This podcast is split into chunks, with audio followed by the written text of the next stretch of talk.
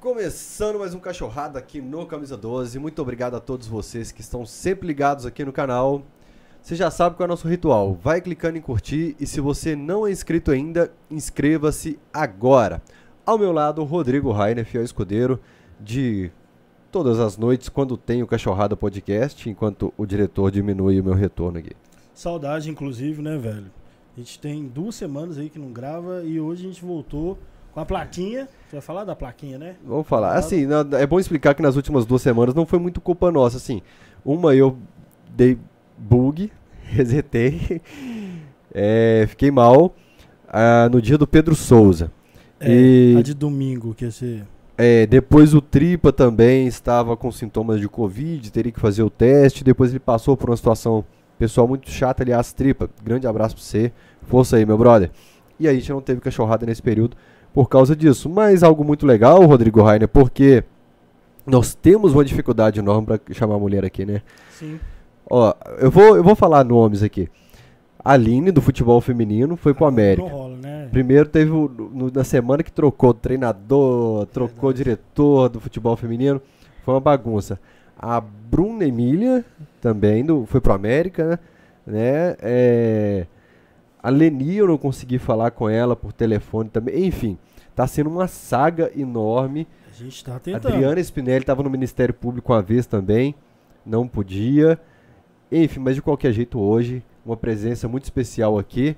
E vou apresentá-la primeiro, mas antes vou dar aquela série de recadinhos para vocês aqui, que quem mandar no chat exclamação podcast vai receber um link para ouvir o Cachorrada Podcast em todas as plataformas de áudio. Vai estar tá aqui na descrição do vídeo também. Pelo menos eu espero, eu nunca percebi isso, nunca lembrei de olhar se o link do, do da plataforma de áudio está aqui, mas muita gente manda falando, manda foto, falando que tá ouvindo o trânsito e tal. Quem mandar exclamação Pix pode fazer um pix como o Tomás fez agora, para tvcamisa12@gmail.com. Quem mandar exclamação pneu, volta a receber, já está no ar a exclamação pneu, diretor? Exclamação pneu, recebe promoções da Rio Claro Pneus, que volta a ser parceira do Camisa 12. Quem é Galo na V tem 30% de desconto em todos os serviços. Quantas lojas que são? Vamos ver se você sabe. Oito lojas na região metropolitana ah, de Belo ah. Horizonte. Ah, fez, fez, bem. Quantas lojas em BH? Com seis lojas em BH, contagem em Betim.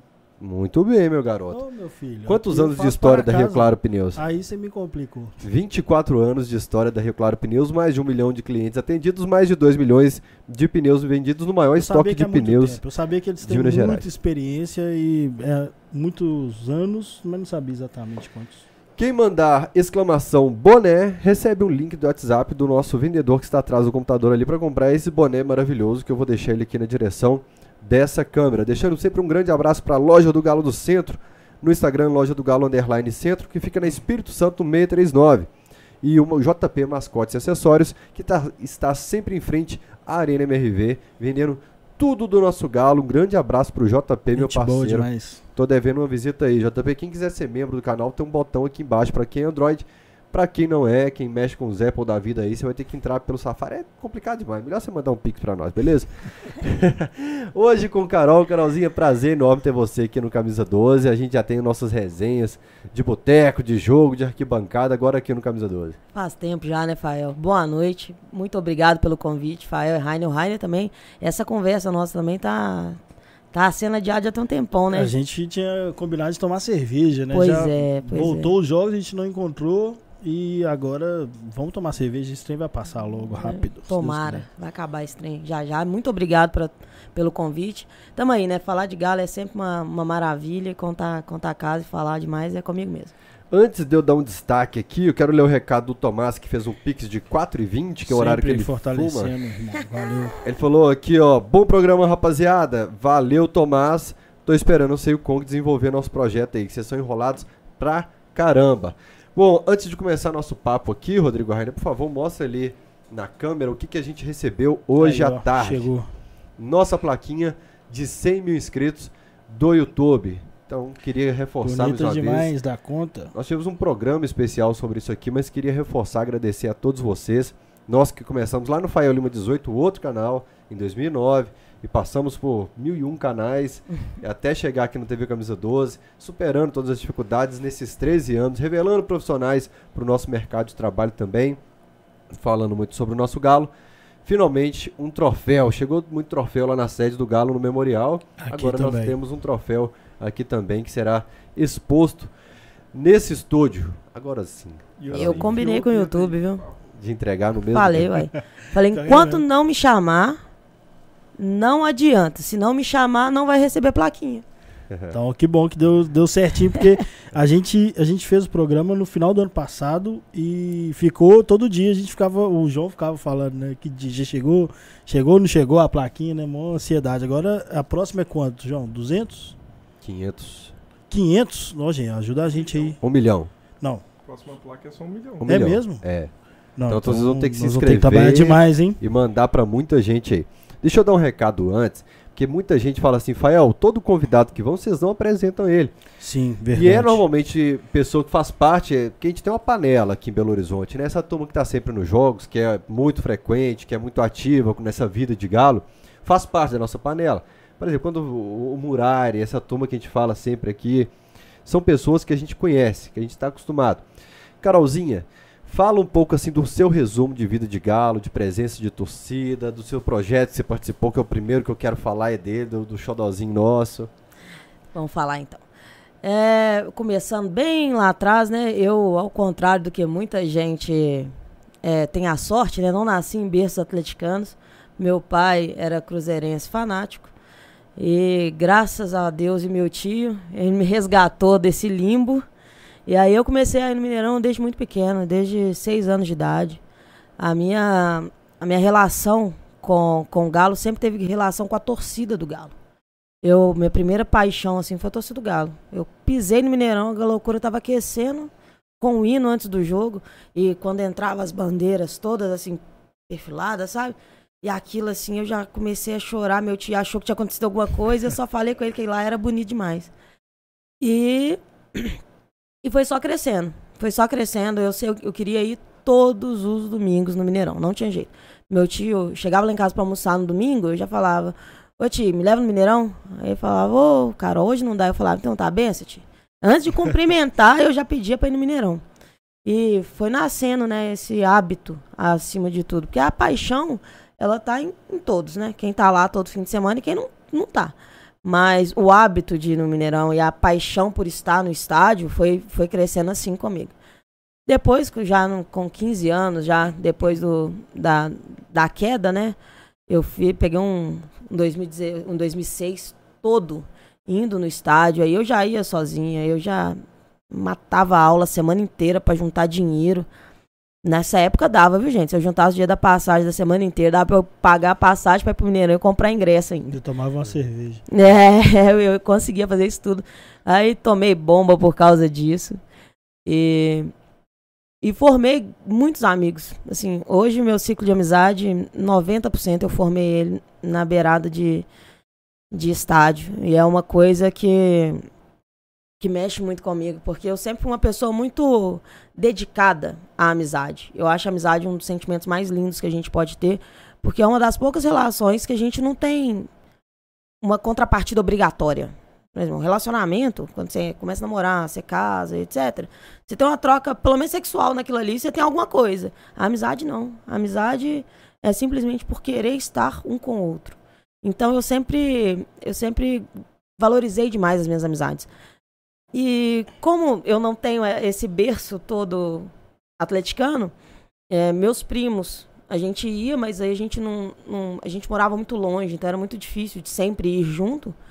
E aí eu fui formando o meu grupo de amigos na beirada de estádio, nas caravanas, que não tem nada pra você formar amizade também, igual caravana. E aí hoje o meu ciclo de amigo é 90% atleticano. E através dos meus amigos, entrei na grupa também, aumentou assim grandiosamente também o meu ciclo de amigos atleticanos. Através da grupa, a gente formou linha de três. Nós três somos a grupa, a gente forma linha de três. E o linha de três ele surge simplesmente porque a gente queria. Foi no meio da pandemia, a gente falou assim: Nossa senhora, não tá dando pra. Não, não podia ir no estádio. Não podia encontrar. A gente falou assim: Ah, vamos montar um negócio só pra gente ficar Dá um falando jeito de falar. falar do Galo. Galo, fazer comentário de jogos, essas coisas. Ah, vamos fazer. E assim Que surgiu. já faz o dia inteiro mesmo, né? É, a gente só, só transportou com um celular na frente, porque Antes a gente fazia isso na, na porta do estádio. E aí surge o linha e vira uma paixão pra, pra gente também, sabe? Foi muito gostoso fazer o linha. Nos aproximou de muita gente. É, eu pude conhecer muita gente que eu não conhecia também. E, e culminando, né? Cada passinho desse acabou culminando no filme do Galo. Com o convite pra, pra ser narradora do filme. E que. Não dá muito spoiler desse assunto ainda não. Não, esse aí nós vamos falar bem, bem detalhado. Você trabalha com futebol feminino também? Eu, eu sou treinadora. Assim, eu tô parada agora, né? Mas eu sou treinadora de futsal feminino. O Eu- Gão também tem esse histórico. É, eu, eu treino um time do Morro do Papagaio. Morro do Papagaio Nossa. É, uma, é como se fosse um. Projeto. Um projeto, é exatamente esse o nome. É um projeto social das, das meninas do Morro, que é atrelado ao Fica Vivo, que a diretora do projeto faz parte do Fica Vivo, é atrelado, e eu comecei. Não, eu já, já treino fut- futsal há muito, muitos anos. Mas que que é o nesse. Fica Vivo? time- o Fica Vivo é um projeto que atua nas. Eu acredito que seja só nas favelas, eu não sei se é, mas eu só conheço Fica Vivo nas favelas que é para levar educação, esporte, lazer para dentro das comunidades. E aí tem as quadras, por exemplo, comunitárias, que são administradas pelo Fica Vivo. Eles têm horários que são agendados para toda a comunidade poder participar. Existem campeonatos é, do Fica Vivo de, de comunidades, entre comunidades. E desde criança até a fase adulta. A fase adulta, eles só agendam o horário e aí vira a pelada da, lá do morro. Agora, a fase jovem, né? Trabalha como com treinamento mesmo, com fundamento, com formação. É exigido que esteja na escola, é acompanhado também dentro da escola. Então, é um projeto, é um projeto muito, muito massa mesmo. E eu gosto muito. Eu já, já, tinha, já tinha treinado outros times, mas times assim, de amigas minhas, ó, Carol, nós vamos disputar campeonato, você não quer começar a treinar a gente? Não, eu falei, ah, vamos treinar então. Aí a gente começa a treinar, fica lá um tempão. Mas o projeto do, do Las Ticas foi pra mim o, que mais me arrebatou, assim, porque é, eu tinha meninas mesmo, de 13 anos, jogando comigo, que hoje são profissionais, que hoje é profissional. Que doido. Isso que eu ia perguntar, se é, se é feminino adulto ou se é a base, né? Tipo, tem categorias dentro do time. Não, a gente tem, tem as categorias, só que a, a categoria que eu tenho limitação de idade, ela fica dentro do Fica Vivo. E aí eu não atuo como treinadora delas, porque eu não tenho vínculo com, com o Fica Vivo. Então eu não posso atuar como treinadora delas. E aí, eu, mas eu vou eu assistia todos, né? E aí eu ia pegando as meninas, que eram essas meninas mais jovens, e colocava no time que a gente, que é o time adulto. E aí joga campeonato, é aberto até para outras pessoas que não são do morro para participar. Mas, assim, 90% do meu time era do morro. E muitas eram muito novas, assim. Eu tinha três atletas que tinham mais de 25 anos. O resto era tudo menina mesmo. E a Sabrina, que é- sempre foi. Sabe aquele olho? Quando você bate a primeira vez você vê? Você olha e fala, Jesus. Isso aí tem que virar profissional, não tem jeito, porque joga muito acima do normal. E hoje a Sabrina é atleta do América, profissional, já tá há dois anos no América. Legal. E agora ela tem 17 anos. É assim, ela é absurda, ela joga muita bola. Tá dois anos e agora ela tem 17 anos. Agora ela tem 17 anos. E- Quando e- ela jogou comigo, ela tinha 13, a Faio. Ela fazia formação- coisas que você não acredita. A formação é parecida de idade assim, que depois dos 23 dá um, até os 23 pode ser que não tenha maturidade total, assim, a maturação como atleta. Tem isso, assim, aquela- aquelas etapas depois do sub-20, tem uma evolução nítida. Tem, tem, mas a questão física feminina é um pouco diferente, né? Hormonal, por causa do, do período menstrual. Então, é. A, sabe aquela pausa que o atleta dá? Vocês viram, o atleta ele vai arrancar. Chegou no 20 anos, ele tende a dar uma, uma pausa. Depois dos 23, 24, ele volta para a subida dele. No feminino, essa pausa ela é um pouco antes. Exatamente por causa dessa questão menstrual, que é muito hormônio no corpo, que varia bastante. Mas tem um, um problema maior, né? Que é a formação de base que a maioria das atletas do feminino não tem. Então, é, você vai começar a evoluir quando você está com 19, 20 anos. E aí você já está lá, lá no profissional. É isso que eu ia te falar. Eu acompanho a base, né? E os campeonatos aqui de Belo Horizonte e região metropolitana, com meu filho. E no um, um campeonato mineiro que teve, a, as decisões foram sexta-feira agora. Tinha o time é, 2011 e tinham duas meninas. Porque as meninas têm que jogar junto com os meninos, porque não tem onde jogar. É até para treinar também. Uhum. Então as meninas têm essa limitação de ter achar dentro de uma região você acha três, quatro projetos de futsal, de, de, de futebol para os meninos, né? E aí nesses projetos se juntar cinco você não acha três meninas. Então é, os times que recebem recebem uma menina ou duas no máximo. Né? E, e como que vocês conseguem disputar campeonato? Existe um vamos dizer assim, uma liga que, que não é divulgada ou vocês estão mesmo tentando descobrir gente que gosta, meninas que gostam de jogar? Como funciona É isso? garimpando mesmo, basicamente é isso. E aí quando você joga bola, você, você joga bola aqui, você joga bola ali, aí você vê alguém aqui, você vê alguém ali, aí vai formando. E aí a gente começa a seguir alguns times, que são os times amadores de futsal, isso no caso do futsal, né, propriamente dito. Porque aí já tem um, um futsal adulto com bastante time. Aí você tem muito time. Hoje já tem muita pelada em BH, hoje já tem muito time adulto. Só que nessa parte inicial não tem condição. Para a menina é melhor ela jogar com, com os meninos da idade dela, por mais que ela esteja atrás fisicamente deles, do que jogar com um monte de mulher adulta. É muito mais desleal jogar com um monte de mulher adulta. Então, as opções de escolinha normalmente tem esse problema. E acaba tendo que jogar com homens, aí você não consegue disputar campeonato, você não consegue formar atletas, porque você não trabalha fundamento. Então, muitas atletas chegam no profissional sem nunca ter treinado fundamento. Passou o tempo todo jogando bola assim, vai lá, troca de uniforme, alonga cada um na sua posição dentro de campo. Aí não cria é, desempenho tático, não cria inteligência tática, movimentação, controle das regras do futebol, que hoje é importantíssimo para você se posicionar, não desenvolve. Mas ainda bem, né, que vai a passos lentos, mas vai mudando.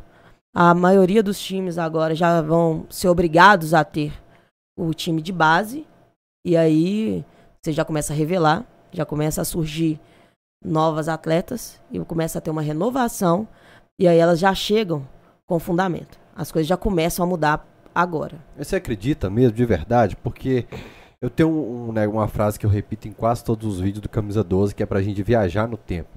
Vamos, vamos viajar no tempo, ver se, se a gente não tá na roda gigante só repetindo o que foi no passado. Eu lembro que em 1996 tava um discurso muito forte no Brasil de que o futebol feminino ia virar. Teve a Olimpíada em 96, acho que foi por isso. Isso. O Luciano do Vale era um cara que tentava, tentava, tentava de todas as formas. Você lembra do Luciano Vale com Lembro. mil e um projetos para tentar engajar o futebol feminino no Brasil? Começou a surgir esse monte de mulher que jogava bola pra cacete na seleção, que estão até agora algumas delas, né? Eu falei assim, ó, vai, agora vai. Vai, vai, vai, e nunca vai. Acho que agora realmente, efetivamente, é uma virada de chave. Mas eu acho que foi muito, viu, Fael? O negócio é que a gente. A gente tem no futebol é, um, um comparativo muito. Muito fácil. Que é basicamente comparar com o masculino. E na nossa cabeça é muito natural fazer isso. Por quê? Porque você está falando do mesmo esporte. Você está falando da mesma modalidade. Então, a, a comparação é natural. E aí, o futebol feminino ele nunca vai ser igual ao masculino. Se a virada dele completa for ser o que o masculino é hoje, não vai acontecer. Isso nunca vai acontecer. Ele vai evoluir enquanto modalidade. O futebol feminino vai evoluindo e vai crescendo. Isso é certeza. Agora, que ele vá ser grande no- na potencialidade que é o masculino, não vai. É, eu também acho que, que rola essa confusão e eu tô aprendendo agora. Depois que eu comecei a acompanhar, que o, o Benjamin joga futsal desde os 4 anos mais ou menos, e agora ele já tá fazendo 10 e tá num time competitivo pra caralho. Então eu aprendi a assistir o, o jogo de criança. Uhum. E é diferente. Não- diferente. Não dá pra você esperar que os meninos façam troca de passe igual um time profissional. Então eu entendi isso também do feminino. O que eu tô falando era uma percepção que eu tinha também há, há pouco tempo atrás, talvez na, na última Olimpíada, sei lá. É, mas desde que o clube foi obrigado, e eu também era contra no começo, quando veio essa ideia, né, talvez o termo, obrigar, é, é, o que incomoda. Mas quando o futebol feminino entra no clube, ele fica mais recorrente na vida da gente. A gente começa a ouvir mais falar. Eu uhum. vi uma final, vi duas finais. Quer dizer, eu, eu vi uma final, ouvi a outra, parei para ouvir a outra. É, então, eu acho que isso faz com que fique mais próximo das meninas. Sim. Não, não. Eu, como espectador, vou ver porque é o Galo e vou gostar ou não a partir de, de algum momento e vou pro estádio, vou ver na Olimpíada, final da Copa eu assisti, foi doido pra caralho. Mas eu acho que pras meninas falar não, dá pra jogar, tem jogo todo fim de semana, pô. Entendeu? Aí eu acho que faz diferença. Porque se for só em Olimpíada e só na seleção, Pô, aí fica sacanagem, né? Uma menina assiste um, um, jogo, dois jogos ou três em 12 anos de vida. É igual a Olimpíada de Inverno, né? É. Tem lá aquele negocinho que fica passando a vassourinha lá, ó. Você acha legal pra caralho, mas ninguém nunca vai jogar aquela merda jogar aqui no Brasil. É, exatamente. Aquela é trem vai passar de 4 em 4 anos, a Olimpíada de Inverno, a gente acha legal de olhar e acabou. A diferença do futebol feminino hoje é essa. A, a Globo vai transmitir aí, né, a Supercopa do, do futebol feminino também já é uma. Eu acho que a Globo vai transmitir bastante coisa esse ano no futebol feminino. É, tem, eu vi uma, uma chamada da Globo que ela fala de muitas coisas. É. E uma. E, e, já era imediato, né? Porque eu acho que já. Não sei se é nesse fim de semana agora ou no outro. Mas assim, já é uma, um espaço que o Fael falou. Luciano do Vale empurrava a trem goela abaixo da banda e obrigava a passar. Agora não. Agora a Globo já quer tomar. Porque a transmissão do Campeonato Brasileiro da Série A1, ela acontece na Band. Já. É a Série A1 que a Globo vai passar. Então, aí a Globo, o que, que a Globo faz? Opa, deu sucesso, né? Pô, é. Corinthians encheu o estádio, Palmeiras encheu o estádio. Pera aí, então, hein? Então, já, agora que já tá no patamar grande, agora vai passar na Globo. A Supercopa tá aí, vai passar na Globo. A CBF replicou o mesmo campeonato no feminino para ter o mesmo, o mesmo alcance. Você não tem o mesmo alcance, só que você, você começa a ver os, o, a média de público do jogo feminino do Corinthians, ele, se não tá pau a pau, foi superior ao do masculino no ano passado.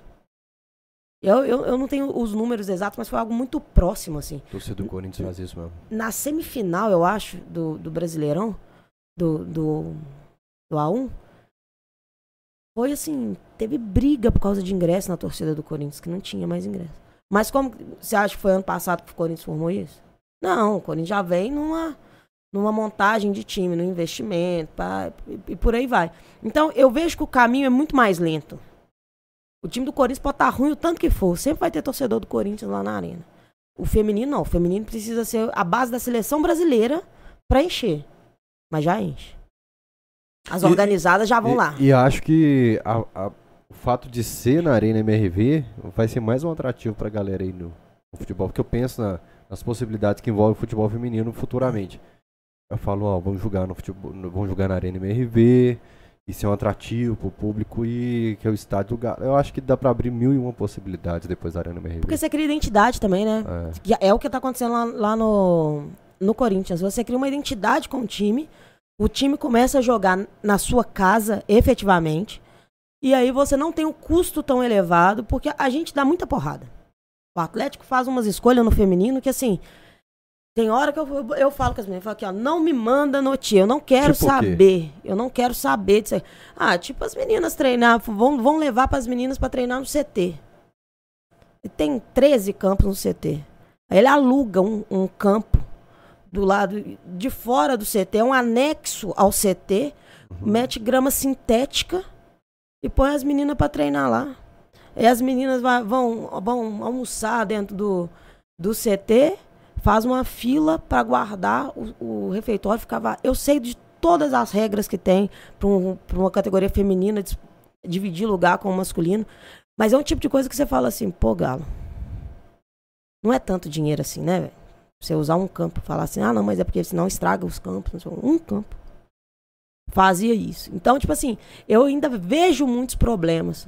Só que, por outro lado, o, a gente questiona muito, pô, mas as meninas não, só jogam lá no Sesc e tal, velho. Como que você abre um Mineirão Independência da Vida para colocar um, um jogo que, para ter público na final do Campeonato Mineiro, foi uma guerra. E aí coloca lá só o público da torcida rival, coloca uma quantidade pequena, e aí você tem uma final muito boa, sem poder ter duas torcidas. A torcida que podia ir ainda foi em, pequena quantidade, tinha as limitações mesmo. Aí você fala, como é que o time vai bancar um, um lugar desse também? Então eu acho que a arena dá essa muda mudança de chave. Porque aí o Atlético, ó, peraí, a arena do Atlético. O custo dela existe? Existe, mas é muito menor do que quando você pega um local que não é seu. E aí você traz identificação. Quando elas jogarem com muita frequência no, na arena, quando a Arena MRV estiver pronta, e aí a torcida do Galo vai precisar de qualquer motivo para ir na Arena MRV. Porque a gente conhece a torcida do Galo. Exatamente. Qualquer coisa que tiver lá vai ser motivo pra gente querer ir na Arena MRV. E aí eu acho que essa identificação com as Vingadoras vai crescer muito, mas já cresceu demais. Eu, eu não eu, eu não eu não esperava. Não esperava mesmo no início do projeto que em 2022 eu fosse ver as Vingadoras tão tão próximas da torcida do Galo como eu vejo hoje. Pois é, eu ia te perguntar isso, né? Só Esse... perguntar aqui, Raino, o áudio pro pessoal do chat falar se o áudio tá legal, porque pra mim tá meio um. Tá oscilando. Sobe, desce. Aí só o retorno. Então demais. tá, beleza. É, eu ia te perguntar. Uma dúvida minha. Ah, fala. Senão vai fugir. Seu microfone tá ligado? tá aberto. Eu Ah, que falo então tá. baixo. Uhum. Você acha que o futebol feminino precisaria tipo de adaptações para as não sei, realmente não é, tipo reduzir um pouco o campo, um pouco o gol às vezes, porque mulher não tem uma estatura de homem. Você acha que precisaria dessas adaptações para algo mais competitivo? Você acha que Eu acho que é pior você querer fazer uma adaptação dessa pelo seguinte: no vôlei e no basquete, é muito simples de você fazer isso, por isso que consegue fazer. Você puxa uma cordinha, você aumenta a rede. Você solta uma cordinha, você abaixa a rede. Então, é fácil. O mesmo equipamento que já existe lá, você consegue usar. Mas as dimensões da quadra não mudam. Por quê? Porque se você mudar as dimensões da quadra no vôlei, por exemplo, você dificulta ainda mais a prática. E é por isso que no futebol não caberia essa mudança. Porque a, a mudança que poderia caber no futebol é em relação ao tempo. Porque aí está na mão da, da FIFA. A FIFA consegue fazer isso como faz em vários campeonatos de base. Agora, nas dimensões, tamanho do gol, é, você muda uma pintura de um campo. Você já não acha campo hoje para jogar. Se você reduz e reduz o tamanho do gol, ninguém vai ter dois gols para atender esse, esse público. Entendeu? Então a questão não é, não é só fisiológica, não. É que a estrutura do futebol não, per- não permite essas, essas mudanças para que se adapte melhor ao futebol feminino. Então você acaba dificultando mais do que agregando. Deixa eu aproveitar para ler o recado do Vitor Martins, que tem a ver antes do Rodrigo Rainer mandar a pergunta dele. Ele falou que no vôlei a altura da rede no fe- do feminino é mais baixa que a do masculino. Já no basquete a altura da cesta é igual nas duas categorias. Só que a gente quase não vê as enterradas no feminino. Dito isso, pergunte para a Carol o que ela pensa sobre diminuir o campo às traves, que é a pergunta do João. E mande um abraço para ela. O primo dela, o Thiago Malaba, joga demais na várzea, bate na bola como poucos. Obrigado. Só tem craque lá em casa, filho. Meus primos jogam muito mesmo, tá? Meu, meus dois primos jogam com, com o Vitão. É. Eles jogam bola mesmo. Agora sim, o Rodrigo Rainer pode ler o seu. Então, é isso. É porque o, o- a gente tá falando da modalidade de futebol feminino e eu queria saber da Carol que acompanha de, né, de perto por interesse e também é, por conhecimento, né? O futebol do Atlético, que tem pouco tempo, né? O grupo teve até. O, o grupo não, o Domênico teve até aqui e, e falou que ele foi um dos que percebeu isso e aprendeu e viu a necessidade, enfim. É, e o Atlético começou, parece que começou mal, né? Eu, eu tô falando porque eu vi o Atlético criando um time que pra mim pareceu legal. Pegar um time completo, né? é, amador e trazer pra dentro do, do, do Atlético e profissionalizá-lo. E eu vi muita reclamação. Mas eu acho que mesmo eu não estando é, tão, tão inteirado, eu até passei a ficar mais inteirado e pra mim isso é resultado do que melhorou, né?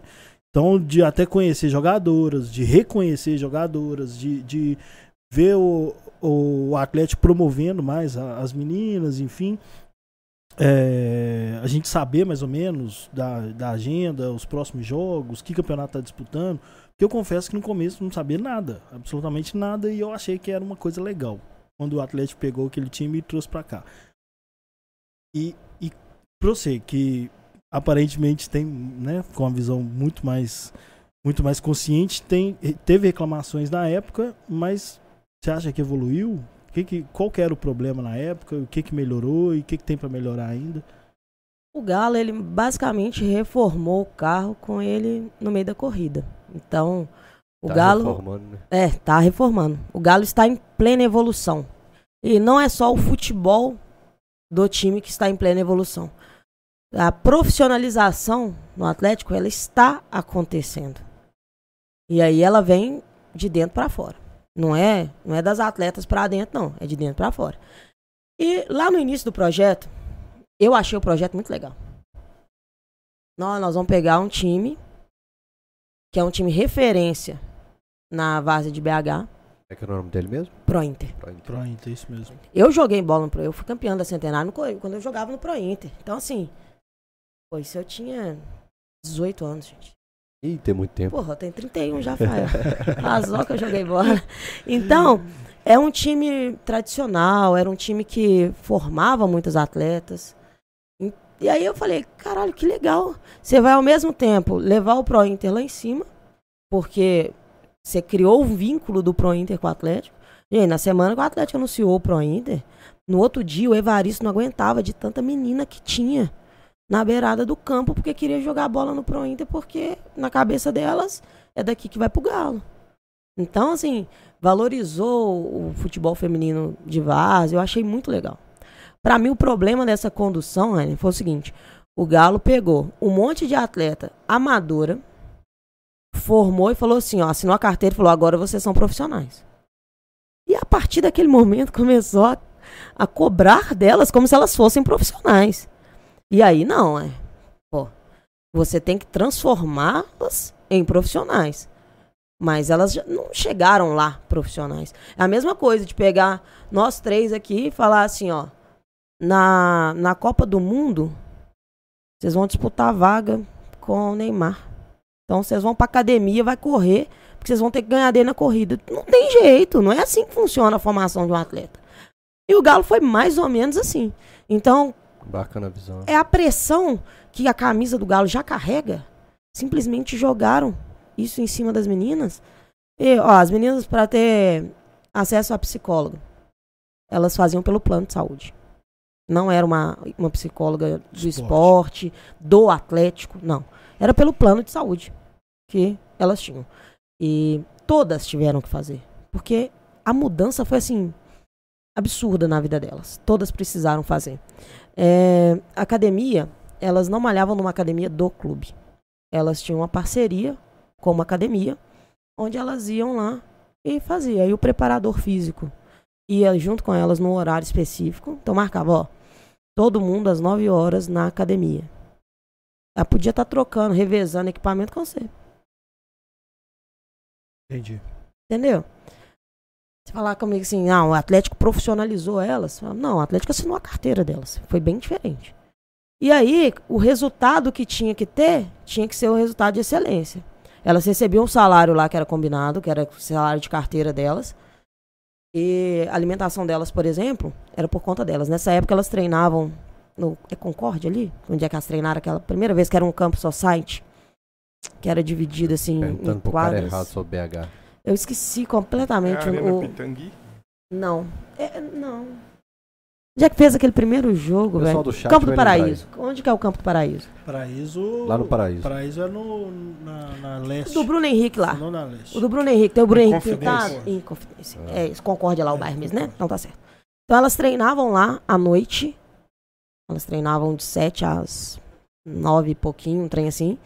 E malhavam nessa academia. A alimentação delas por conta delas. Aí tinha que fazer o controle do percentual de gordura. Pô, tem menina, gente, que, vai na casa dela come pão com manteiga todos os dias de manhã. Não é comida de atleta. Mas é a comida que tem na casa dela. Então, elas não tinham a evolução física que se esperava delas mesmo, não. As meninas tinham algumas que trabalhavam o dia inteiro e treinavam à noite. Aí, com seis meses, eu acho, de, de projeto, o Galo meio que fez umas mudanças lá, onde que era meio que obrigatório que todas largassem o serviço e ficassem com dedicação exclusiva ao Galo, Tinha muito uma remuneração interessante pra largar o serviço? Não, não. O futebol feminino ainda é muito baixo. Na, na- nessa época, então, É era. Eu sei que hoje ainda é muito baixo. Você imagina esse. Não, é, as meninas eram o salário mínimo que ganhava na época. Eu nem lembro quanto que era o salário da época. Mas ninguém tá ali por causa, por causa disso. É muito um sonho, sabe? De falar assim, eu me profissionalizei. Mas pela causa mesmo, É. assim. Que é- Tanto que pouquíssimas delas, depois que saíram do Galo, continuam jogando bola, assim. Elas, a maioria parou. Foi assim, realizei meu sonho, fui jogadora profissional. Mas isso aí não dá pra mim. É um, é um trem muito diferente do que eu queria. Mas queria pelo prazer de jogar bola. Algumas continuam. Poucas continua. A Bela. Bela saiu do Galo esse ano também. A Bela era uma das únicas remane a única remanescente, né? Mas continua jogando. A Esther tá jogando naquele time de Goiás que era. Que era o Goiás, eles fizeram uma parceria com outro time lá, tem um nome, esqueci. É aquele a Esther Crespon, joga. Gasprom, como é que chama? Não é aquele do que a gente ganhou É, e a gente, acesso foi esse lá? mesmo. Foi, Crespon, é um nome muito difícil. mas foi, eu acho que foi um dos que a gente enfrentou na primeira fase, mas eu não sei se é o Crespon. Eu não, não me recordo agora, mas estava no nosso grupo na primeira fase. Aham. que a Esther joga lá. Tem. Acho que a Marcele também começou num time agora, recentemente. Então, assim, poucas delas seguiram seguiram na carreira mesmo. E aí, foi, pra mim, esse foi o erro do, do Galo, entendeu? Foi ter achado que simplesmente assinar a carteira das meninas fosse profissionalizar. Acaba o primeiro ano, manda todo mundo embora, faz um novo time, aí já consegue, compensa pegar jogadores que foram do América, igual a Rebelde, jogadoras que já são veteranas, igual a Guedes. E aí vai. Aí acaba um ano, tudo de novo. Mas, ô Carol, passando um certo pano pro Atlético, ao mesmo tempo enquanto critico, se o futebol masculino, que eles já administravam há 111 anos, em 2018 19 eles já não É, sabiam como fazer, É. você imagina no futebol feminino que era uma novidade pra eles, Uhum. né? Que é uma gestão de 2018, 19, foi 18 por aí, não foi 19? Foi. Isso. 18. Um período que eles não sabiam fazer o, o que eles já faziam há 111 anos. Imagina algo que, que era novo também pro E, Atlético. e é por isso que hoje eu, eu sempre falo, quando eu vou falar do futebol feminino e, e fazer todas as críticas que eu já fiz pro Atlético durante esse- todo esse tempo, eu sempre começo falando, o Atlético está aprendendo a fazer futebol feminino. E ele está melhorando. A comunicação do futebol feminino no primeiro ano era uma tragédia. Era uma tragédia. Você não conseguia saber nem que dia que ia ter jogo do Galo. Hoje, eles já fazem a narração minuto a minuto.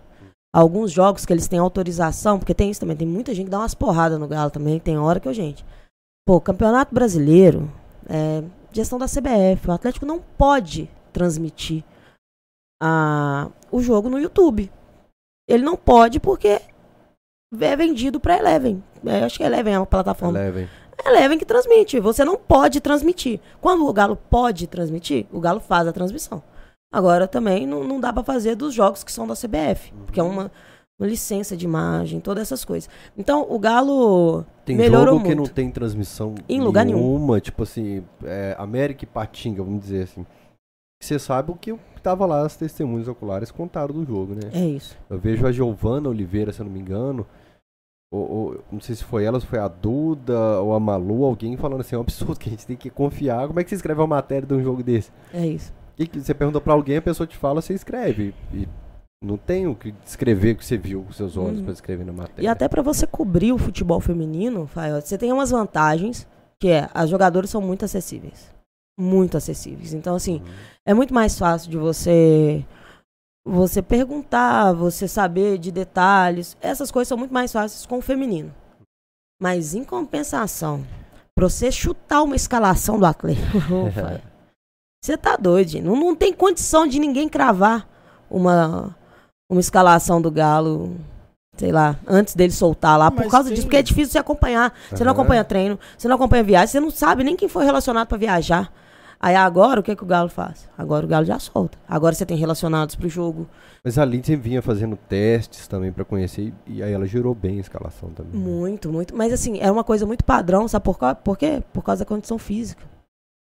A Ah, condição física no feminino é, um, é uma batalha também, essa questão hormonal. Você tem noção que você juntar 25 mulheres dentro de um vestiário e vai chegar uma hora que todas estarão no mesmo ciclo menstrual. E aí, filho, um jogo todo nessas condições, porque é o seguinte, sua perna tá pesada, Aham. entendeu? Às vezes você fala assim, não, mas fulano tá lenta, mas cara, a perna fica pesada. E aí, quando você tá com muitas mulheres, eu não sei o que que pô, cada um fala um treino, né? Treino do universo, que é energia, não sei o que lá, dá. eu não sei nada O porque organismo que- delas todo se alinha. alinham. Alinha, né? É uma, é É uma coisa mesmo, impressionante. Rafael, é impressionante. Que isso, impressionante. E eu- lá no meu time é a cara? mesma É o coisa. Mercúrio invertido, essas você Deve ser. aí? Deve ser Mercúrio Mas, reverso. mas o, esse problema dessa não transmissão ou da falta de lugar de ver também é um problema seríssimo. Porque, Muito. Porque por exemplo, vamos supor, suponhamos que, igual na- na- lá na década de 40, você fala de um jogador do Galo da década de 40, você tem que acreditar, porque você não Uhum. vê os lances do cara. Agora, Faz o a Pelé, seleção de todos os 50 tempos, Zé do Monte. É, Porque É. ele jogou muito? é, Sim, fez jogou. muito gol, fez muito gol, acredito. Mas, porra, quando você tem lance, os meninos ficam vendo Champions League, os meninos ficam vendo tal, é porque os- você vê, você vê o cara fazendo um lance foda. Você vê o cara metendo um golaço. E aí, bom, as meninas sabem que tem, uma menina de 10 anos sabe que tem futebol feminino, mas ela não tem uma jogadora que ela seja fã pra caralho, a não ser a Marta, assim, sacou? E quantos jogos da Marta você vê sem a camisa da seleção brasileira? Não, nunca vi. É, eu- É isso que é o ponto. É, não.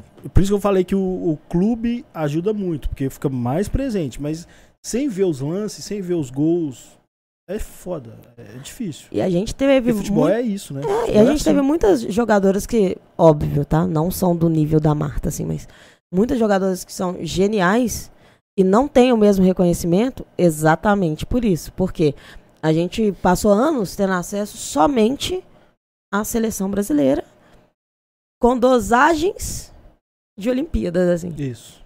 vôlei, que já era muito popular no Brasil, a grande parte do público de grande parte era de seleção brasileira. Uhum. Não acompanhava o Minas aqui, não acompanhava nada.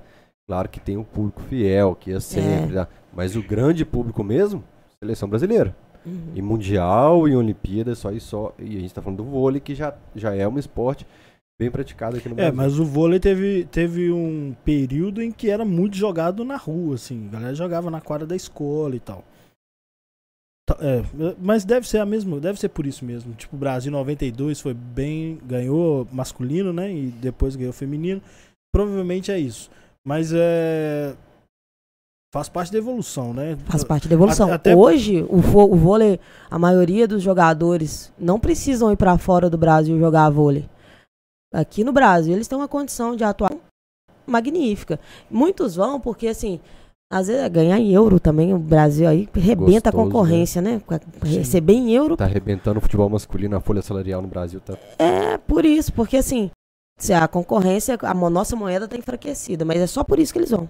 Porque em nível de competitividade, qualidade, a nossa liga de vôlei hoje é muito forte. E o futebol feminino, eu acredito que vai caminhar para isso.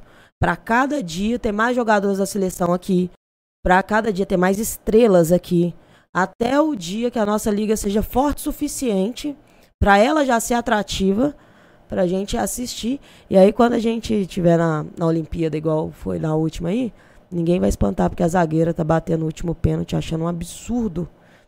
E ela é a batedora de pênalti oficial do time campeão brasileiro. E aí ninguém sabia disso.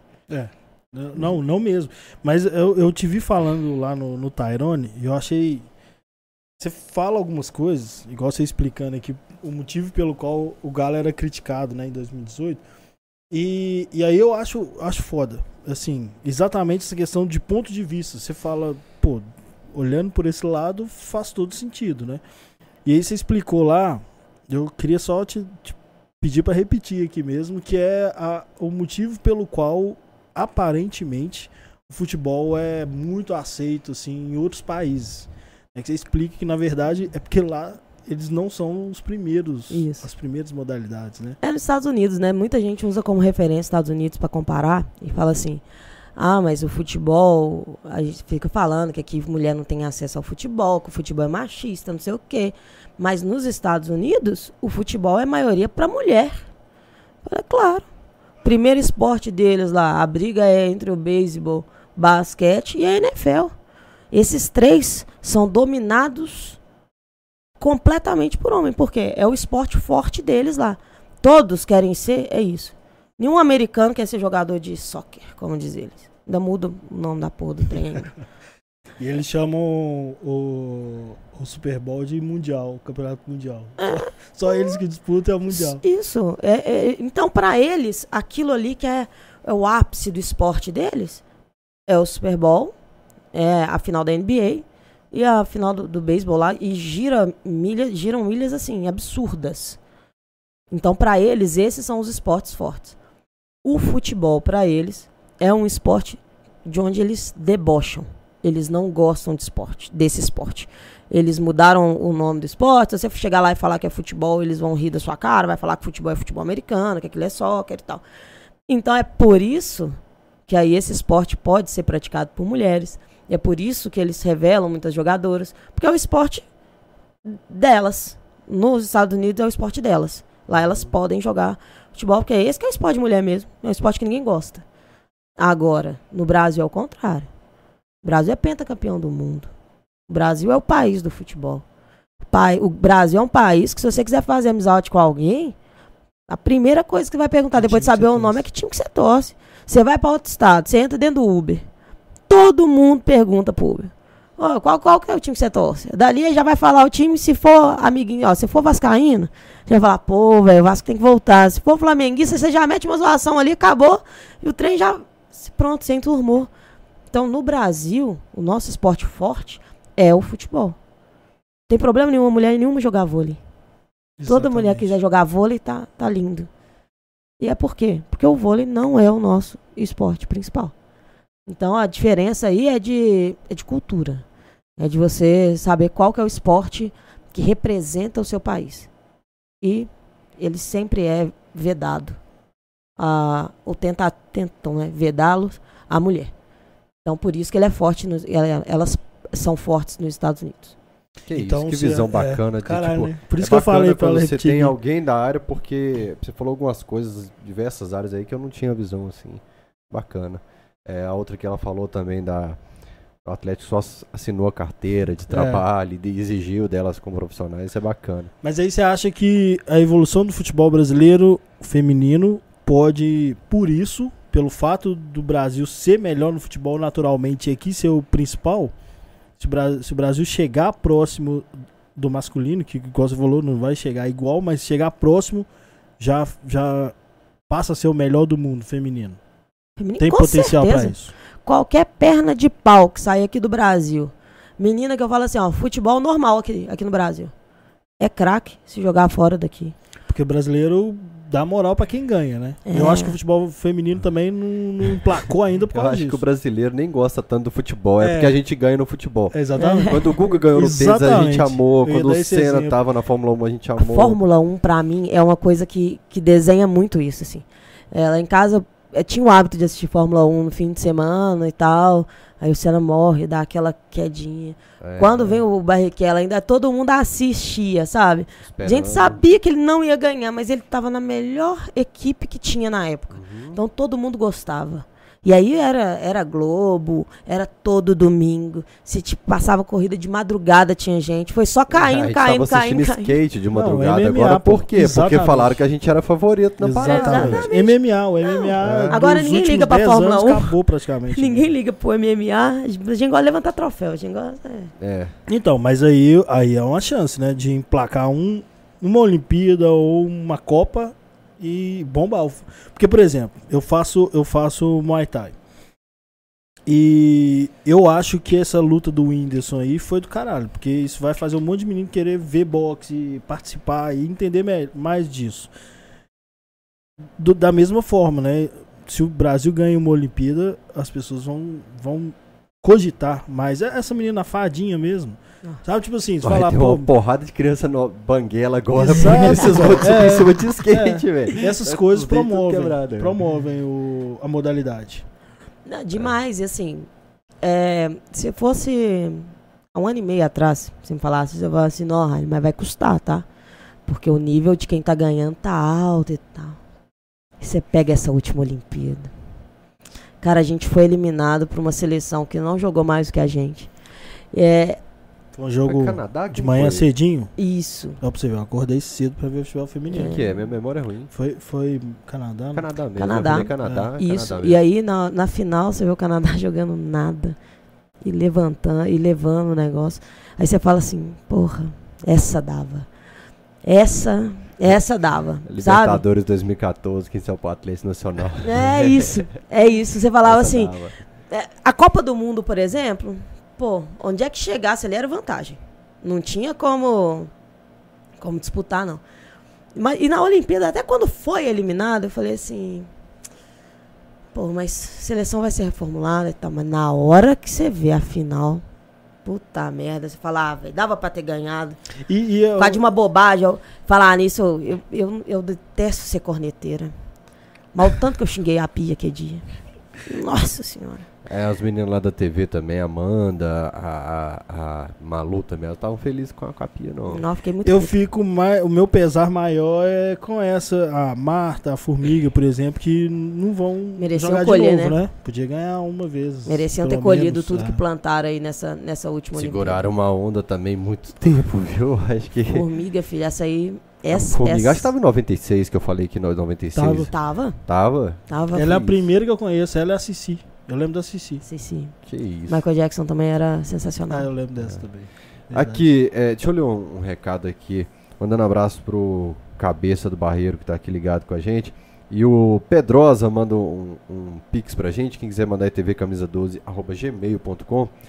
Ele fala abração a todos. Pergunta a Carol qual é o momento em que ela mais se sente realizada frente ao projeto na comunidade. Abraço, Pedrosa. Você é nosso parceiro eterno aqui, meu irmão. É, nossa, é, é muito difícil essa pergunta, porque é, tem, tem vários momentos, assim, mas o dia que a gente fez um, um evento especial de Dia das Crianças lá, a gente organizou pra, assim, ah, o pessoal da rua, vem todo mundo e tal. A gente fez umas gincaninhas boba de criança, e foi um trem, assim, absurdo. Faltava meia hora pra abrir, tinha fila quilométrica, assim, dando volta. E a gente olhando para aquilo desesperado, a gente já não sabia mais a quantidade de brinquedo, que a gente tinha arrecadado muito brinquedo, que a gente fez um. Eu fiz uma gincana dentro do time, dividi o time em dois times, quem arrecadasse mais. Aí cada treino tinha os negócios e as finais todas iam ser lá no dia. E elas escolhiam as crianças para participar. Então foi um evento muito bonito, muito bonito mesmo. Você vê o pouquinho de alegria, sabe, que, que, que dava, o brilho que dava e a comunidade movimentando. Eu tinha passado a noite embalando produto, é, brinquedo, quer dizer. E naquela hora ali você não sente cansaço, você não sente nada. E as menininhas, pequenininhas, seis aninhos, falam assim: Professora, eu posso jogar com você também? Aí eu, eu ensinava qual era o dia lá do, do Fica Vivo, para já começar a poder jogar. E foi uma, uma festa assim na, na comunidade no dia. E, e eu fiquei muito, muito realizada. Muito realizada, porque é muita coisa que não está dentro da, da nossa, particularmente da minha realidade. Eu nunca tive, nunca fui de classe média alta, de ter uma grana, nada disso. Só que eu também nunca passei os apertos que essa galera passa, não. Eu nunca tive, eu nunca tive que ter medo de dormir à noite quando tá chovendo. Sabe? Na minha casa, minha mãe sozinha ralou pra cacete. Mas eu e minha irmã, a gente teve uma vida bem confortável, assim, sabe? E aí, de ver criança que ficou muito feliz porque tinha chup-chup. Tinha uma brincadeira lá que era o ápice, assim, ó, que a gente dava bola, que a gente tinha conseguido uma doação de bola da Nestlé. Então a Nestlé tinha doado muita bola pra gente, umas bolas boas, sabe? Nossa, o menininho, quando ele ganhou a, a brincadeirinha lá que tinha que para ganhar a bola, ele ficou chorando e agradecendo a gente várias vezes, assim. E falo, caralho, velho. É uma realidade que a gente realmente não tá dentro dela. E quando você se depara com ela, é, eu acho que a gente pode fazer isso, é fazer o seu melhor. Ali no projeto eu aprendi isso, que não precisa de ser algo que vai me dar, que vai me dar fama, que vai me dar retorno financeiro. Não, mas que é uma coisa que me dava muita alegria de estar lá. É, até porque a gente fez uma, um resumo, né, uma bio da Carol. E esse papo do, do futebol foi o, tipo assim, o, o que a gente achou que nem fosse falar direito, né? A gente falou da grupo, a gente ia falar do filme, ia falar tal, e a gente tá rendendo conversa aqui só por causa Não, do, ainda tô com dúvida, tipo, tem mais do futebol. É, ainda. exatamente, do É, projeto. essa questão de realidade, o FBC até falou aqui, cara, assim, igual você falou, cresci no interior, de família simples e tal, sem conforto, mas tendo o, o que precisava. E o FBC falando sobre ele já com casado, tendo que fazer necessidades numa sacola para jogar depois num buraco, assim, que essa é a realidade que ele vivia, assim, eu achei bem punk. Deixa eu só deixar um abraço aqui pro Virgílio, que fez um pix pra gente. Ô, Virgílio, um abraço. Hoje ele também. me deu uma bronca no Instagram porque eu tô com um problema na minha lavadora aqui, a máquina de lavar, e ele falou assim: ler manual é bom. Toma tempo, mas te salva. Obrigado, Virgílio, pela dica. Tá batendo a máquina ali agora, um produto ali. Aprendendo muito com a Carol. Nos anos 80 fiz trabalho voluntário no Papagaio. Parabéns pela convidada. Abraço pro Rainer e pro João. Valeu, meu velho. Grande abraço, Virgílio. É. Que que eu Ah, é. Aí agora o Atlético tá contratando uma turma, assim. Pô, eu assustei. Eu, que eu, abro, eu tenho um ritual de manhã, algumas páginas que eu abro, 17 páginas que eu abro, uma delas o BID da CBF. Eu atualizo o BID todo dia. E, cara, todo dia tem menina sendo anunciada no BID, assim, sendo registrada no BID, sendo anunciada pelo clube. A gente buscou no Uruguai, buscou na Venezuela, buscou pelo canto de Minas Gerais, buscou em outros estados. A gente trocou toda a base do futebol. Tem a Lindsay que chegou há pouco tempo. É, agora até o Pinel foi para comunicação, trocou a Nina, trocou o Hoffman, Túlio. Como que você vê toda essa mudança, você conversando com as meninas lá dentro que saíram, como que você vê tudo isso? Bom, um, um dos problemas que eu acho que o Galo ainda tem é esse. É que todo ano é um time novo. O Atlético está sempre começando do zero. Porque ele troca um time inteiro. Aí você fala, meu Deus do céu, assim não. é, funciona igualzinho no masculino. A gente não fala isso, gente. Tem que dar continuidade. Só funciona quando tem sequência. Ó, o time do São Paulo era muito bom, mas não, não bateu naquele ano. Manteve uma base, melhorou o que precisava, campeão brasileiro no outro ano. Exatamente. Não é assim que funciona? O futebol feminino também, sequência é importante. E o Galo, todo ano, ele começa do zero. Então, é um, é um, para mim, isso é um problema. Agora, eu procuro sempre tentar achar os- o, o bom lado das coisas. O bom lado é o Atlético está em plena evolução. Ele está evoluindo, ele está melhorando. O, o Hoffman, quando chegou, ele já era uma evolução em relação ao Sidney. E agora a Lindsay, para mim, é uma evolução em relação ao Hoffman. Não concordo com o momento e a forma com que o Hoffman saiu do, do clube. Concordo. É, para mim, faltou, faltou muito tato do Galo. Eu não Uhum. entendi, né? porque para mim o Atlético já estava nessa evolução. Foi quase no pó- dia após o Dia seguinte. dia seguinte. Eles entraram, a verdade é que eles entraram entraram pro jogo final contra o Bragantino na, na arena, sabendo que independente do resultado eles não iam ficar. Não sabiam de comunicação, né? O Atlético não chegou e comunicou eles não. Mas a Rádio Peão, filho, ela já estava borbulhando lá, né? Então, perdão. Então já sabiam que isso ia acontecer. Uhum. Então era era uma coisa que já estava crescendo dentro dentro do clube e culminou nisso. E assim, em nenhum lugar do futebol vai fazer sentido você dispensar a, a Nina e o Hoffman sendo vice-campeões invictos numa Série A2, onde o Galo não era favorito. O Atlético, pelo elenco, não chegaria na final. Porque a gente, como a gente tem a paixão pelo Galo, todo ano, se perguntar, você vai achar que o Galo vai, vai, vai brigar para ser campeão brasileiro, vai chegar na final da Libertadores, da Copa do Brasil, a gente sempre acha. Mas analisando o futebol, as meninas não tinham time para aquilo. O que o Hoffman fez com aquelas meninas, Hoffman é bom. ele é muito bom. Ele é muito bom. Eu também tenho al- algumas. Já, já conversei muito com o Hoffman sobre, sobre as discordâncias que eu tenho dele, mas nenhuma é dentro de campo. Ele é impressionante para montar elenco, para colocar as meninas acima do patamar que elas, que elas normalmente estão. Mas assim como o Cuca, sempre tem uma magia ao redor do Hoffman que ele não consegue ter longos trabalhos. E eu achei que no Atlético isso ia mudar, né? Porque você pega uma campanha que ele estava fazendo, eu falei, agora vai. Currículo ele tava, que foi campeão no América, no Cruzeiro, no Atlético, na Subiu todos e não ficou em nenhum, pai. É. Vê se tem condição um trem desse. É- E é sempre assim, sempre tem um, um detalhezinho, troca o Hoffman. Outro detalhezinho, troca o Hoffman. Cruzeiro, por exemplo, perdeu o Hoffman, colocou uma pessoa pior do que ele. Quando ele porque tava, é difícil você trocar ele pra cima, porque ele é muito bom. quando ele tava pra ser técnico, ele não tirou foto com o tal de Rafael de Souza Lima, não?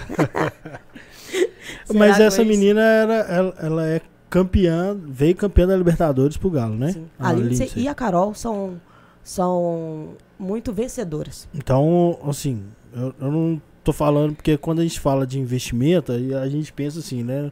Masculino, procurando técnico Jorge Jesus, Sampaoli e tal. É, mas é um, um investimento alto, assim. Querer buscar já de uma prateleira É, para onde você disputar. tava, pra onde você foi. É. E o Atlético é ousado, né? Diz que o Atlético tentou eh, conversar com o treinador do Corinthians. velho. O dia que as meninas falaram, eu falei assim, não, tá brincando. Não, não conheço, né? Ousadia, né? O, Que é ah, fodão. pô, é, o cara. O cara é bom, ponto, mas o cara tem na mão metade da seleção brasileira. Você não vai tirar ele de lá. É, É nunca. verdade. É nunca. Mas Porque no aí, futebol feminino que- ainda tem essa distância. O Atlético no futebol feminino, ele não tem o mesmo tamanho do Atlético no futebol masculino. É, eu imagino isso, porque é exatamente porque nas finais de campeonatos os times são desconhecidos. Assim, Uhum. agora estão chegando São Paulo, Palmeiras e, e Corinthians e tal. Mas antes era, era Juventus, eram outros times que eu não- conhecia. que, é, que é onde a, a Lindsay e a Carol As duas formaram. estavam lá, né? Porque, Ganharam a é, Libertadores. Mas aí que tá uma, tem uma diferença muito sutil, né? Quando você fala de investimento, por exemplo, que, que é o seguinte: se trouxer um treinador para o time masculino do Atlético, a gente já sabe que algumas características básicas ele precisa ter. O time precisa ser rápido, o time precisa ser ofensivo e o time precisa criar identificação com a torcida. Sem essas três coisas, não adianta. Nenhum treinador fez sucesso no Atlético sem essas coisas. Então não adianta você ir lá e buscar um Carilli da vida que não vai casar, não vai funcionar. Não adianta você pegar um treinador que não gosta de jogar com a base e colocar no Santos. Não funciona. E aí, o, o meu maior medo quando o Galo trouxe a Carol e a Lindsay foi esse. Porque a Carol e a Lindsay, elas são especialistas em formação de atletas. Lá na Ferroviária, é desde o sub-15 do feminino, que é assim, absurdo. Absurdo a quantidade que revela. Ferroviária chega aí, sem ter o tamanho de nenhum time grande, chega, ganha Libertadores. Aí esse ano foi semifinalista de Libertadores. Todo ano tá brigando lá em cima. E você não vê falar assim, ó, fulana de tal vai ser a nova contratada da Ferroviária. Grandes contratações. Não faz. Porque o trabalho delas é para revelar. É, mas aí você não acha que o Atlético, pelo feminino, não tem essa identidade que, que você tá falando, pro masculino?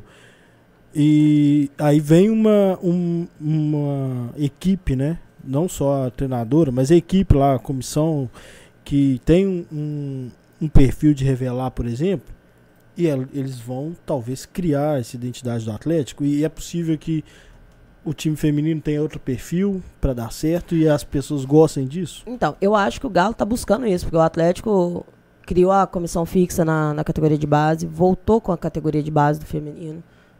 É, foi obrigado por causa das competições, mas voltou. Mas tá lá, colocou uma, uma, uma comissão boa, que já estava no feminino desde muito tempo. Eu acho que o, o foco do Galo é esse. Mas é muito difícil fazer uma transformação dessa jogando a um. Então, eu não. É, o, o meu É, até porque temor não tem transformação, né? Tá do, do zero de novo. do zero de novo. Então, é, eu, eu acho Mas que... aí ele começa como? Igual o Fael falou. Ele começa contratando um caminhão de gente. E aí, o que eu, o que eu entendi do Atlético? Eu vou tentar formar um time forte para eu me manter na Série A1.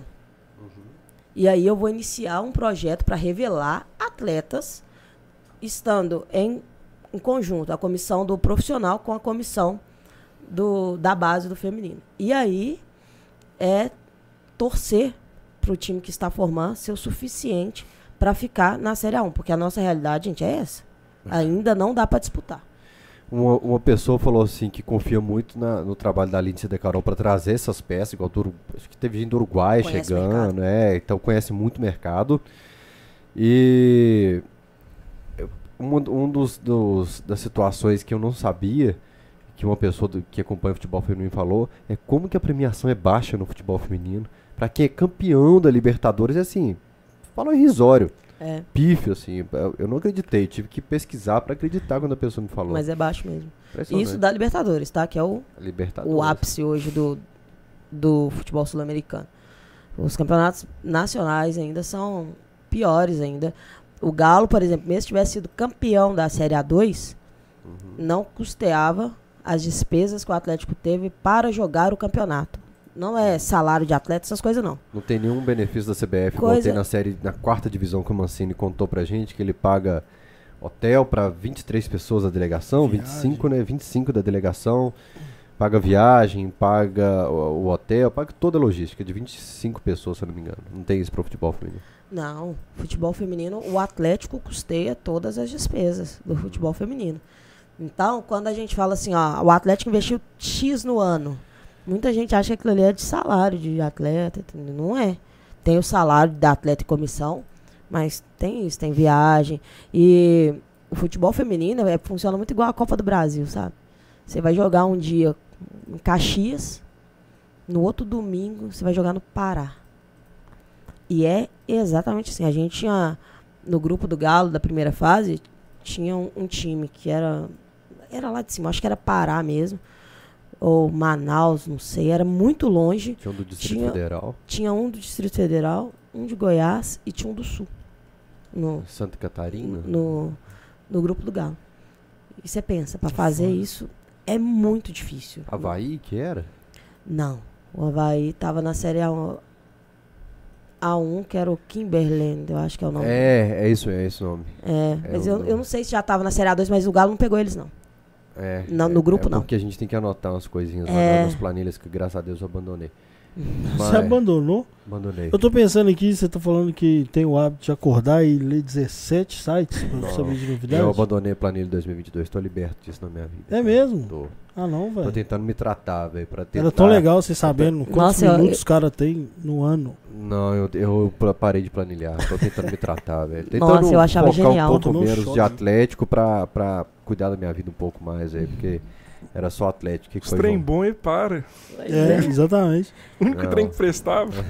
Mas o, o- outra coisa é a questão de do, do material, por exemplo.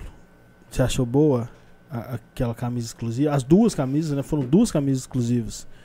A E- primeira e a- coleção. E eu vou fazer uma Marmanjada toda reclamação que querendo. vocês sempre É, fizeram. exatamente, a Porque marmanjada toda querendo. Não a camisa. tinha camisa que vocês pediram, não fazem o modelo feminino. E eu queria comprar a camisa rosa, que ficou maravilhosa. Tanto Mas a que rosa saiu masculina, não? Não. Acho que Também só, não? Só... Não. Só feminino. Tanto que eu olhei a GG feminina, Não deu, mas não, a pai. minha pança, meu pâncreas tá inchado. Tá Isso é legal também, você ficar com a golinha no, no decote aqui. Assim. É, não, eu queria pelo menos guardar, cara. Porque eu já tenho tanta camisa que eu guardo que eu não uso que eu queria pelo menos guardar. E a camisa listrada na diagonal que eu Essa sempre quis no. Atlético. Essa foi legal. Essa ficou muito linda. Então, eu e acho a que é branca, uma pra mim, foi, uma da, foi a camisa branca mais bonita da história do Galo. Foi aquela do feminino. Aquelas listras Então, horizontais nas costas é maravilhoso. Eu acho que isso criou, chamou a atenção bastante para o futebol feminino. Agora eu vou fazer uma reclamação aqui porque o Atlético prometeu que as meninas estariam com o material de jogo, acho que na primeira fase ainda do campeonato, não receberam e continua aquele amadorismo de não entregar material necessário para as meninas do futebol feminino. Será que com a Adidas a gente tem uma É, mudança? vamos esperar isso aí. Mas não adianta eu acho que a tendência não é só trabalhar. piorar. É? Em, em- em relação a isso, com a Adidas. Porque a Adidas e a Nike, elas. Diz que o grande problema de assinar com elas é esse, né? O Aham. fornecimento de material para as categorias de base e para as outras modalidades, né? No caso do feminino também seria isso.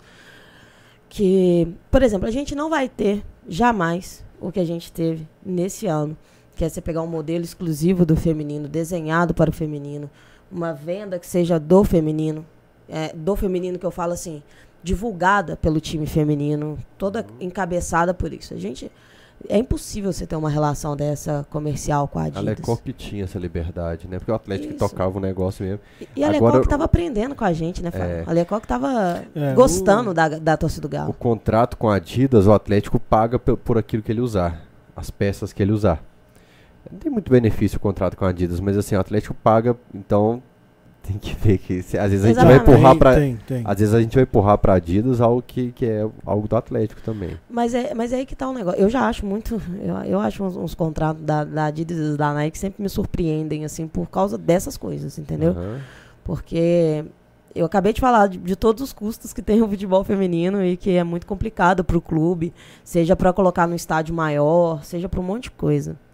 Aí o clube vai investir dinheiro no- nos materiais da, da Adidas para colocar as atletas, sendo que o retorno financeiro da modalidade ainda é baixo, entendeu? É, gostaria que acontecesse? Gostaria que acontecesse, mas não acho que vai acontecer, porque eu acho que é muito mais difícil. Isso só dificulta ainda mais do Galo fazer, fazer isso. E eu acho que me surpreendeu não continuar porque deu muito certo. Porque deu muito certo. Inclusive, vocês estão aí, eu passei pela mesma coisa. A camisa do Atlético feminina simplesmente não serve em mim. Eu sempre, sempre fui defensora né, do faça uniformes femininos por causa do consenso geral de que eu achava justo e necessário. Mas eu não uso a camisa feminina do Galo. E aí nessa daí eu rodei. Eu fiquei sem a camisa rosa, sem a camisa listrada, sem a camisa branca É verdade. nenhuma das camisas da, da Lecoq me, me servia. E a- não, até servia, a GG servia, mas ela ficava tão justinha que eu falei assim, no ritmo de pandemia que eu tô aqui, eu não vou, não vai, não vai durar um mês essa camisa. Acabei ficando sem também. Eu tô Mas assim. tinha que repetir, velho. Que é Eu fiz, eu comprei um manto da massa aí, um G. Eu tô barrigudinho, uso G. A autoestima cresceu, eu coloco Você ele. colocou mesmo, já fica Eu fortinho. devia ter feito isso há 10 anos atrás. Tem um- 200 camisas lá que A eu camisa rosa ainda tem feminina? Tem, tem. Acho que no Outlet, Não, pelo menos. É, eu tem. sei que tem, porque tem uma, uma menina da grupo postou essa semana, que, que comprou essa semana. Mas é o seguinte também, as meninas que vestem P, por exemplo, já tiveram dificuldade de achar desde a semana do lançamento. E até, a- até essa semana conseguiram comprar. Preciso arrumar um G. Se alguém tiver aí. O J, é, como é que é o cara da loja do Galo? Qual? Da O que é do centro. patrocinador nosso, hein? centro. Ah, o Fernando? Ô, Fernando, se tiver aí, reserva pra mim. Inclusive, ele, ele me mandou DM aqui no Instagram, estou precisando respondê-lo. O Fernandão, é o Nando Calado. Deixa eu ler Instagram. recados aqui, velho. Pode, deixa eu só ler o Pix primeiro então da Tatiana Oliveira, que tá mandando 10 reais falando, me chama, Fael. A Tatiana Oliveira é nossa sócia aqui. Tatiana, espero que a gente ainda tenha estrutura para receber. A gente tem uma, uma condição ainda limitada para trazer. Fazer, se dependesse da gente fazer cachorrada a semana inteira. Né? Mas a gente ainda tem uma limitação semanal por aqui. Pronto? Pronto. A Carol Toledo, gente boa demais. Ai, mandou Carol, mensagem aqui, saudade. ó. Ela mandou lá no começo, tava ansiosa pra ouvir as histórias dessa mulher que representa tanto a torcida. Wilson Gomes falou: essa entende demais de futebol. Quanto ao- quando o Fael puder ir na TV Alterosa, não puder ir na TV Alterosa, a Carol pode ser uma excelente escolha. Teve uma outra pessoa de um outro lugar também que me falou que. Ah, é a Carol. hein?" Entende muito. José Santos, boa noite, cachorrada. É, boa noite, cachorrada. A Carol e o Linha de Três acabou? Fael, Que isso. programa excelente, parabéns. Acabamos não, acabamos não. O- Tinha- o Galo entrou jogo de é difícil, férias. né, a velho? gente entrou de férias junto com É, o Galo. pô. Ô, Carol, eu amo em jogo do Atlético, eu amo o Atlético, mas como que eu adorei parar o calendário. eu e Marquinhos, a gente tava conversando sobre isso, e o Luiz Felipe, a sensação é que você chegava em casa, bebia um copo d'água e voltava pro Mineirão. Que tinha jogo, você acabava a ansiedade de um jogo, chegava em casa, puta merda, agora é o Santos, agora é o Inter, agora é o Cuiabá. E a gente não tava vivendo. Nossa. Não, e foram 50 anos em dois meses que um deles a gente não podia ter sofrido. A gente podia não ter sofrido. né? Aham. Porque acabou que o Flamengo não Foi pegaria opcional. um mês antes. A gente queria era garantir, mas o sofrimento todo foi desnecessário. Nossa, mas desgastou bem emocionalmente. Nossa, é que o né? Galo, o Galo acabou, tipo, ac- acabou o último jogo, a gente a gente fez live de campeão da Copa do Brasil. Eu acho que a gente fez, não, a gente tava muito bêbado, a gente não fez live de campeão da Copa do Brasil. Eu também não fiz pós-jogo. Não conseguimos fazer. A gente tava muito bêbado, lembrei. Aí depois disso nós simplesmente, vem, a gente voltou pra fazer live agora, no primeiro jogo do Mineiro. Foi um desastre. Foi um tal de manda código dele pra cá, manda código pra lá e a gente não conseguia logar. A gente ficou esse tempo inteiro sem nem logar no nosso. A gente não. Eu não fiz pós-jogo do Bahia nem de Atlético férias. Paranaense. Estamos de férias, acabou. Aí, beleza. Agora voltamos, já estamos voltando pro pós, pro, pros pós-jogos. E vai voltar a live semanal também, mas vai ser só na próxima semana. Por causa da questão da- das agendas. E a, a Nina é muito. com- A Nina faz mestrado em engenharia, velho. É difícil achar um, um horáriozinho ali na agenda da Nina, mas nós estamos lá firme e forte. Ela é Teve pós-jogo. Eu fiz pós-jogo sozinho na última, então. Quem que perguntou aí? Qual que é o nome do rapaz que perguntou? Foi, peraí. Wilson Gomes. Wilson Gomes. O Wilson. Então, ó, vai lá, Wilson, dá uma curtida só pra você valorizar que eu Não, fiz Né, não, José José. Santos. José José José. Que eu fiz pós- pós-jogo sozinho. É né? interessante que eu falo que a saga é muito mais gostosa que a taça. A saga da ansiedade, Nossa, do Cuiabá, nossa, demais, do cálculo demais. e tal. A gente gosta é disso. É campeão, a gente vai lá, brinda com os amigos, fica ali em frente à sede do Galo. Mas o que é foda é a saga. Não, no, Aí o no- pós-jogo do, do título lá, eu não gravei, fui tomar minha brama tranquilo. No dia do brasileiro, eu lembro que eu, eu tava com meus meninos, minha esposa tava viajando, então eu fiquei com todos os meninos e eu não tive coragem de ir pra, pra rua, né? Praça 7. Mas eu fiquei, pus na televisão lá o, a, a live da TV Galo, que fi- ficava filmando na esquina, assim, da Aham. festa da Que sede. maravilhoso. Mas no. Na, na Trips Coroa, Triplete Alvinegro, enfim, eu, eu, eu imagino. Tipo assim, me perguntasse dois anos atrás, o que, que eu faria se o Galo ganhasse tudo? Eu falo, velho, eu vou morrer, velho. Eu vou pra Praça 7, passar três dias lá. Eu falei, velho, que do caralho. tipo, vou curtir agora, tô aliviado. A saga Foi é muito isso, mais não foi- gostosa. Não foi um negócio assim de. Sabe aquela cena, tipo, conquista. o último samurai, o coração valente, que todo mundo mata a espada, a hora que você acaba assim, você só bate de joelho no chão e fala, foi do caralho a batalha. aqui." Exatamente. Vamos, vamos caçar treta contra o reino agora. velho. Vamos para o próximo. Vamos para o bro. É por aí, velho. Agora, uma acho- coisa sobre o título é: os meus vizinhos, com certeza, odeiam o Fael simplesmente por aquela hora. com- quantas horas são? É, São 10 horas do Ai Credo? Ah, Ou é uma verdade. hora? Uma hora, foi um Uma show. Uma Ai, hora. Maravilhoso, muito obrigado, João. Meus vizinhos estão um pouco putos com isso. Mas, gente, eu colocava assim, no máximo do volume da minha televisão. Colocava ele, ele ia, ia, ia, ia. Na hora que acabava, eu colocava de novo. E isso foi uma semana. Eu Eu- ia trabalhar e deixava ligado. Eu ia fazer 10 horas, só que eu falei, ah, não tá rolando não. 10 horas é muita Gente, coisa. Isso, Eu ia isso trabalhar e deixava caralho, ligado. tá? Meus vizinhos devem ter ficado. Isso foi do caralho. Eu não curto funk, não curto essa- essas musiquinhas que tem essa cornetinha. taranana. Eu não, não gosto, não é o tipo de música que eu ouviria. Mas o fato de, de andar na rua e tá assim, tipo estéreo, sabe? A casa de um lado, o boteco do outro, o carro passando. Tudo era essa música, velho. Falei, velho, esses meninos já vão crescer sabendo, o Galo ganhou, vai credo. Pior desse trem é, fe- é viagem de final de ano. Não podia sair com a camisa do Galo na rua, não. É. Era Meu assim, amigo saiu ou- do Botafogo e falou, mano, eu não aguento andar com a minha camisa do Botafogo, que os caras ficam, ai, credo pra mim, que achei que era do Galo. começou com o tal do Galo, ganhou, e Caralho, depois veio com esse ai credo, velho. Eu, impossível. Então, as coisas do Galo viralizam muito fácil. É só a gente estar um pouquinho feliz, né, velho? É, eu tô escrevendo o livro, né, acabei agora, o, sobre o 2020 e 21 do Galo. O livro chama O Galo Ganhou.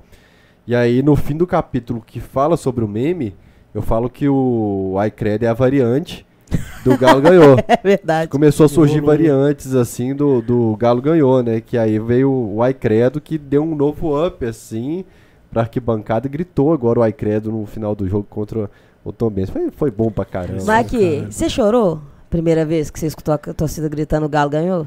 As 15 primeiras vezes eu chorei. Eu falava isso sempre. Foi contra o Cuiabá. Cuiabá eu chorei muito. Foi? Chorei muito, muito, muito mesmo. No- eu arrepiei só de lembrar, sabe? Porque no dia, que, no dia que eu escutei a primeira vez, na hora que eu escutei, a primeira coisa que eu pensei foi, eu falei, cacete, o Fael deve estar chorando pra caralho Ele agora, velho. eu tava sozinho na arquibancada nessa hora. Então, assim, o pessoal chegou pedindo foto. Falei, eu tirar uma foto comigo. Eu falei, espera. E aí a pessoa ia saindo, eu falei, não, espera aqui que eu acho que eu vou passar mal. E pedi pra ficar do meu lado. Espera a foto, mas me ajuda aqui. Falei, isso é porque eu tava muito tremo, muito tremo. Contra o Corinthians eu chorei muito a hora que cantou. É, mas os jogos que eu tava sozinho, assim, e, e contra o Fluminense, que eu assisti sozinho também, a hora que cantou, eu abaixei na cadeira e 20 minutos, assim, mas chorando, assim, da cara inchada depois, assim, ó. E os velhos batendo nas minhas costas, tudo bem e tal, porque foram seis anos insistindo, né? Escrevendo o livro agora, escrevendo me emocionei de novo. Porque eu lembrei do dia que eu cheguei em casa, recortei o trecho da Marcia, né? Que a Marcia odeia, que, que ela gosta de passar low profile no. É, mas Ninguém me incomoda na minha adoro. cachaça, não. e E aí. esse que é o melhor, porque agora quando eu vejo ela sangue, ela toda tímida, que o povo começa a falar com ela disso, É, eu fico pensando, meu Deus do céu, eu só tava acostumada a ver ela muito doidona. é, Eu vi ela assim também. Aí Nunca eu vi ela sã do jeito que escrevendo- fala, que ela fica é, tímida, né? eu queria passar os áudios dela aqui. Agora, Ela agora tinha- ela fica, tipo, ela tinha ficou que autorizar eu passar os áudios dela chapada aí, que ela manda no WhatsApp. e aí, é, eu falando do- da remixagem, né, de colocar o Barreto depois e colocar, a hora que eu escutei aquilo ali, eu falei, bicho, isso aqui é tipo escutar a banda Eva, minha pequena, isso aqui vai grudar na cabeça. Só que o Galo não ganhava todas, assim, né? Mas, pô, O Galo dificultou o ficou- meme. ficou- e ficou bacana o livro, viu, gente? É, eu acho que ficou bacana. Mandei pra uma pessoa, a pessoa leu ali e falou assim, não, Fael, eu acho que tá bacana, mas eu sou meio suspeito, que sou seu amigo, mas tô gostando muito, que eu gosto dos seus textos e tal. Em breve, novidades por aí. Vamos ver se sai, né? Porque é difícil fazer livro, viu? Fica caro, a galera não quer pagar, o país tá numa situação difícil. Mas vamos seguir o Cachorrada Podcast, que o assunto é Carol. É... Carolzinha, Hum. eu tava em 2014, participei da pesquisa do filme, é, que nem, nem tinha esse nome, Lutar, Lutar, Lutar. A gente queria falar sobre luta, o, o Serginho, a turma me chamou pra trabalhar no filme, eles queriam falar da resistência, do Atlético, e pá, pá, pá. Me chamaram para trabalhar na pesquisa lá no Atlético. E a gente pegou imagens, tem imagens lá no filme que eu fiz, tem eu sem barba, novinho, os dentes todo torto, né? Bem diferente lá. E aí em 2017, 18 por ali, os- o Elvésio chega no Brasil e chama a gente lá pra assistir o filme. Eu e Eduardo Ávila. Assisti o filme falei, pô, ficou bom pra caramba. Aí depois me falaram de 2020, eu acho que não ia ser mais a voz do Fred Melo Paiva. Eu fiquei meio puto na hora, assim. Porque eu sou fã do Fred, né? O Fred é foda. O Fred é patesco pra, pra, pra essa narrativa que o envolve uma é ironia. dele, né? Então, assim, tem a cara do Fred também no texto É. dele. envolve ironia. O, o Fred tem essa pegada de irritar sendo irônico às Uhum. vezes e tal. Aí a hora que eu assisti o filme, e eu falei isso pro Fred Melo Paiva aqui. Que bom que te tiraram, Fred. Eu sou seu fã. Que ficou bem melhor com você e ficou bom demais. Como que foi a hora que chegaram pra você e falaram assim: tem uma ideia aqui, vamos tentar? Como foi tudo isso do filme? Assim, o, o filme é, chegou em mim muito na parte final já do filme. Então, por exemplo, a versão com o Fred, o Fred narrando, eu não, eu não, nunca, nunca escutei, nunca vi. Que foi até bom, Graças talvez ele, a Deus. talvez ele que te senão eu não aguentava É. pressão, não. Porque, assim, quando o Elvis falou comigo a primeira vez, ele me mandou uma mensagem, assim, do nada. A gente faz parte do mesmo grupo de WhatsApp, mas eu, para o WhatsApp, eu sou uma negação. Nossa. A pessoa só passa raiva comigo quando ela tenta se comunicar comigo através do WhatsApp. De grupo de WhatsApp. Eu sou péssima de comunicação por rede social. Uhum. Péssima, péssima, péssima. Sentar e trocar uma ideia, eu sou muito massa. Agora, na Isso. rede social. Então, assim, a gente fazia parte de um grupo, mas eu sequer sabia que eu fazia parte do mesmo grupo que o Elvésio. Aí o Elvésio mandou uma mensagem assim, Carol, eu sou o Elvésio, a gente faz parte do grupo e tal. E tava querendo trocar uma ideia com você, eu queria fazer uma chamada de vídeo. Na hora que você puder, você me fala. E nisso eu tava trabalhando de home office, mas eu tava trabalhando, né? Eu falei assim, ah, ó, eu vou parar de trabalhar tal horário, então lá pras 8 da noite pode ser? Ele falou assim, pode ser então. Beleza. Eu lá sabia que o Elvésio morava em Portugal. Não sabia disso não, marquei 8 horas da noite com ele. Aí a gente conversou, aí ele foi me, me fez uma chamada de vídeo. Falou comigo que ele era, se apresentou, me contou a história dele, quem que ele era, que ele estava fazendo um filme do Galo, não sei o quê, parará, pororô. E a gente estava pensando, precisando de uma narradora. E aí nós chegamos até você e eu queria saber se você teria interesse. Falei com ele assim, ô Elvésio, mas assim, eu não sou narradora, eu nunca fiz nada nem parecido com, com o que você está me descrevendo. Eu não sei de onde vocês tiraram essa ideia. Aí que ele me falou que eu já tinha feito um projeto para mestrado do Lobo, O, o Lobo foi gravar e foi gravar lá em casa. Era um projeto sobre rivalidade entre Cruzeiro e Atlético. E como a minha irmã é cruzeirense, Lobo Mauro Cariogalo. Lobo Mauro. E aí ele foi lá em casa gravar com, comigo, com a minha irmã. E aí a gente gravou e aí o Lobo simplesmente apaixonou com a gente. Assim, foi o primeiro contato que eu tive com o Lobo, ele apaixonou com a gente. Com, a, com as histórias da minha irmã. A minha irmã tem que rir, eu vou expor ela pra todo mundo mesmo, pra todo mundo rir dela. Ela adora o Egídio. Não tem que rir da pessoa, assim. E o Lobo ficou encantado com isso. E a gente começou sempre a trocar ideia e tal. E o Lobo acabou não fazendo, não usando esse material pro mestrado dele, mas ele sempre teve esse áudio guardado. E aí, quando os meninos comentaram com ele que estava procurando uma pessoa, ele falou assim: Ah, eu vou te mandar um áudio aí, você vê se você gosta. Aí mandou esse áudio para eles. Eles, nossa, gostamos, será que tem mais coisa? Não sei o quê.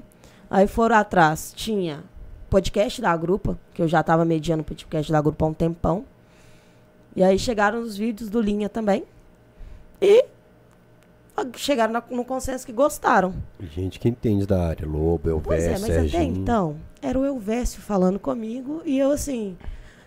Falei com ele, pô, ô, Elvésio, é, não tem nada que você me chamar do Atlético, que eu não vou topar. A única coisa do Atlético que não me convidem, eu não vou é a corrida do Galo. Eu não vou correr. Não dá pra correr. Se for aquelas caminhadas etílicas. Aí vai, vai, aí eu vai. vou. Aí eu vou. Aí a única coisa do Galo que eu não fui ainda é corrida do Galo. O resto, filho, se me chamar, eu vou. Falei que com ele. Falei, só que eu não sei fazer isso. Ele falou, não, tudo bem. Eu vou te mandar o acesso do filme pra você assistir e ver o que, que você acha. Se, se você topa. Se tem a sua cara e tal. Beleza. Junto com, com o link, né? No link vinha tipo uma mini descrição assim do filme. Que eu li lá texto de Fred Melo Paiva, eu falei, tá de sacanagem. Falei, não tem a menor condição de eu conseguir narrar um texto do Fred, mas por quê? Porque o Fred, ele tem uma personificação nos textos dele. Eu, eu leio o Fred, eu consigo escutar Exatamente. o Fred. É o que eu- nós falamos com ele aqui. Eu leio os textos dele na, na voz, voz dele. dele. Na voz E o dele, jeito e dele no falar. tom dele, né? Exato. E no tom dele, tipo assim, aquele risa, aquela risadinha de canto de boca no final de cada frase. Que você fala. Então, eu, eu sempre fui apaixonada com o Fred. Falei, meu Deus, que responsa. Aí, só que a versão que eu escutei já era narrada por uma mulher, uma narradora profissional. Escutei, falei, velho. Assisti duas vezes, né? Porque a primeira vez eu só chorei. Na segunda, eu falei, eu tenho que prestar atenção nas coisas que tem que falar para ver se eu topei. Aí começou o dilema, né? Eu gravei uma vez lá em casa. Aí mandei, eles faze- falaram para fazer algum, algum ajustezinho tal.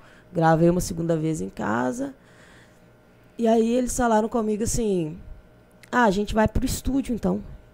E eu assim: Não, mas peraí. Como assim? Não, não, não vai ter nenhuma coisa de, não, tem que ajustar isso, ajustar aquilo. Não, a gente tá gostando, ficou super ok. Aí me mandaram uma versão já com essa primeira narração minha. E aí quando você vai vendo com as imagens, você já fala, ó, aqui tem que mudar uma coisinha, aqui tem que mudar outra e tal. Vai ser no domingo, dia tal. Você reserva de tal a tal horário, em tal endereço, lá no Flore- Floresta. Aqui no Floresta. Floresta aqui. Aí eu falei, beleza. Chego lá, quem que vai gravar comigo? Fred Melo Paiva. Chega lá, ele esqueceu um papel, aí ele falou comigo assim, Carol, eu falei com ele isso depois, né? No dia não tinha condição de falar isso com ele, não. Depois eu falei com ele. Ele falou comigo como se ele fosse um cidadão qualquer, sabe, que ninguém admira. Ele, vão ali que eu tenho que ir na casa do meu pai, que eu deixei um papel lá. Me botou dentro do carro dele. E aí a gente saiu conversando. E foi só por isso que eu consegui gravar. Eu Você tenho certeza. ali, né? Porque aí a gente conversou, já deu aquela respirada. Quando a gente voltou, foi pro estúdio, foi gravar. Rafael, você vê assim, eu acho que o texto corrido, se eu ler ele completo, dão 17 minutos, eu acho, de narração. 18 minutos, um trem assim. Nós gastamos mais de 7 horas de estúdio para conseguir para conseguir gravar. E aí, por quê? Ele, ele precisava de uma versão normal, neutra. Carol, uma versão muito mais empolgada. Uma versão mais rápida. Para eles acharem o, tom ideal depois na hora da montagem. Porque os três também são muito diferentes, né? O Elvis, o Serginho e o Fred, eles são muito diferentes, assim, na, até a pegada mesmo deles. Então, até ajustar tudo. E, e foi assim, foi um. Um choque quando, quando, quando me falaram assim: você aceita? Aceitar é claro que eu aceito. Agora, eu tinha certeza que eu não ia dar conta. Falei, ah, eu vou gravar isso aqui pra eles e eles vão ver que não, não tem condição. E aí, mas eu também é o seguinte, eu quando eu enfio um trem na cabeça, Mas Você é corajosa, Aí eu- aceitaria de e eu sou dedicada. Eu sou dedicada. Então, assim, eu, minha garganta é muito sensível. Muito, muito, muito sensível mesmo. Então, se eu der dois gritos aqui, eu já vou ficar rouca e você não tenha dúvida disso. E aí eu comecei, né? Comecei a pingar própolis na garganta de manhã. Tipo assim, do- desde o dia que eu recebi o convite até o dia que eu fui gravar, eu pingava própolis na garganta todos os dias de manhã. Fazia aqueles exercícios esquisitos, passar, abrir a boca, fechar a boca. A Aline me ensinou, né? A Aline, professora, então ela já tem muitas técnicas, técnicas vocais. E, e aí, essa etapa do guardar segredo também é uma batalha. Nossa, Deus. Eu só contei pra Aline porque eu precisava de ajuda com, com o controle vocal. E eu contei pra Let's, que é uma amiga minha da, da grupa, que eu falo que ela é minha madrinha na grupa, a pessoa que primeiro me recebeu lá. E eu sempre tive um trauma muito grande com a minha voz. Eu odiava a minha voz. Desde Sério? pequena, desde muito pequena. Tá doido, eu acho, acho. Eu achei uma escolha É. bem natural, velho. De verdade. Mas é porque, igual você tá falando, você tá contando aí, eu tô pensando aqui, né? Enquanto você tá falando, pô, ela você falou que tinha falado com o Vest que nunca tinha feito isso. Aí é, é- depois você falou que tinha um monte de material, mas eu pensei, como não?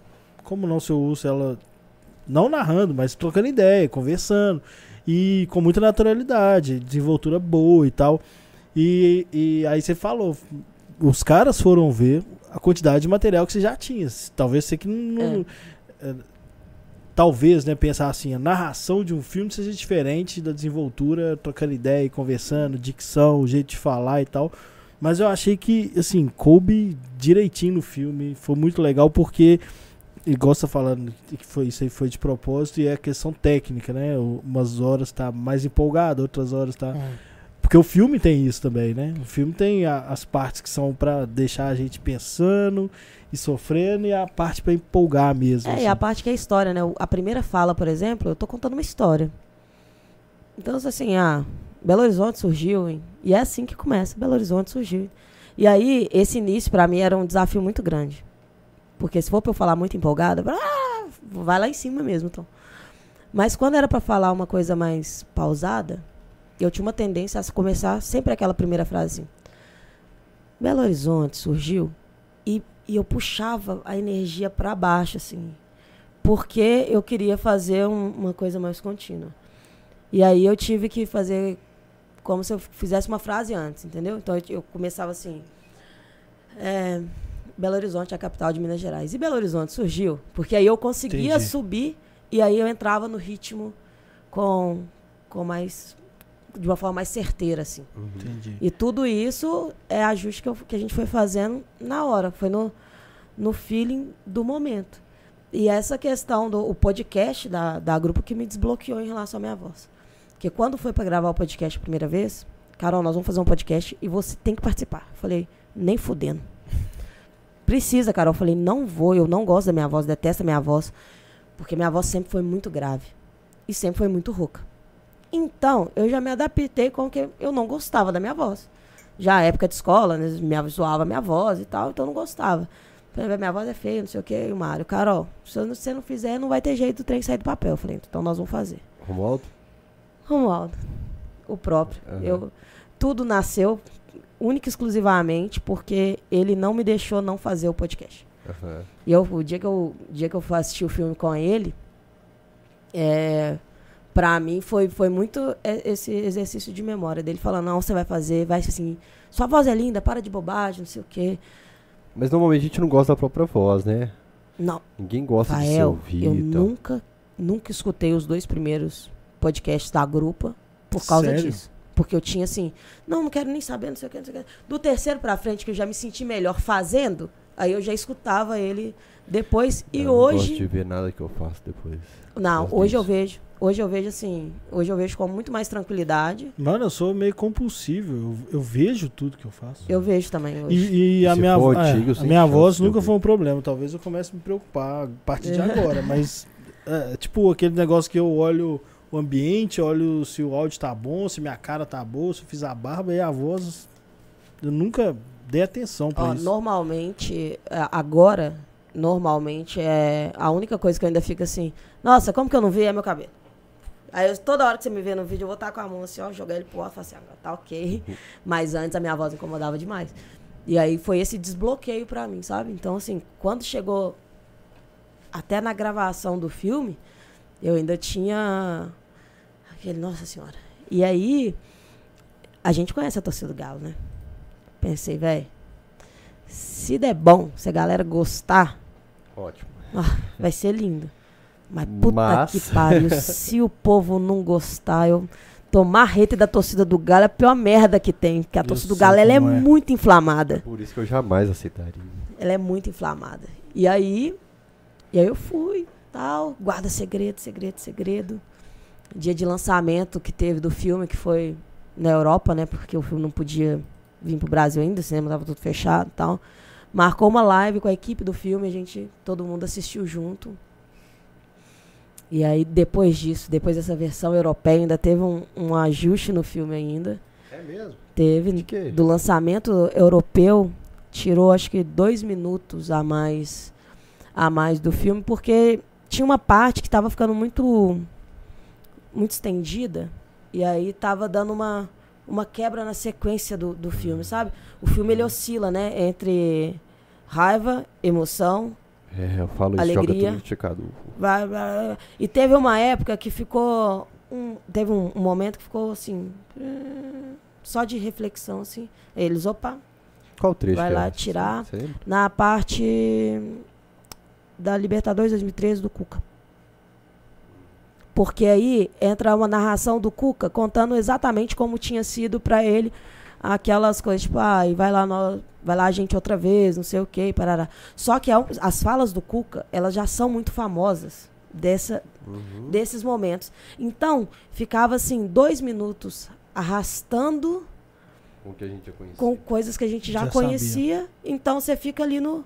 E aí o que, que eles fizeram? Deram ênfase para as partes marcantes da fala do Cuca. Para aquelas, pra aquelas partes, tipo assim, que não tem jeito, né? É o, é o Cuca falando assim. Na hora que apaga a luz, fala assim. Ah, tem que ser agora. E aí ele dá essa respirada. E na hora que o Cuca respira no microfone, parece que o cinema inteiro faz ao mesmo tempo assim. É um time, assim, impressionante daquela fala dele. E depois, na hora que fala do Ferreira, né? Que aí ele volta pra fase. Ferreira. Aí foi o pai do Calil, não sei o quê. Porque aí ele. Você vê que ele tá contando uma coisa meio dramática, ele vai dar o ápice do humor. Foi todo mundo e tal, mas alguém puxou o pé dele. Aí você volta de novo. E aí esse último recorte que precisou ser feito finalizou o filme com o tempo também, que aí puxou ele pra baixo duas horas, né? Ele ficou dois minutinhos antes de duas horas ali. E aí a gente assistiu junto. Aí já veio a galera da produção que não tinha visto finalizado ainda, falou: Não, eu curti, foi legal e tal. E aí quando anunciou pra todo mundo, que foi assim. Caralho, um monte de gente. E, e Carol, tava Carol, programado pra isso? Tava programado pra. o- Quer dizer, filme vocês estão falando, o Fael tá falando que é desde 2016, né? E aí ele foi Gravou em lançado. 2014, gravou. É, ele foi lançado no- nos meses em que o Atlético estava disputando o título. Então qualquer coisa do Atlético iria bombar nesse período. Mas talvez já era programado desde lá de trás. né? Acho que o universo conspirou. Exatamente. eh, Tem umas coisas do Atlético, eu tava falando isso com, com o Marquinhos, como que algumas coisas do sobrenatural, assim, que acontece, que o universo conspira e encaixa tudo certinho, no momento certo e tal. Eu acho que teve uma energia positiva que o filme passou por muito problema. Muito. Institucional, lá no Atlético, briga de, de ego, briga de finanças, tudo, tu- todo tipo de problema. E no fim, depois de tanto problema, você vê que aquilo era a solução para encaixar no 2021 do Atlético. Exatamente. O filme teve vários esbarrões aí durante o processo, que assim, eu só sei das histórias, né? Porque eu já eu não tava na equipe nessa época. Uhum. Mas foi coisa dos meninos já chegarem a falar assim, é, eu acho que não, não vai nascer esse filme não, deixa do jeito que tá, é. E aí quase que o filme não sai. E o filme veio a pandemia, né? O negócio todo foi esse. Eu, eu, quando eu gravei, a gente já estava em pandemia. É, tanto que eu recebi o convite, eu estava de home office. Então, assim, se a- Quando que foi que te chamaram? setembro 2020? 2020 foi o primeiro ano de, de pandemia, né? Nossa, Setembro de então 2020. você segurou muito tempo. Foi isso. Foi setembro de 2020 que eu, que eu recebi o convite e eu gravei em janeiro de 2021. Janeiro eu gravei no estúdio. Aí, depois de dois meses, assim, ele, ele começou a ficar pronto para a versão europeia, mas o bicho ainda estava pegando também na Europa. Arrastou, arrastou, arrastou, segurou até o festival que pôde ser lançado, que foi um festival na Alemanha ou na França, não sei, acho que França. Holanda, não? Holanda? Pode ter sido. Foi lá na Europa, um festival, aí lançou. Aí quando foi para fazer esse lançamento europeu, que aí a gente assistiu a versão, que ainda teve uma Eu reedição. Verso costuma assistir a gente aqui. Se ele tiver aí, ele pode mandar. É. E aí o essa última versão, que já foi a versão brasileira que veio pro Brasil e tudo, foi na Argentina que lançou. E aí já tinha uma galera mais que mais conhece mais, mais o Galo, mas assim, o sucesso já dava pra ver que ele ia ser um, um sucesso quando os europeus assistiam, não faziam a menor ideia de quem é o Atlético. E mesmo assim, gostaram muito. A crítica foi muito boa lá. Depois foi pra Argentina até que chegou o ponto que liberou cinema no Brasil. Porque o filme só podia estrear no cinema. Ele era um filme que tem todos os registros, É, um trem assim que é pra cinema. É, é questão de lei de incentivo à cultura, a verba que Isso. sai, acho que tem que seguir uma sequência de E aí você regras. é, é isso, aí você registra qual que é o tipo de, de filme. É um filme pra cinema, então ele tem que lançar em cinema. Uhum. E aí a pandemia não, não dava trégua. Acabou que deu muitíssimo certo. Na hora que deu a trégua, falou assim, ó, va- vamos começar. Aí começa, né? Mexer com a divulgação, com achar lugar para não sei lá. E aí é aquele encaixe. E por causa de uma semana que não cai na semana do título, né? O lançamento, não foi um trem assim? Uma semana ou 15 dias, não sei. Uns 15 dias, eu É, acho. foi um Eu lembro assim. que você chegou até a falar comigo lá no, no Twitter, falou, não, assiste, você vai, você vai chorar e tal, porque eu tinha falado com o João aqui que eu não tava querendo assistir exatamente por isso. Falou, velho, eu sei que vai me dar uma eu Mas você assistiu depois? foda." Assisti, assisti. No cinema. Não, assisti no. Na no ESPN. tipo fico pay per view. puto. Não, velho. todo dia ele arrumava uma desculpa, a gente fazendo uma pressão pra ele ir pro cinema E você tal. assistiu antes ou depois do título? Assisti antes do título. Antes do título. Te deu um outro significado? Não, não, porque a maioria das histórias, é isso que eu achei que pra mim foi meio broxante, assim, na, na repercussão.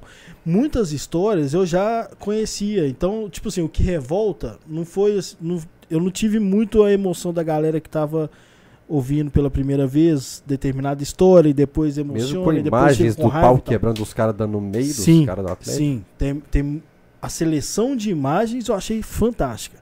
Eu tô falando nessa parte emocional que o João falou comigo. Não, eu não te falei dos Não. acontecimentos. O que eu tô dizendo é o seguinte, é que o, o pelo que eu pelo que eu percebi na repercussão do filme, ele mexeu muito com as pessoas nesse sentido, assim, de, de Da revolta roubalheira. e de- exato. E aí me pareceu Exatamente por isso que eu acho que o time foi foda. Me pareceu que o fato de estar disputando o título agora e assistir isso e daqui a duas semanas vai ser campeão foi um foi um encaixe perfeitíssimo, sacou?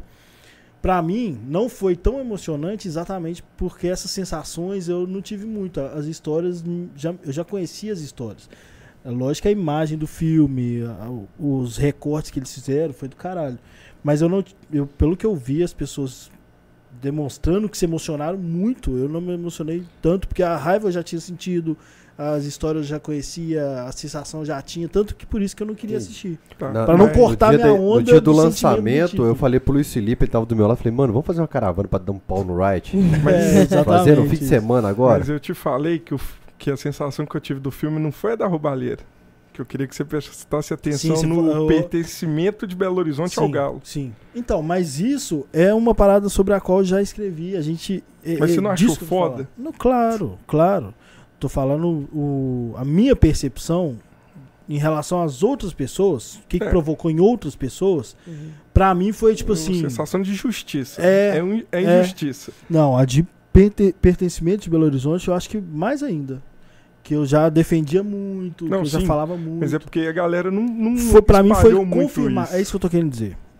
Pra mim foi mais confirmação do que descoberta, Descoberta. sacou? É isso.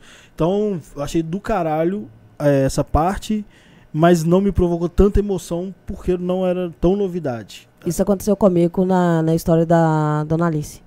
Porque Isso. muita gente ficou muito Isso. surpreendido com a importância da Dona Alice na, na, desde a fundação. E ela- a- isso não me surpreendeu, porque eu já Exatamente tinha isso. escrito um texto. Nossa, faz muitos anos isso, mas eu, eu já tinha escrito sobre isso.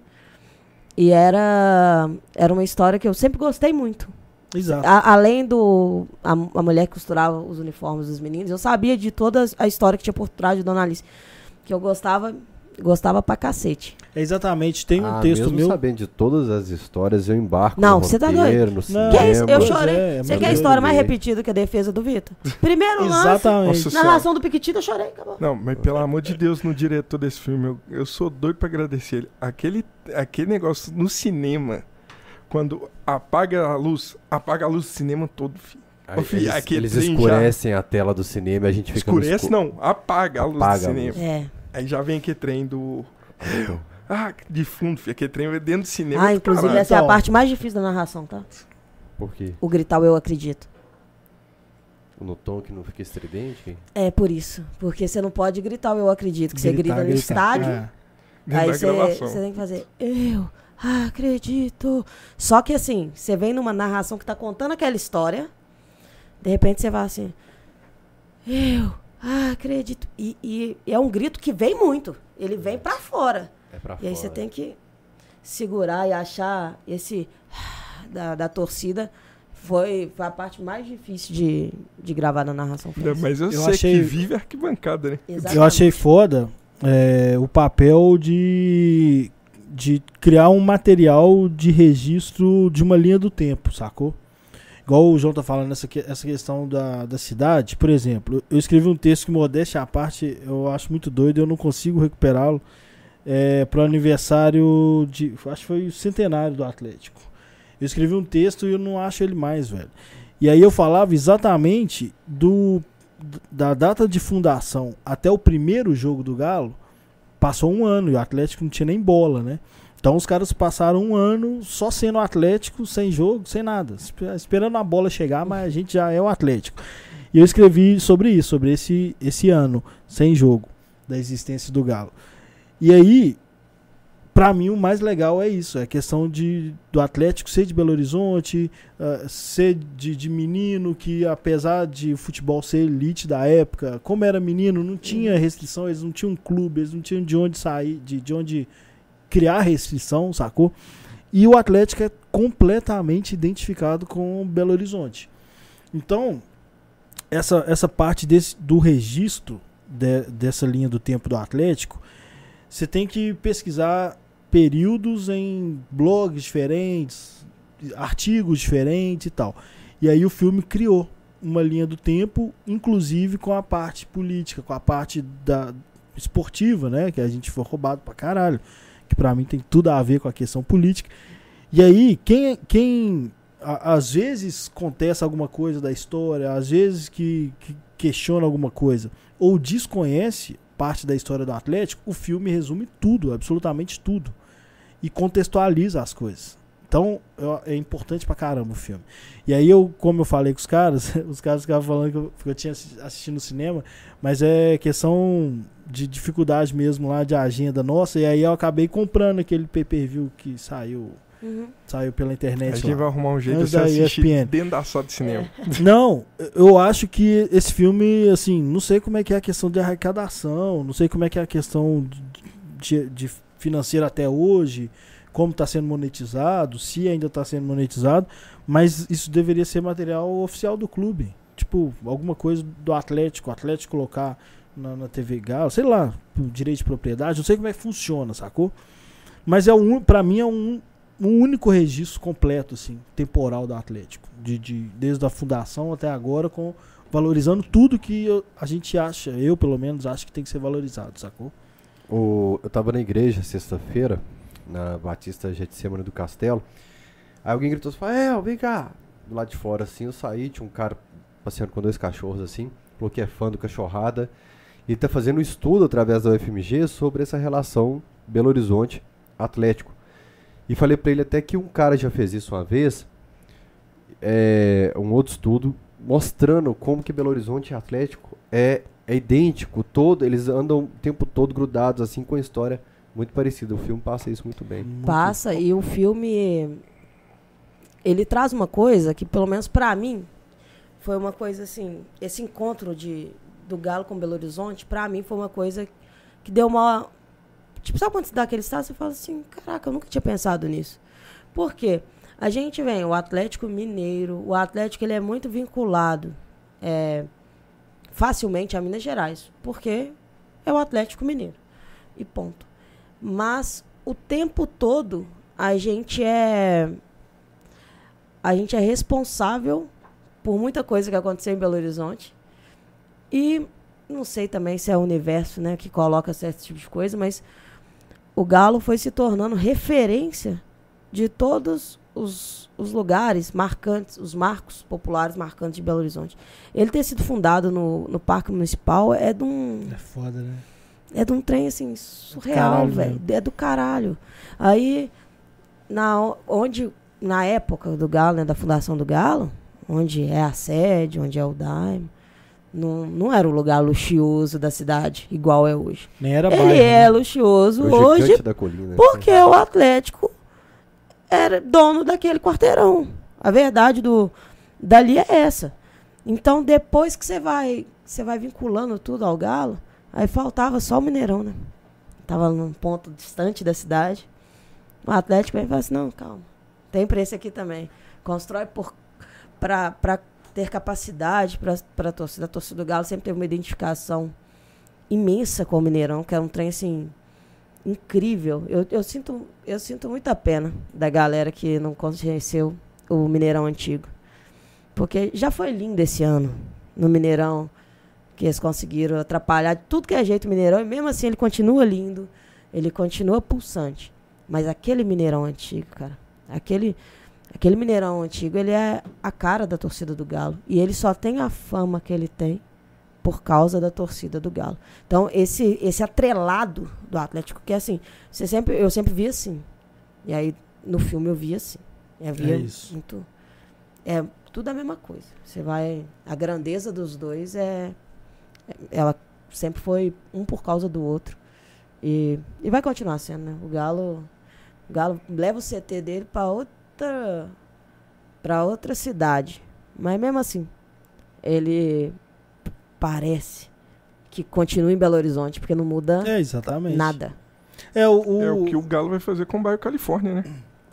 É o que a Arena vai fazer A agora. região. e que era um né? bairro meio tipo, sei lá, não era tão falado, né? A região lá vai bombar agora. Mas o, o que eu acho mais legal desse, dessa questão é que o Atlético tem a, a identificação com a cidade, com a população de Belo Horizonte e muito com história. História, in- inclusive do país, que conta lá a questão do Reinaldo e, e da década de 80, de, de ditadura e tal.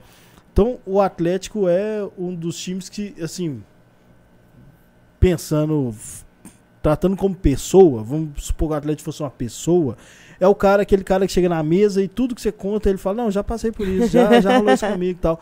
É o Atlético, sacou? É, O Atlético tá envolvido em muito fato importante e que pra gente é até sofrido pra caralho. É, é, por isso que eu, essa questão do filme de, de, de revolta, assim, eu, já, já tinha essas revoltas e pra mim, na minha cabeça, já havia feito essas ligações. E aí você vê no filme e fala, porra, era É desse mesmo. jeito mesmo, era desse jeito mesmo. Porque a, a, a, a ideia do filme eu acho que foi essa, né? De criar como se fosse uma história linear, mas não é, né? Você vê como muita gente só via como uma final perdida, por exemplo, Isso. ou uma desclassificação que, Uhum. que nunca fez a associação que o filme mostra que tem, sacou? Isso e, é do e caralho. nunca foi pelo título. Exato. A, a dor nunca foi pelo título. Sempre foi por você saber que você tem o melhor time e, e que não vão. E que não adianta o que você Não faça, não vão deixar você ganhar. Exato. E, e velho, é, eu, eu fico assim, dói na gente. Dói. Mas todas as vezes que eu vi o Reinaldo ano passado, eu fiquei pensando, meu Deus do céu. Não, é, é irrecuperável, sabe? Eu acho assim, eu acho. Eu achei lindo todas as, as justas homenagens que o Reinaldo recebeu ano passado, porque eu acho que demorou muito para todo mundo é, dar o devido valor ao craque que o Reinaldo foi. Mas às vezes eu fico pensando assim, cara, foi lindo. Ele tá comentando, ele ter voltado para os braços da torcida, assim, dele bater chutinho no, no gramado e o Mineirão cantar ei, Reinaldo é nosso rei. Ele ter levantado a taça, eu acho que reconforta o coração dele um pouco, mas é irreparável o que fizeram com o Reinaldo. Mas Irreparável. eu achei muito assertivo tudo que fizeram do Sim. Hulk contra o Fluminense lá em frente a ele. Falar assim, ó, tô ganhando, mas aqui, rei, ó, tamo junto. Isso foi do caralho. A taça aí na É, sequência. É assim, o, o Hulk ele é muito ídolo pelo que ele fez em campo, mas ele é muito mais ídolo porque ele quis ser ídolo. Ele quis conhecer a história do Atlético. Verdade. Ele quis saber o que, que ele precisava fazer para ser importante no Atlético. Ele não se limitou a, a chegar aqui, fazer gol e beijar escudinho, não, filho. Ele, ele se aprofundou na história do Na Atlético. verdade, ele é o jogador estereótipo do sonho da torcida do Galo. Uhum. Isso mesmo. E Ele ele, é o vai cara que se complicar envolve. as próximas contratações do Galo. Super-herói realmente no, ele É. explicou, ele mostrou pra gente que super-herói existe, né? É. Tipo assim, a perfeição realmente assim. É, porque o futebol dele é força, é raça. Ele se identificou com o Atlético. Ele, ele trouxe a torcida. E ele, além de ser campeão, né? Que qualquer um seria entraria pra história, mas ele, ele fez isso ficar mais legal quando ele chamou o Reinaldo pra participar do, da festa, né, da comemoração. Porque a- aquela homenagem, pra mim, foi isso. No dia em que eu vi, eu falei, velho, ele tá trazendo o Reinaldo pra participar do título. Pra agora, né? Exato. Foi do caralho. E eu, o que eu acho do Reinaldo é isso. É, é que, tipo assim, eu vejo o pessoal falando de, de jogador como se fosse craque. Tipo, tipo um chulapa da vida. Que alguns talvez até sejam bons mesmo. Mas o Reinaldo não é reconhecido nacionalmente por falta de O título. filme Só aborda muito isso. bem o Reinaldo também, mostrando também lances dele ali. Que você- o cinema Então, fica assim, é. nossa. É. O cinema fica assim, nossa. ó. Tanto que lances jogadores, que é absurdo. jogadores fodas falam que o Reinaldo é o melhor cara. que- O Zico fala que o É. Reinaldo é. O segundo maior. É. O terceiro maior da história do Brasil fala que o Reinaldo é o, Que é o terceiro Melhor. maior. O Zico? o Zico, né? Não é não, velho. É O. Romário fala que o, Se não o fosse o Reinaldo... Wright, seria o Marcelinho Carioca no Flamengo. eu, eu acho que ele era um bom jogador mesmo. Muitos pais que eu conheço falam que, que ele era realmente bom mesmo. Mas Eu tiraram sou do contaminada pelo Protagonismo. clubismo. Ele faz live, ele faz live com o Dadá, ele é simpático com o Dadá, com o Reinaldo, ele assume com o Reinaldo. Reinaldo. Sim. O Fred Melo, pai, falou que ele se sente até constrangido pra essa questão de 81. Eu não consigo gostar do Zico. Eu também não. Eu acho, tenho que, raiva. eu acho que ele levou. Assim como o Flamengo levou o título que era pra ser do Galo, ele levou os A fama que era- era pra ser do É Reinaldo. isso. Exatamente. isso. Os É. caras pegaram a história do Galo e deram pro Flamengo. Pegaram a fama de craque e deram pro, pro Zico. Mas. Um bom batedor de falta. Um bom batedor de falta. É, Marcelinho Carioca no Flamengo. você vê lance da aí Copa. não tem como é bom, negar, né? né, velho? Porque aí eu também querer falar que não batia falta bem, aí já é clubismo demais, né? É, é, eu só deixar um recado do Vitor Martins aqui. Ele tá falando: o problema da Adidas é que o Galo vai pagar por peça que usar, do fraldinho ao profissional, incluindo o feminino. Ou seja, para ter muita oferta de material, o clube terá de pedir para Adidas e o valor será descontado dos royalties. É aquilo que eu falei É. do. Se prepara que teremos problemas porque o Galo vai, deve segurar agora a quantidade de Com material. Eu não sei como funciona es- esses contratos, mas às vezes o valor dos royalties compensa isso. Porque, por exemplo, ah, eu imagino que a venda aumenta muito, velho, por ser Adidas. Ah, Lecoque mandou bem demais. Você Não, acha mandou mesmo? Né? vendendo igual Sim. água. Acho. Mas será que o custo Eu acho que as da camisas- peça não é mais caro? Não, Não, sei. Então, pois é, isso que eu tô falando.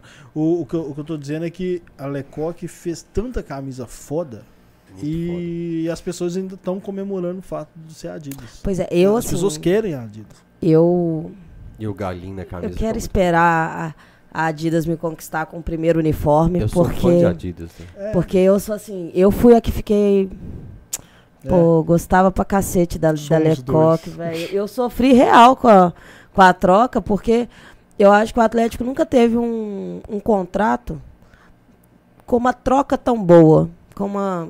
Nossa, eu sei que foi mal. É, não, porque o retorno subiu É. Tá. Com uma troca tão boa, sabe? Onde já. o Atlético. O Atlético entra com a parte que é a, a torcida, né? Que vem de tudo, que esgota tudo em, em uma semana, aí você abre de novo, esgota de novo. E a, a maior reclamação que a Lecoque vai ter é porque não dá conta de fornecer para a torcida do Atlético. Então, assim, para a Lecoque foi um, um choque de grandeza imenso. E para o Galo, velho, é camisa com a- o cara tem a preocupação exata do que, que a torcida quer no uniforme. De ó, o manto da massa, então, que foi assim um acerto imenso. Te dá. É uma marca que, que você sente uma dedicação. Entendeu? A Lecoque me passava essa ideia de que não é, não é um contrato genérico. Não, é isso mesmo. Entendeu? Então isso me fez apaixonar. O e aí eu Atlético também. é eu- até um muito- galinho, né, de escudo O. Atlético é muito mais importante para Lecoque do que o contrário. Isso. É isso que eu penso. E, e tanto que eles tiveram preocupação, eu, eu não sei mesmo de onde veio essas coisas, né? Mas eles resolveram reclamações, por exemplo, tamanho do escudo na camisa. Ficou gigante. Só que eu acho que isso E- e tem a nada de Lecoque. Eu acho que o é Lecoque tudo falou assim, Atlético. Atlético, faz Hã? aí. Então, a é. Lecoque pro Atlético foi marca própria. É, Exato, é exatamente. isso que eu imagino. Aí foi é um de- licenciamento. Aí a empresa lá, a fábrica lá, tem até o nome da moça no vídeo do. No vídeo do Mandar Massa 1 mostra lá. Aquilo realmente foi o Atlético.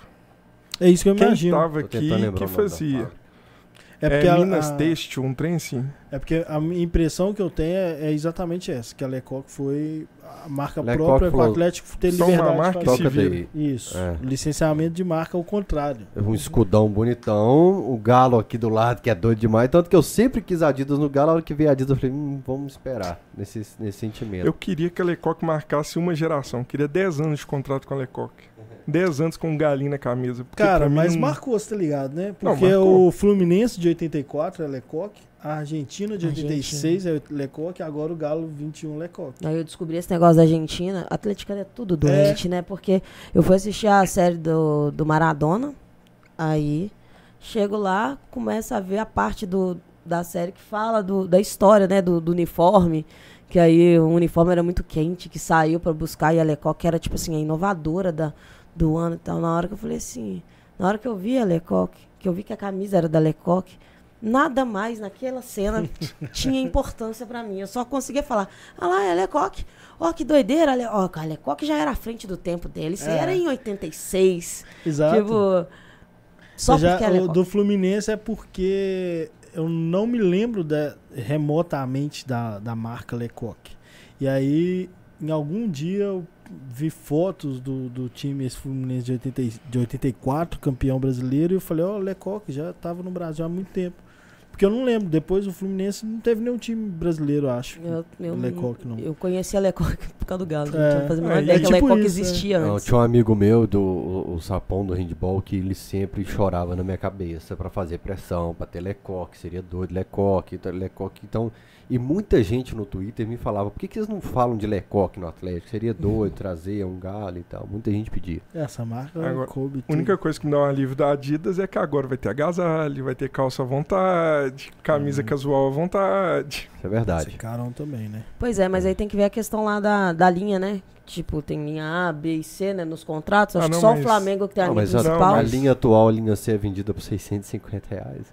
Não, mas A- a, a- o agasalho? Não, não, não. Linha, eu falo da quantidade Ah, de sim. itens. Não, Da é, não, quantidade mas de itens, entendeu? vai seguir o mesmo padrão, por exemplo, do rival, que tem bastante coisa. É o Bastante mesmo contrato do Inter? É a mesma Se coisa. for, tá maravilhoso. que é o mesmo contrato, é o mesmo o Inter nível. tem umas calças que eu vou te falar um negócio, viu? O Trem. O Inter é Adidas mesmo, né? É. É. ah. Então, É, É mas a não o- única viajei, coisa não. que me. Até o Clube Quebrado aqui fizeram muito material do Clube. pior que não vende. hein? É. E feio pra caramba, mas aquilo lá é o, é o, Aquilo ali foi sacanagem, não foi? é o Fala a mais verdade. padronizado do que o normal, que já é Aquilo ali foi sacanagem. Eu acho que aquele primeiro ano eles ficaram muito putos de assinei aquelas merdas. Eles caíram, agora vocês vão ver também. Na, na Não loja da Adidas tinha aquela camisa lá só. Não, você já vai ali na, nessas lojas de É academia. de água a primeira que tiver azul aí, é você só manda É bordar. umas listrinhas assim. Não, só você vai lá, compra aquelas azul da Adidas. Ela é canelada. Ah, Aí você leva naquele quiosque de bordado Mas Exatamente. fazem E manda isso, a desenhar. Adidas faz isso. e manda a lá. Adidas provavelmente pode ser que aconteça algumas coisas. Mas pelo menos eles não aquele roupa de malhar listrada, né? Já, já tá. pelo menos vai ter que copiar a Juventus. Se você quiser copiar alguma coisa aí. É, eu acho que vai ter coisa que vai irritar o atleticano. Por exemplo, Mas a camisa 3 que, o que o vai torcedor- fugir do padrão e eu acho isso ótimo. O que o torcedor Fugir do pode padrão ficar cinza ou calmo, preto. Que o primeiro primeira linha da Adidas ainda vai ser com a empresa da Lecoq. Então pode ficar tranquilo. Eu queria muito que o Atlético fizesse. viajasse na, na camisa 3, assim. Colocasse ela amarela. Você me convenceu disso. Ah, Eu- eu gosto. Eu gosto da ideia, mas assim, pelo amor de Deus. Não me vem com a camisa, igual o Fael falou com a camisa manchada lá, não. Qual? Da, do Cruzeiro, É, o machado ué. de água sanitária. Senão igual do, do Vai ter Corinthians. Ô, é gente, toda aquilo ali. ter- ah, nós vai- vamos ficar igual vaca, senhor. Nossa, nossa cor é preto e branco, Não, deixa, deixa, eu- Vai deixa ficar eu igual um monte de vaca pintada Deixa na eu- rua. dizer o que eu defendo aqui. Eu acho que a camisa 3, ela é pra fugir do padrão. Total. Tipo, o escudo monocromático. Se quiser tirar o branco do escudo, tira e tal.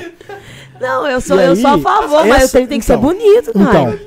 Então, é, o, o- qual que é o risco disso? Eu já falei sobre isso no Twitter, tem lá, provavelmente. O risco disso é que vai ter erro. Igual a Nike já fez no Corinthians, umas camisas Vai assim, esquisitas. Essa camisa Mas- esse ano do Corinthians é bizarra. Mas, por exemplo, a cada, a cada três camisas, se tiver duas fantásticas, uma questionável, no quarto ano uma feia, pra mim tá bom, porque o que tem hoje é sempre a terceira camisa preta. Sacou? E pra mim a terceira camisa é pra viajar mesmo. Lógico que vai ter vai ter, vai ter tragédia. Mas vai ser uma tragédia a cada quatro anos boa, camisa foda. Aí eu, eu tô achando que a Adidas vai trazer isso. Ah, aí. e se, se for ano sim, ano não, pelo menos ano passado a Adidas errou a mão nas terceiras camisas aí do mundo inteiro. Então eu acho Pô, que. Mas em compensação, acho que esse ano vai bem. as, as camisas rosa ficaram muito foda. que Muito é boa. padronizado. E a do. É. Da, é, é padrão. E a da consciência negra também. que Todas ficaram Porra, muito aí. foda. Todas ficaram. Uhum. Então, a, a gente vai ter ano que vem. É, o é único alguma pena é coisa. parecer com, a- as dos outros, mas assim, eu já acho que assim, já tem uma pegada além, sabe? Uma Sim. coisa tipo assim, vai ter. Vocês querem a camisa toda preta? Vai ter lá da consciência negra, então vai ter toda preta, vai usar na camisa de. na terceira camisa, vai ter a camisa rosa, a gente não vai precisar ficar fazendo campanha, vai estar lá ela. Vai, eu acho que vai ter uma. Uma gama maior de Porque escolha. Nike e Adidas são padronizados. A- a- os uniformes da Nike do ano todo têm as, as mesmas características básicas da camisa e da Adidas também tem. Então, a questão de cores e de viagem, por exemplo, vamos supor, o escudo monocromático, que é um negócio que eu nunca vi no Atlético e eu acho que vai ficar do caralho. Não, eu, se, eu acho que tá fora de estatuto, se não? bem que a camisa cinza é monocromática. Mas é o símbolo antigo. É, Isso. exatamente. É porque eu acho que o escudo, que o, o escudo Então, novo, Tem que tirar isso. eu acho que o problema maior de mexer no, no- no uniforme do Atlético, dizem, né? É isso. Que é o estatuto, né? É. Que diz que o estatuto limita muita O coisa, estatuto- inclusive a terceira O camisa. estatuto, tra- acho que a terceira não, a, a camisa Ah, branca. Limita camisa só questão dois. de escudo. É, porque eu acho que aí eles deixam pra usar na de escudo. treino, né? Então, mas vamos supor, sei lá, Chelsea, o Arsenal, o Bayern de Munique, todo mundo tem escudo monocromático. Aí o Galo não vai ter? Você acha? Eu acho que vai ter, velho. É que eu acho que o Galo tá passando por uma mudança, assim, a nível de, de querer ser uma potência, onde ele tende a seguir tendências europeias para crescer no mundo inteiro. E nisso aí, a Adidas é, é maravilhoso pro Galo. Pô. Uhum. É isso aí. Você for em qualquer loja da Adidas, é, você vai achar, se você, você vai estar espalhado pelo, pelo Brasil e pelo mundo em muito mais lojas, que ela alcança muito mais lojas do que as, as marcas menores, né? É exatamente E eu isso. acho que, a, que o pulo do gato pro Atlético é esse. Eu acho que o Atlético está querendo atrelar a imagem dele à imagem da Adidas para um crescimento mundial. Vai ter os fanaticão me xingando. no, no chat aí? Vai ter. E daí, velho? Vocês querem resumir o Atlético ao que vocês amam. E não é, velho. Atlético é Por causa da maior. camisa? O povo briga com você mesmo? A Ah, terceira camisa camisa amarela, por exemplo. É, os caras falam preto e branco. É preto e branco. Eu falo, velho, você acha Pô. que só o atleticano é fanático? Porque em todo lugar do mundo tem uma terceira camisa de cor diferente. Vocês acham mesmo que a torcida do Galo é só a gente que é fanático desse jeito? E as camisas de Ou se treino, isso que sempre é- teve essas cores diferentes, é normalmente cai no, no gosto, né, velho? um- é, Outro ué. dia eu vi uma é pessoa rivalizando com o Gol e foi fantástico porque o cara irritou o Gol. O cara falou assim, ó, pra um senhor de idade ver a camisa de treino do Atlético Verde é muito difícil. Porque o rival dele era o América. Ah, Ele odiava né? o verde. Ele falou assim: em 10, 15 anos, o Atlético vai ter uma camisa de treino azul. E a gente vai odiar. Mas os nossos filhos aqui, eles não vão saber por que, que a gente odeia o azul. Isso é doido demais. Ele falou: daqui a 10, 15 anos vai ter uma camisa de Ele treino azul. alugou um triplex na cabeça do carro. Bicho, igual nessa hora assim, ó. Não vai ter, o cara vai. E nossos filhos não vão saber por que, que a gente odeia o azul. É, é- é- os velhos americanos, os velhos que odiavam a América, não imaginavam que o Atlético teria uma camisa verde. Teve. Isso é do caralho, né? O dia que o Atlético conseguir falar assim, velho, tanto faz, azul não me incomoda mais. Já pe- eu tô- até eu vou ficar triste, eu acho. Zé. Até eu vou falar, não, gente, a gente tem que. Você não liga pra, você não liga pra isso não, né? O quê? Pra azul. Eu ligo. Ligo Eu em- nem uso roupa azul. Não, não. Então, eu também não compro nem nada e não tenho. Tô falando no Atlético, né? Ah, tipo, tá. chuteiro, jogador com coisa. Eu sou contra. pessoal. Eu não ligo, não. Eu sou contra. A chuteira de A pressionar o chuteira jogador azul de não, não, me agrada, não. É, mas. For Eu, pensar. eu sou aquela que vira a cara, sabe? Eu, eu posso ir lá no Instagram xingar o cara, porque não, não é, não é muito a minha, a, a minha praia, não. Mas que eu vou olhar e né, vou estar assim lá em casa. Ô mãe, olha pra você ver se tem condição um trem desse. Sei lá, o cara entrando de chuteira azul. O não é Belmira. possível, não tem ninguém no Atlético pra avisar esse filho de uma égua que não pode usar chuteira azul, não. O Belmiro acabou que o. Não, antes de entrar no podcast, eu passei pelo neto do Belmiro assim, olhei e falei assim: me perdoa, não te conheço, mas puxei o boné dele. Tum, cabelo roxo. Ah, Ó, Belmiro, já falei pra ele: se ficar azul, eu rapo a cabeça dele. Mas olha só, eu, eu tenho o sentimento de que a gente recuperou a rivalidade com o Flamengo, eu tô achando ótimo. E aí me incomoda. Vermelho e preto tá me incomodando bastante. E eu, eu sempre achava que o Atlético tinha muito mais motivo pra odiar o Flamengo do que o Cruzeiro. você acredita que O no Cruzeiro filme é uma questão fica, regional. É, isso exato, fica nítido? E, e não foi de maldade. Não exatamente. teve em momento nenhum aquela escolha assim, ó. Nós não Vamos vamos, bater mais o Flamengo. o Cruzeiro. Não teve isso. Só que depois que você desenvolve a história toda, a gente vê que, tipo assim. Nós vamos, ser, nós vamos falar por causa do título da Copa do Brasil, entendeu? Mas se não fosse isso, ele ia passar despercebido. Total. É, e o Cruzeiro só é, só é rival por causa de zoação que a gente convive com mais cruzeirenses. Aham. Mas o Atlético tem motivo pra ser rival do Flamengo. Mas uma pessoa do clube outro dia me falou assim: Você percebeu que o Cruzeiro se esforçou pra criar treta com a gente nos últimos meses no Twitter? Sim. A gente cagou pro Cruzeiro? Cagou. Eles ficavam Hoje- pá, provocando aqui, um- provocando ali, provocando ali. E a gente deixou passar, porque a gente não tá ligando pra eles mais. A gente tá pensando na Supercopa com o Flamengo. A gente provocou o Flamengo aqui. Aí, é, tem a treta com o Palmeiras da última Libertadores. Mas a gente não tem mais aquele. Igual o Rainer falou. É legal usar o Cruzeiro, porque a gente vive com os cruzeirenses aqui. Mas o seu atleticano de fora já não tinha rivalidade com o Cruzeiro, agora ela morreu mesmo. Exatamente. Morreu. E, e começa a morrer assim a rivalidade. Ela vai morrendo, morrendo, morrendo, morrendo. Até que por fim ela tá só aqui. E sabe o que eu achei legal? Que eu não sei se de propósito, mas no anúncio do jogo de amanhã o América errou o escudo do Não. Cruzeiro, né? Começou com o Cruzeiro errando a América e o América ah, errou então de o América só propósito. devolveu. Do Cruzeiro, foi, não, acho que foi isso não. O do América, o Cruzeiro errou, eles puseram o escudo antigo. O América foi e Isso. pôs o do Cruzeiro antigo de propósito. Tá na matéria do povo. Eu não vi o, o contrário, não, o Cruzeiro errando, não. Eu vi O torcedores do Cruzeiro. foi do fazendo. Cruzeiro. Mas eu achei muito doido, porque eu tenho, eu tenho um grupo de, de amigos que tem um americano. Então a turma tem, sei lá, 25, 26 negros. E atleticano e cruzeirense, a gente fica brigando e um americano que zoou todo mundo. Tal. No Atlético. Cruzeiro. No Atlético Cruzeiro ele joga no, no Atlético e tal, mas eu falo com ele, falo, velho, assume aí agora, velho. Rivalidade de vocês dois aí, Véi. briga aí. O rival vai disputar campeonato da Série B com a Tombense. É, mesmo, velho. verdade. É mesmo, caralho. O que meus amigos estão me mandando Puta muitos prints pariu. aqui é, é, é uma identidade que eles estão querendo assumir de que eles sempre foram humildes, E o pior, eles comentando no Instagram, nós sempre fomos resistência. Pá, e mandaram pro encerrado nos comentários, velho. Meu Deus a, do céu. a inversão da, que eles estão porque eles sempre tentam reconstruir a história, É, eles alterar, tentam reescrever adaptar, a história. reescrever. Então agora eles estão nessa vibe de Mas que eles fizeram um, um, um filme que tá aberto no, no YouTube. Eu assisti, um amigo meu mandou, tá vendo? Vem aqui pra você ver a história. Você fica falando da história do Cruzeiro. Que eu falo, falo, vocês nem sabem a história do Cruzeiro, tanto que muda. Aí ele me mandou. E, e na história deles, né? A versão que eles valorizaram foi isso. Foi a questão na, na época da guerra, e aí eu não duvido mesmo, não.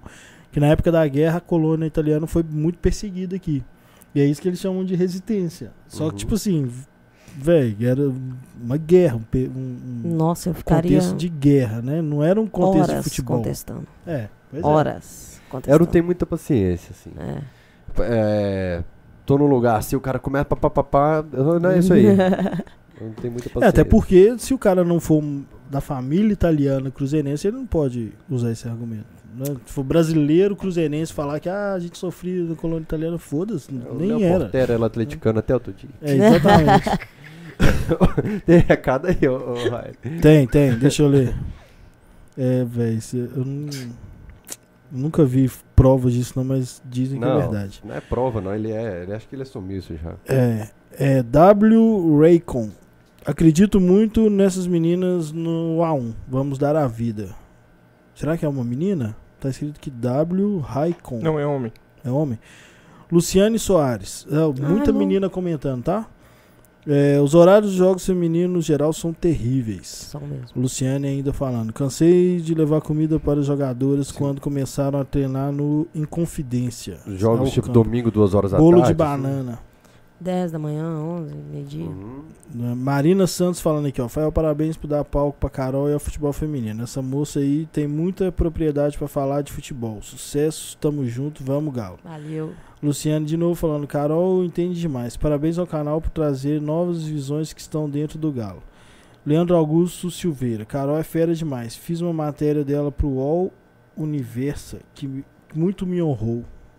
Ó, essa matéria do, do Leandro também foi um trem assim. Foi quando você Foi, por causa do filme. Isso. Foi no, no dia da estreia do filme. É, a gente gravou a entrevista por volta de duas da tarde, assim, mais ou menos. E aí, eu de lá eu fui pra pré-estreia. E aí saiu no outro dia. Foi uma coisa assim. Eu acho que foi de um dia pro outro, assim. Eu tava Então, do seu lado na pré-estreia, na sala. aham. Tava. Aí foi uma explosão, assim, porque, tipo assim, já veio o lançamento do filme, já deu um boom. Aí ele fez a matéria, a matéria saiu no Mulheres que. Mulheres que Inspiram da UOL. Eu lembro, você Jesus, amor, vocês não têm noção, não, gente. Eu entrava no. Tipo assim, o pessoal entrava no, no Instagram da galera.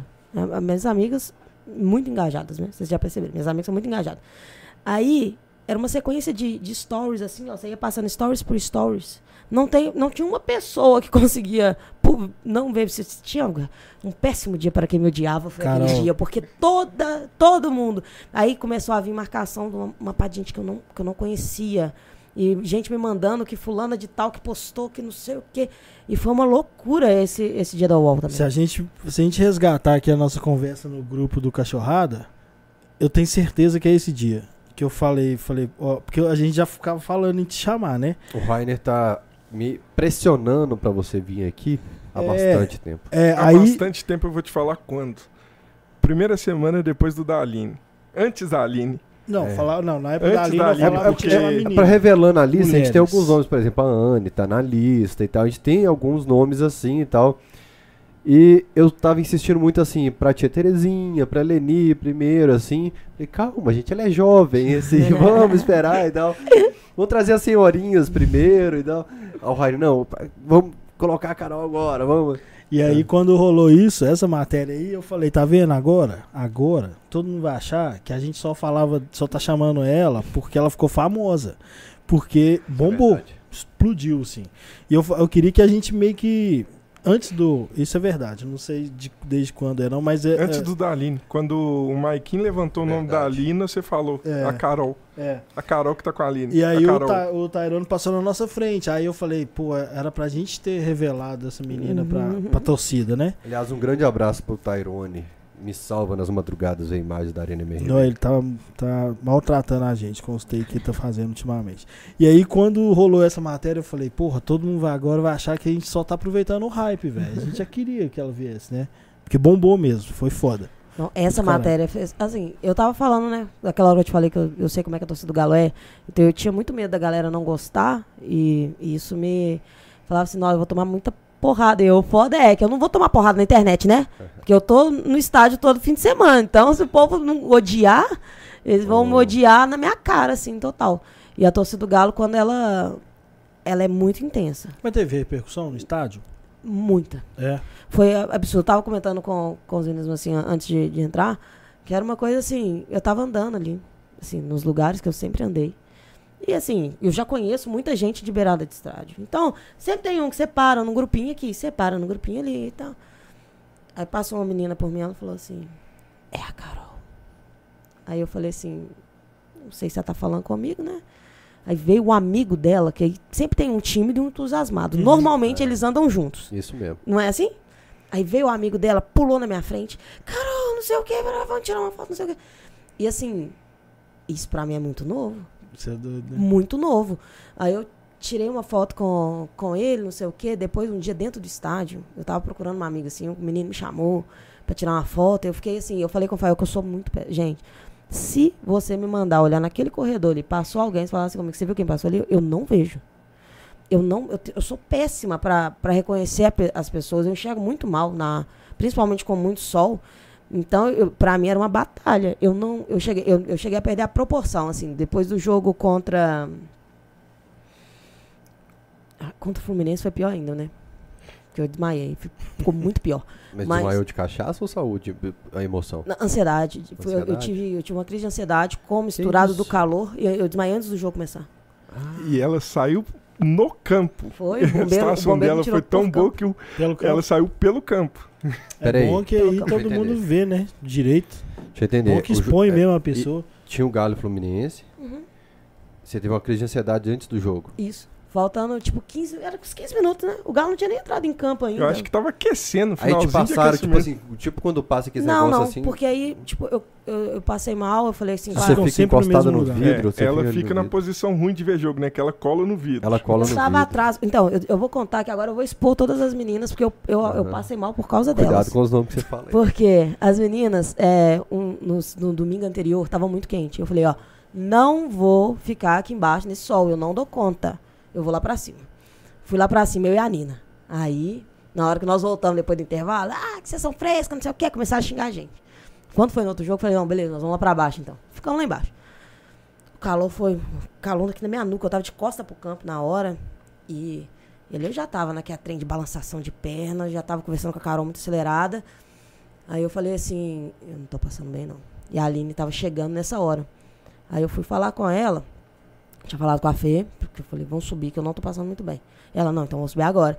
Na hora que eu falei com a Aline assim, amiga, na minha cabeça eu falei desse jeito, tá? Amiga, eu vou subir porque aqui tá muito quente, eu não tô passando bem. A Aline não entendeu Ela nada escutou que eu falei. uau, uau, uau, uau, uau. Exatamente. Eu segurei naquele corrimão do meio assim, e na hora que eu dei um passo pra ir, pum, voltei pra trás assim, na mesma hora. Aí tinha um moço que tava sentado assim, ele arredou, me deixou encostar nele. E assim, eu escutava todo mundo gritando. Dá uma água, não sei o quê. Levanta a cabeça dela, não sei o que, faz isso. ah." E eu queria muito abrir o olho e falar, calma, gente, eu tô bem. Mas não dava pra abrir o olho. Eu tava assim, tentando, tentando, tentando. E nisso aí acharam água, Caralho. jogaram água em mim, aí eu bebi água, aí veio o bombeiro. O bombeiro conversou comigo e eu falando com ele que eu tava bem. E eu fico imaginando a cara do bombeiro. Eu olhando pra imagino. minha cara e falando assim, ah, tá ótima Eu mesmo. imagino o seu delírio, tipo assim, eu tô bem, aí dá um roquinho no seu ombro assim. Ela tá bem, galera. Ela tá Ela bem, Tá bem, tá de- Altos delírios. Tudo bem. Eu tava assim. E aí, ele foi falou: não, a gente vai ter que ir pro- pro pronto-socorro. Desceu assim, e era um bombeiro me segurando do lado, outro do outro. E eu saí de lá falando que eu tava bem.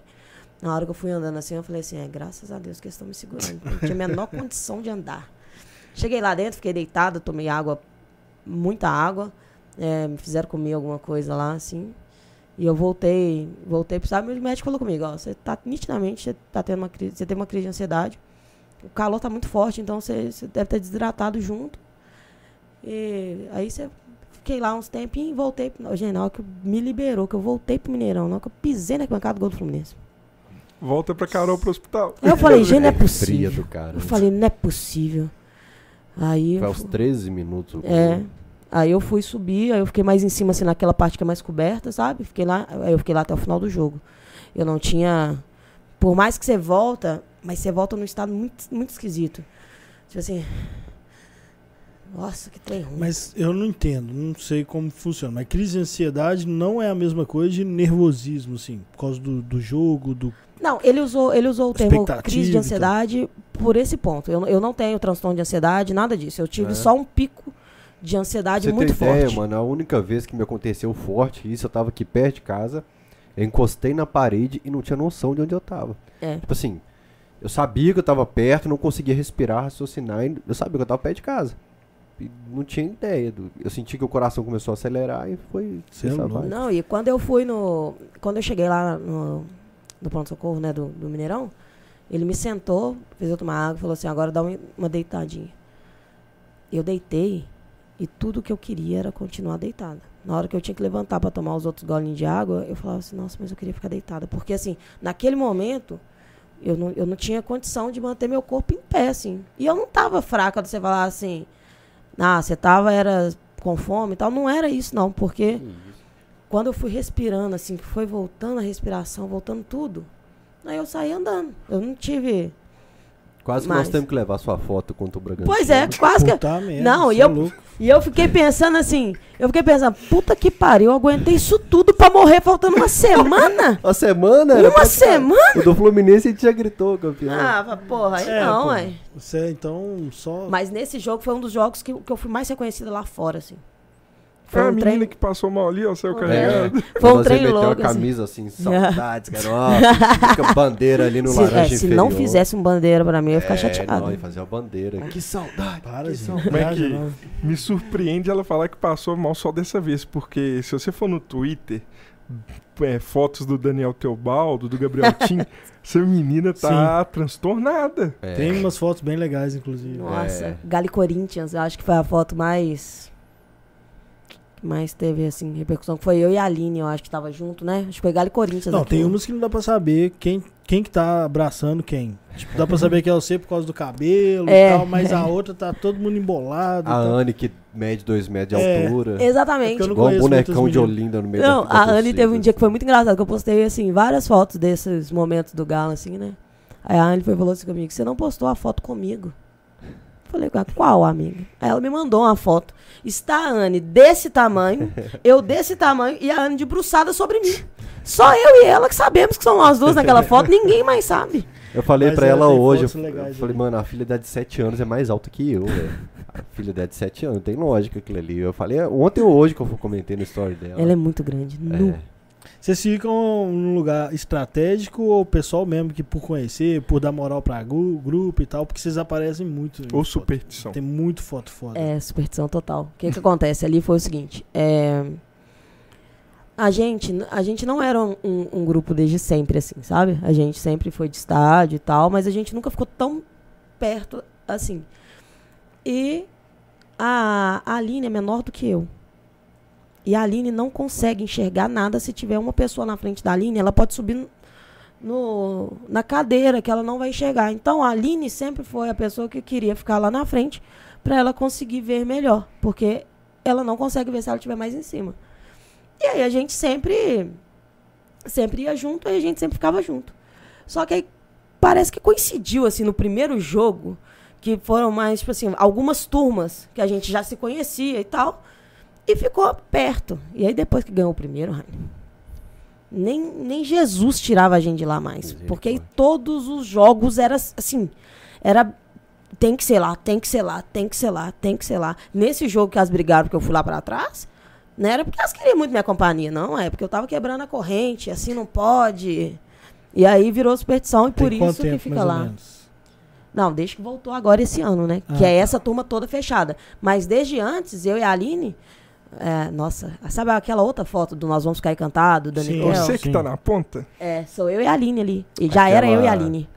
Aquela senhora que, que sempre tá as duas. A Ângela e a A Claire. Ângela e a Cléia. Eu e a Aline a gente se conhece por causa da Ângela e a Claire. É mesmo? É. É Eu de- chamo de acerola laranjinha, que ela só usava uma camisa laranja. Exato. É Isso, mesmo. porque é de ficar no mesmo lugar também. Aí eu conheci a Aline, assim, através delas. E aí, naquela foto, por exemplo, a gente já tava nesse mesmo lugar. Entendeu? E sempre foi por isso, porque as meninas não enxergavam direito. Aí a gente ficava mais lá embaixo pra conseguir ver o campo, pelo menos. E aí agora acaba que vocês aparecem sempre, parece que o pessoal procura vocês, né? Cara, mas Tá- assim- Rende fotos sensacionais. Eu tenho, assim, eu tenho, eu tenho fotos, assim, ótimas, né? Mas eu tenho fotos também. Não, Cara, tá. A bem. eliminação pro Palmeiras. Eliminação pro Palmeiras. Sabe quando aquele trem te bate assim? É, tem, tem um. Acho que foi na Globo? Não. Tem um take seu que o pessoal até brinca que é quando bate a. Ah, isso hoje, aí, ó, foi esse ordinário aqui, ó. Eu? O que que eu fiz? Isso aqui foi, esse, esse aí foi do Independência, que eu, tô- que eu tô com a, com a mão assim, assim. Foi lá no Independência, o Fael pegou essa foto minha e aí ele usou numa capa de um dos textos de pós-jogo dele. Aí toda vez que era assim, ah, hoje tem jogo do Galo, aí o povo já, já postava essa foto zoando. Mas essa é do Independência, assim, Eu não lembro 2000 e disso, não. 14, 15, não sei. Depois eu vou achar que eu vou te mostrar. Mas essa do Palmeiras, eu tava assim, escorada no vidro, assim, com a mão, assim. Já tinha passado a mão na cabeça. Sabe quando você volta com a mão no, no rosto, assim? E você volta. Olhando pro- eu tava olhando pro nada, assim, pro Mineirão, sabe? Aí alguém fez a foto. É, o mesmo alguém que provavelmente trabalha pro Super, porque foi pra capa do Super essa, essa foto. E virou capa de um jornal boliviano, eu acho. Decepção e lágrimas. E a minha foto. Caralho. Aí eu falei, puta que pariu, velho, não é possível.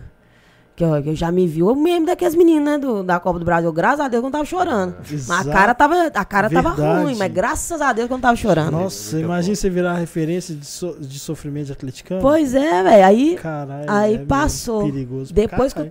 trem engrenou de vez, que aí já foram as fotos chorando, né? Porque aí eu já tava chorando, assim. A, a do- essa do. Eu não sei se essa foi do Dani ou foi do Gabriel, mas essa. É, é essa aí, ó. Lágrimas de decepção. Lágrimas de decepção. Foi essa aí mesmo. E a do Super, eu ainda Mas tava. a foto é foda. Fica pra nós. É, mas a culpa, sabe de quem que é? legal. Desse infeliz desse menino aí, ó, que tava chorando, mas ele tava chorando de, assim, de ter que se levantar esse menino, que ele tava chorando muito. É engraçado, foi o dia que eu tive certeza que a gente ia ser campeão brasileiro. Foi esse dia. Esse dia eu cravei. E eu tava com aquele esse mando da massa zicado, eu nunca mais voltei a usar ele, fi. Tá zoando. Todas as vezes que eu usei esse mando da massa, o Galo perdeu. Essa foto é Não usa ele mais. né? Nós vamos ficar e cantar. É. A Aline a, a tá de camisa ó. do mão de alface aqui. Você, já- você lembra que tinha umas camisas de Aham. isopor assim do Fábio? Mão de alface? Aí tá aí, ó, do lado a, Ângela e a Aline do lado dela de óculos, ó. É, mas essa tem qualidades melhores que essa. Essa aqui tem qualidade Tem, É porque ruim. essa tá desfocando a gente, Tem né? uma a que tá Aline. mais aberta Isso. também. Aqui. Porque eu acho que essa é a que tá no meu Twitter, não é? Ah, pode ser. Acho que é por isso. É, porque tem uma que tem uma qualidade que dá pra, dá pra identificar quem tá. É o Cláudio Punk, que tá é, aqui. e a Maíra. Maíra, que tá nos Estados Unidos Isso. agora. Cadê o Cláudio? Ah, Cláudio nunca Punk tinha tá reparado aqui. ele não, velho. Cláudio Punk, a gente rodou o Buenos Aires inteiro atrás de uma camisa do Estudiantes de Caceiros. Estudiantes de Caceiro, que é quarta divisão. A hora que a gente achou a camisa, ele, ah, não quero não. Bicho, a gente rodou várias, várias. Ó, que Você raiva, é velho. doidão demais. Doido. Mas é uma turma bacana aqui, viu? Não me identifiquei quem tá aqui, mas... É, a É, turma, é a nossa panela de, de estádio. É, assim, eu só não, eu não vou lembrar. Esse menino que tá com. que tá atrás da Aline também, ele sempre tava em todas. Ah, é, é. essa daí que é a que mais. Essa é a foto... a mais circulada também. É. Olha o Cláudio Punk aí. Pô, Cláudio, tá chupando um sangue do caramba aqui, hein, velho. Não tá cantando, Tá não tá cantando, vibrando, Tá tá olhando pra alguma coisa. É. Essa faixa ficou muito legal. Ficou- E eu lembro que alguém do gramado filmou a torcida. Filmou a torcida do Cruzeiro calada e a gente Uhum. canta. Isso aqui foi o quê? Clássico 1? Um a Eu um. acho que isso foi o clássico do Robinho, não? Não. 17? Não, não. Esse foi dois. Esse, esse foi o, o clássico, ficou um a um. Mas 2015? Primeiro. 15. Isso. Que, o... Que era jogo de ida o- da final do Mineiro. A, a volta era no Independência, porque o. Não, 2015 Então não foi a- isso, não. 2015 não. 2015 a volta foi no Mineirão da semifinal e que o Prato faz dois gols. Isso. Não, então não. Então foi. Eu achei que era aquele que o Vitor pega o pênalti no Isso, final. do, do, do, Valde- do William. do Do- bigode. do bigode, Que a não. gente quase faz o. Não, vira. esse aí foi um. Eu não lembro se é 0x0 ou 1x1, mas eu lembro que esse jogo ficou Rafael empatado. Carioca fez o gol. E a volta era. Uma final, a volta era no, no Mineirão. Deixa eu ver se é Então em 2017. Ó, 2017. Independência. Então 2017, final do 2017, Mineiro. eu, ia, Ficou, eu ia pegar a data da ficou foto agora. 0x0 aqui, 0x0 lá. Isso, Nós tem- ganhamos lá. Nó- Nós ganhamos no Independência. 2x0, eu acho. Então Isso. foi 17. E esse aí foi a- o jogo de ida. E- Esse lance Zero a em, específico foi um lance que o Galo. Aqui trem, né? Jogo truncado, truncado, truncado no segundo tempo. O Galo puxa um contra-ataque. Léo Silva sai, atravessa o campo, quase faz um gol de cabeça. Nessa hora, fi. Achei que o Mineirão ia. 2017. Ah, ó, 17. 17 isso mesmo. É, final do Eu achei que o Mineirão ia né? cair Roger nessa Machado. hora. É, é, eu tava no, no underground esse fim de semana, o cara puxou o celular assim, me mostrou uma foto 2015 daquele clássico também, que o Vitor, o, Carlos empata o jogo, o Vitor pega o pênalti e a gente quase vira, que Esse, A esse gente- foi muito foda. a gente despirocou total na arquibancada. assim. Eu vou tentar achar que- outra foto lá, que eu vou te mostrar a foto que você fez Que a torcida do Cruzeiro cantou 10 minutos, eles Ih, acharam não, que troca essa foto, faz essa foto aí, João.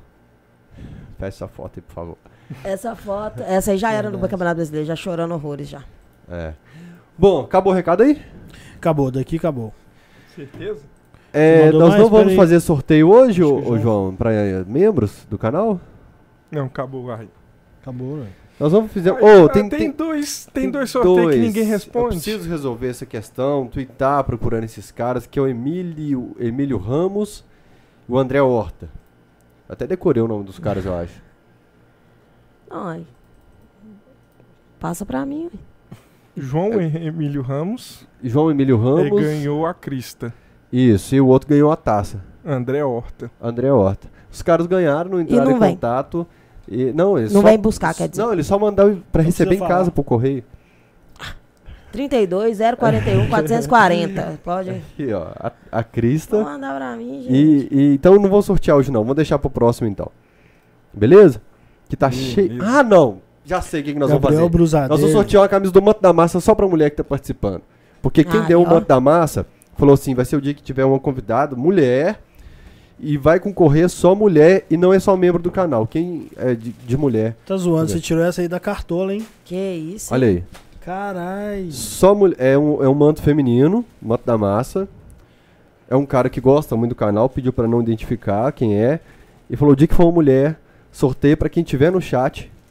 Mulher que pode ganhar.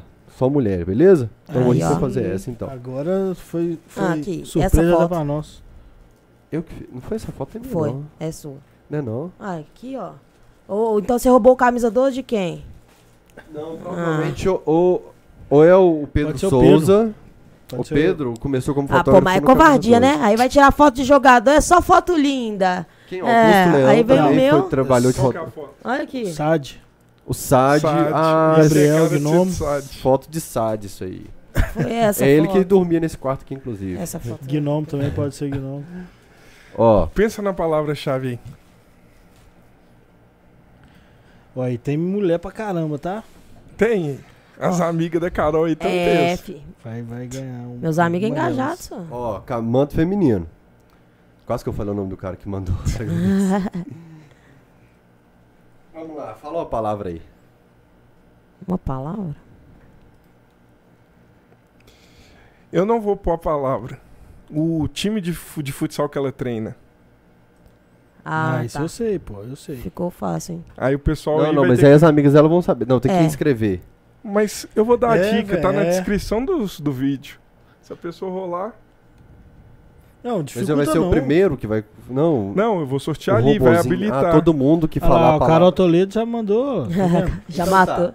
Então quem mandar lasticas, igual tá- o pessoal tá mandando no chat, o robô vai escolher uma. Certo? é Só isso? habilitar aqui agora. Pera aí, gente, que eu acho que quem mandou ainda não tá participando, não. Acho que o robô tem que ser Agora habilitado. pode mandar de novo. Ó, então Carolina, Luciane e Fernanda, manda novamente aí o Lasticas, porque a partir de agora o robô vai detectar quem tá mandando e vai escolher uma ó, tá pessoa habilitando aqui já, ó. pra ganhar Já o manto tá. da massa. Ó, já tá selecionando algumas pessoas ali do lado que para ganhar Leandro da massa. Eustáquio, só meninas, Leandro. Não, mas se ganhar, a gente sorteia de novo. Não, talvez a, a- a mulher tá vendo na conta do cara, pô. Como é que a gente vai saber É. disso? E essa aqui também foi, ó, pra não falar que você só tirou foto ruim minha. É, foi- É. é do Camisa 12 também, não sei quem. é, Não, essas fotos boas eu não sabia, eu não sei fa- fazer foto boa assim, não. Ou é o Sádio, ou o Pedro Souza, ou algu- o, o Gabriel Gnomo, Gnomo. também fez, né? É, graças a Deus a gente também já teve um bom time, né, cara? Gente pra caramba Muita gente. que Então passou, foi essa. que Essas passou aí por já- aqui, né? Já E- fui candidata a meme também por causa disso. Quem escrevia pós-jogo? O Camisa 12 era você mesmo, não era? No blog. Escreveu pós-jogo? No blog. Não, tinha uma turma também que escrevia. É, pois é, foi, ao- foi um Eu, desses. meus que- textos eram mais poéticos e que tal, eu não. Que gostava que muito foi? desse trem de tática. Vamos ver se aqui vai ter. Caralho. É, junho de 2017. Travou o computador? Não, eu pus no monitor que não tá funcionando. tá. Foi junho de 2017, quem escrevia era o Caio ou o Guilherme. Ah, é. Era o Caio, conhece o Caio, É, que trabalha no Galo, ou o Guilherme, que agora tá na política do estado de Minas. então foi isso. Foi, É. um- Vamos, podemos sortear já? foi aí. O Agora Leandro. Eustáquio tá falando, minha mina usa. Aí, ó, Mas não acho. conta não. É, só, só hoje, se perfil, se algum homem ganhar, a gente vai passar, a gente vai fazer um novo sorteio. Uma, duas, três. Aí, ó, tá, tá habilitando. Então, Tá habilitando. vai Bora, então. bora, bora, bora. Faz o sorteio. Vou, deixa o Leandro ou tira? Não, pode deixar, a gente faz outro se ganhar. Não, dá pra eu desabilitar aqui. Então pô. desabilita ele então. É, Leandro, sinto muito. Foi cara. mal, Leandrão. Participa outro dia. Só confirmar a Maria aí nessa. Tem o Paulo aqui, ó. É. Paulo Tamaga aqui. Eu morro de medo desses nomes, de ser pegadinho. Paulo Tamaga. Eu, qual que eu falei no cachorrado outro dia aqui? Cara, era de Caratinga, tô litorando. Tô li... Paulo Litorano, Paulo ver. Caí, velho. E você foi mesmo? Foi Fá, tudo? Feliz, velho. Mandei abraço. Gosto demais de você, Paulo Litorano. Espera mais um pouquinho, Ah, ver. Um, dois, três. A Aline também. quatro, a Aline já caiu uma dessa no canal. É. Essa é a vantagem de não fazer mediação, entendeu? Quem, quem se ferra é quem tá lendo o Quem tá negócio. puxando. É muito bonito, né? Olha, eu nunca tinha percebido desse triângulo vermelho aqui. Sério? E isso aí, ó, pra galera que É. ganhar, isso aí é um NFC que se você aproxima o celular, lê e tem desconto, um tanto de quem trem exclusivo. E NFC registra, tá né, o seu manto, né? O NFC Tá tá na aqui, não? etiqueta. Tá na etiqueta, é na Na etiqueta. É na etiqueta aqui. Você fez esse teste? Eu fiz, cara. Eu não, Não, tenho é, isso, não. É, é no manto da massa que foi? É, nesse é, aí é mesmo. nesse aí. Ah, é aqui, ó. É, dá pra sentir o chip aqui, ó.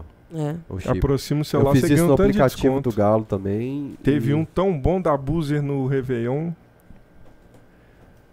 É. Vamos, fi. Vamos? Esperar. Será que é só Não, isso aí? pode fazer o sorteio. A Marina falando, Leandro, compra pra mina aí. Falei que nem Então tem vamos sortear. mais. Se bobear, a Carol leva essa camisa hoje já pra pessoa que Ó. ganhar. Aí, ó. Fernanda Sacanagem. Barros. Posso levar mesmo. Você pode? Conhece? Posso levar? Então já vai ser entregue, então. Depois você manda uma foto só da, da entrega, assim, pra que a gente. Pelo menos no pacote, pra que a gente registre. Porque sempre que eu faço sorteio, eu entreguei um prêmio que eu sorteei no meu Instagram depois de cinco meses agora pra Pri. Nossa, eu tô, com uma, eu tô com uma dessa da grupa. Do. Do cartaz do filme. Aham. Ah, Eles me deram pra eu sortear. aham. Entre Eu as já até meninas da mando grupo. mensagem, tá ativa Aí- mesmo. Aí eu fui, sorteei lá, ganhou a menina e tal. Eu tô desde novembro pra entregar. Não, não é, É. não é muita coisa. Novembro teve muita festa. Não, vocês falaram que tiraram férias, né? A gente reparou o quanto a gente é. Que a gente sempre fica falando aqui, né? Que o Camisa 12 é pra ser blog da torcida, portal da torcida. Não é pra ser assim, profissionalzão, comentarista e tal. É pra ser da torcida. E aí a gente percebeu que a gente é demais a torcida. Porque o Galo foi campeão e a gente falou: foda-se, eu vou, vou comemorar, velho, vamos beber. Fael não gravou bosta nenhuma, eu também não escrevi mais nada. E aí a gente fica pensando: é isso, velho, atleticano tem que fazer isso mesmo. Lá a- com com a gente foi literalmente assim. Parece que tem, existe um, um gap de universo, assim, de dois meses que Exato. simplesmente não existia nada pra gente. Exatamente. Não, pra, pra. A gente tava aqui muito regular, né? no- nas semanas anteriores, mas cada episódio, assim, a gente ficava quase chorando às vezes. Quando a gente começava a falar do título e aí. Quase, que rolou dia lágrima aqui. Pois é, A pô. lágrima O dia do. Fred foi. Nossa, esse ano eu O chorei dia do muito. Fred foi quase o episódio todo falando desses 50 anos. O que, que foi esse Do 50 exorcismo. Caralho. é.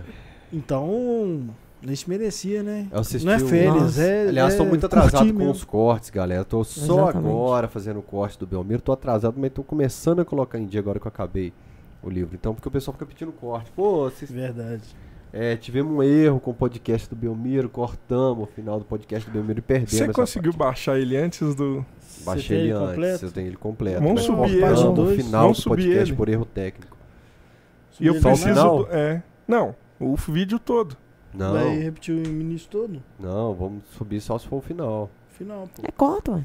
É, E eu preciso de do áudio, porque o que eu subi lá no Spotify também tá cortado. porque eu, eu acabo o podcast e o da Carol eu vou baixar amanhã e deixo no meu computador. É, sobe eu espero o Marlon fazer o parte. corte pra Não. economizar meu tempo, só que esse corte aí do YouTube ferrou a gente. Sobe segunda Então, parte Cortamos aquela... uma parte do Belmiro, a gente nem sabe quanto tempo tá no YouTube sem a, o, Sem o original. final. É, mas comecei a cortar a parte do Belmiro, é muito engraçado a evolução da Brahma no podcast. No final ele já falando de porrada, que queria bater no juiz, que o São Paulo era um saco, que bateu no Cruzeirense.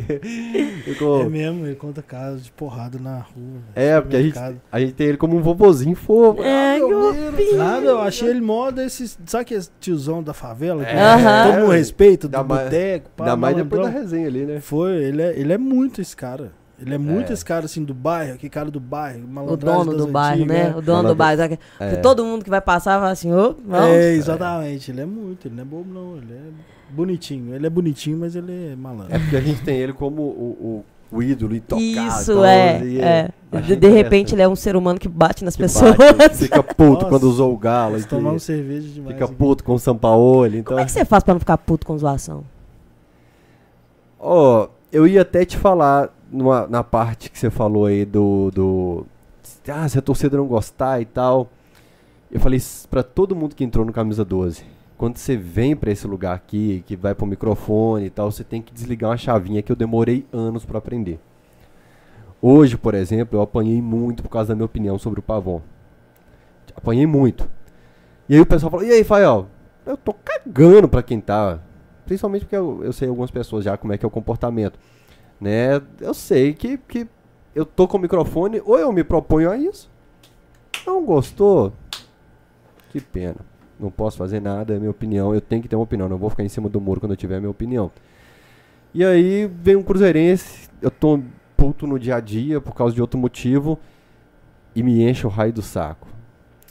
Aí ele vai igual no, no bar. Às vezes eu tô com a gata lá e tal, aí vem um cara me enche o saco. Aí vem um cara e enche o saco de novo. Aí vem um cara e enche o saco de novo. Você respira. Muito assim. Mas é necessário. Porque senão eu Mas vou, aí eu vou é estragar foda, todo o né? rolê. Porque assim. tem algo a perder. eu- Só você praticamente. O meu amigo hoje, o Luquinha de Caratinga, contou pro pessoal do apartamento sobre que ele nunca viu eu ficando tão puto na vida a ponto de começar a, a- a gritar com o cara e começar a turma já acalmar os ânimos no- na, na arena da Baixada na final. Não, mas lá também é. O cara passou o primeiro tempo inteiro puxando a minha camisa aqui e puxa- me puxando pelo pescoço pra falar de Cruzeiro e Dugão e de Cruzeirense. Ah, o cara atleticano? É. Jesus, Aí eu virava assim, falava assim, no começo eu falava, não, é, não, deixa que eu falar no programa, deixa com nós, irmão. As falas meio robótica já assim. Uhum. Deixa com nós, deixa que eu vou falar lá. Só que no fim do primeiro tempo ele já tava puxando a camisa até eu virar. No final de Copa do Brasil eu vou falar do Cruzeiro. assim. Ah, se fuder, irmão. Aí no intervalo eu falei, seu irmão, deixa eu te falar, nós estamos na final da Copa do Brasil, eu tô curtindo o momento do Galho, eu tô curtindo pra caralho. Eu já bebi 15 Brahma, eu tô chapado, não tô com paciência mais pra se falar do Cruzeiro.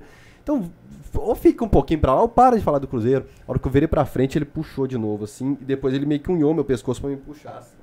Aí eu endoidei. Endoidei mesmo, Tá doido. assim. Pô, irmão, final Mas é do Galo, né, cara? caralho. É, final do Galo, foca aqui. A hora que eu virei pra. Que essa hora quase rolou briga mesmo, eu virei pra frente, ele puxou de novo. Ah, você tá brincando.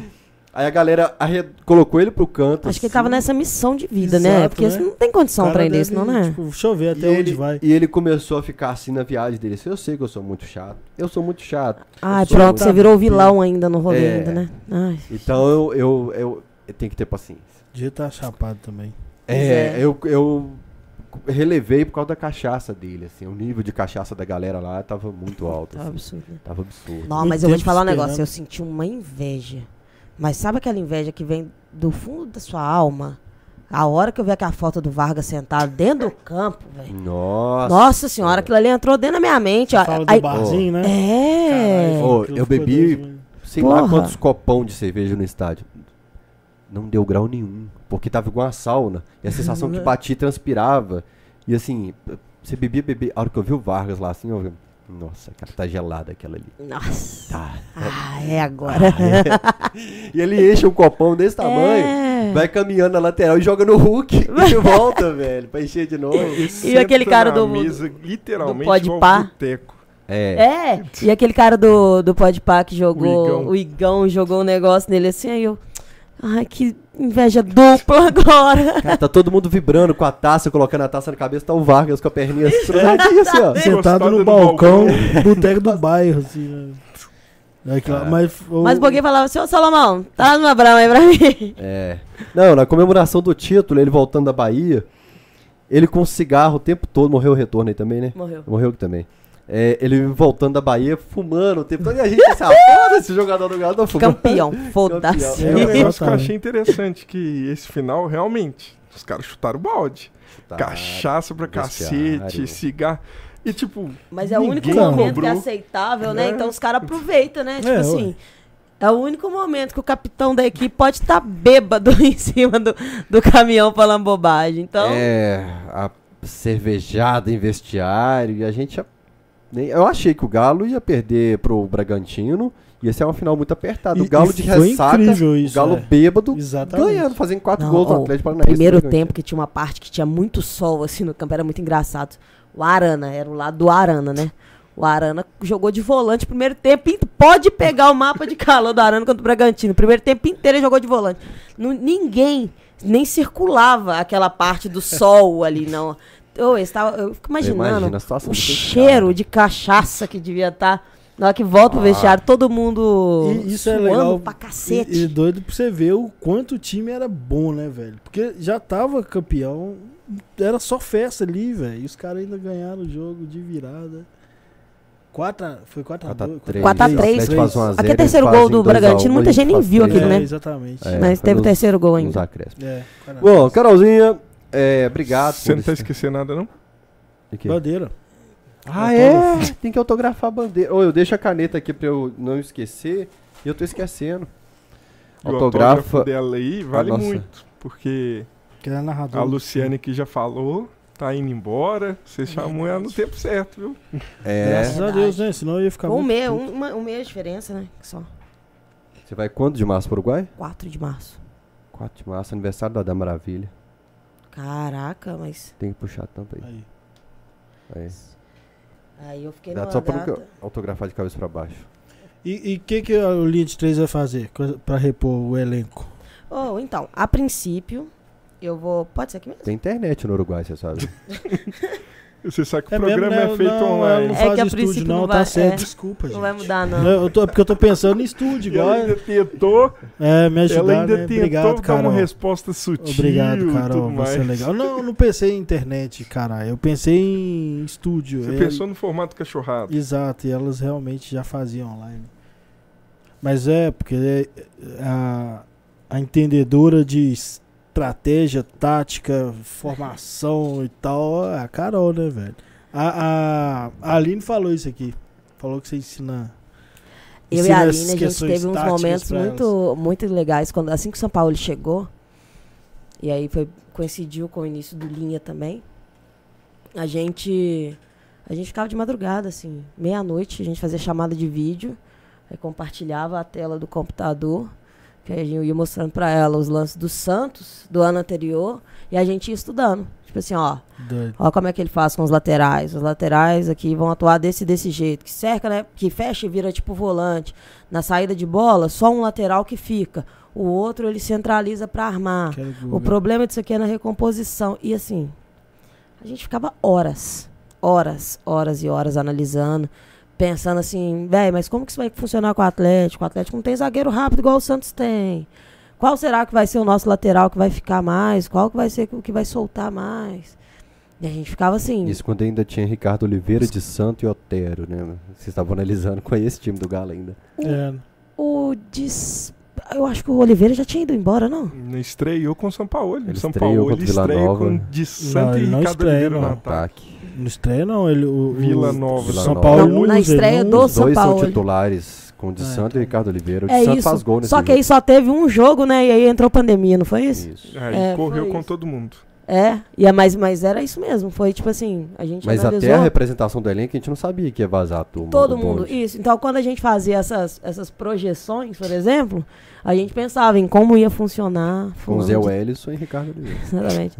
A gente fazia muito isso, de pensar como que vai funcionar tipo, com fulano e ciclano. E o Hever, pra mim, era a maior incógnita, assim, antes do São O Paulo. São Paulo também Se era. pegar os meus, os meus vídeos pré-São Paulo, assim, ó, era a minha maior incógnita. Falei, cara, Não tem, um, não tem um jeito do Hever funcionar com o São Paulo. E aí, o primeiro dia que eu falei isso, nossa senhora, veio um cara no chat, mas o cara xingou, e o cara foi xingando, foi xingando, foi xingando, foi xingando, foi xingando. Os caras xingam mesmo. Falei com ele, falei, ó, deixa eu te falar um negócio. Eu tenho o mesmo respeito que você tem pelo Hever, eu também tenho, fera. Pra mim, o Capitão América, importante pra cacete, mas com a zaga alta desse, com a linha alta, não tem como ele jogar. E não tem como, você não vai colocar um- uma rodinha no, no pé dele, não, não vai funcionar. E aí, dito feito. Foi o que aconteceu. Dito feito. Eu, eu, eu lembro de você explicando a, a defesa do São Paulo e foi a partir daí que eu comecei a falar que, pra gente te chamar. Porque eu, eu tinha a minha impressão, não é porque eu concordava com você, não. Era porque eu tinha a minha impressão. Tipo, o São Paulo é suicida, ele vai fuder com a, com a defesa, vai fuder com. e- Na verdade, eu tava tentando defender o, o Everson. Falava, não é culpa do Everson. E a galera pegando o pé dele, eu falava, velho, não é culpa dele. Isso o cara aí é o deixa melhor, eu, eu avisei. É. Eu tenho, que eu tenho é e eu te vi explicando isso, eu falei, gente, essa mulher explica, tipo assim, eu não vi em nenhum programa falarem disso, desse jeito. E nem, nem tem análise, assim, profunda na, nos blogs do Atlético, não tem análise do jeito que você faz. Eu falei, velho, vamos chamar ela e tal, não sei o quê. E aí o, o. À medida em que o São Paulo ele foi evoluindo em outras áreas e essa questão da defesa foi mantida, aí eu fiquei mais puto ainda, porque já, a gente, eu já tinha reparado, mas não, não sabia explicar tão bem. Mas as pessoas só veem realmente quem toma gol, quem erra gol. É, e você sabe, você sabe a verdade? Assim, quem tá. 90% das pessoas que estão é, falando para a torcida do Galo, querendo falar sobre futebol, sobre qualquer coisa. Vale a pena você ficar defendendo o jogador que tá todo mundo metendo a porrada? Ou vale a pena você simplesmente ou ignorar ou concordar com a porrada? Exatamente. sabe, o defender é muito mais desgastante. É muito mais desgastante. É, o Everson, porque foi o, o, case de sucesso, que eu, eu bati, velho, o tempo todo desde que ele chegou. Eu falei, gente, esse cara é bom. Esse cara é bom. A saída de bola dele é diferenciada. Você vê como ele sai no abafa, num contra um. A quantidade de bola que ele pegou desse jeito, só que você não pega todas. Teve um jogo que ele pegou uma no lance seguinte, o Atlético tomou um gol do Atlético Goianiense. Aí eu falei com o pessoal, falei, tá vendo?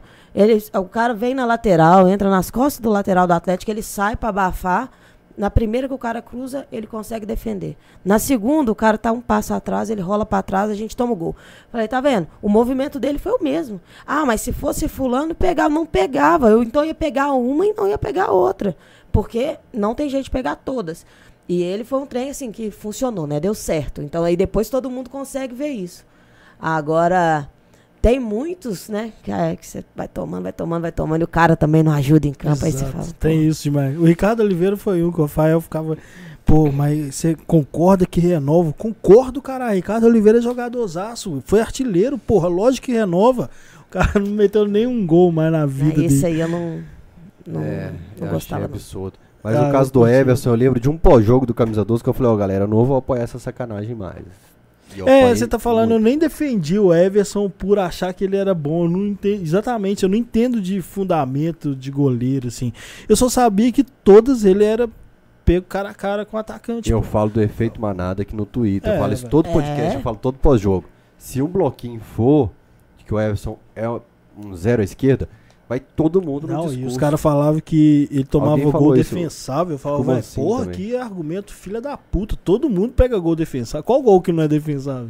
É, Todo bicho. gol é defensável. Se o goleiro adiantar um segundo, ele pega todas as, qualquer bola, até pênalti. Se ele conseguisse saber onde acabou. Não é? Outro que a gente tava Qualquer fritando gol, no esquema de São Paulo é o Alan.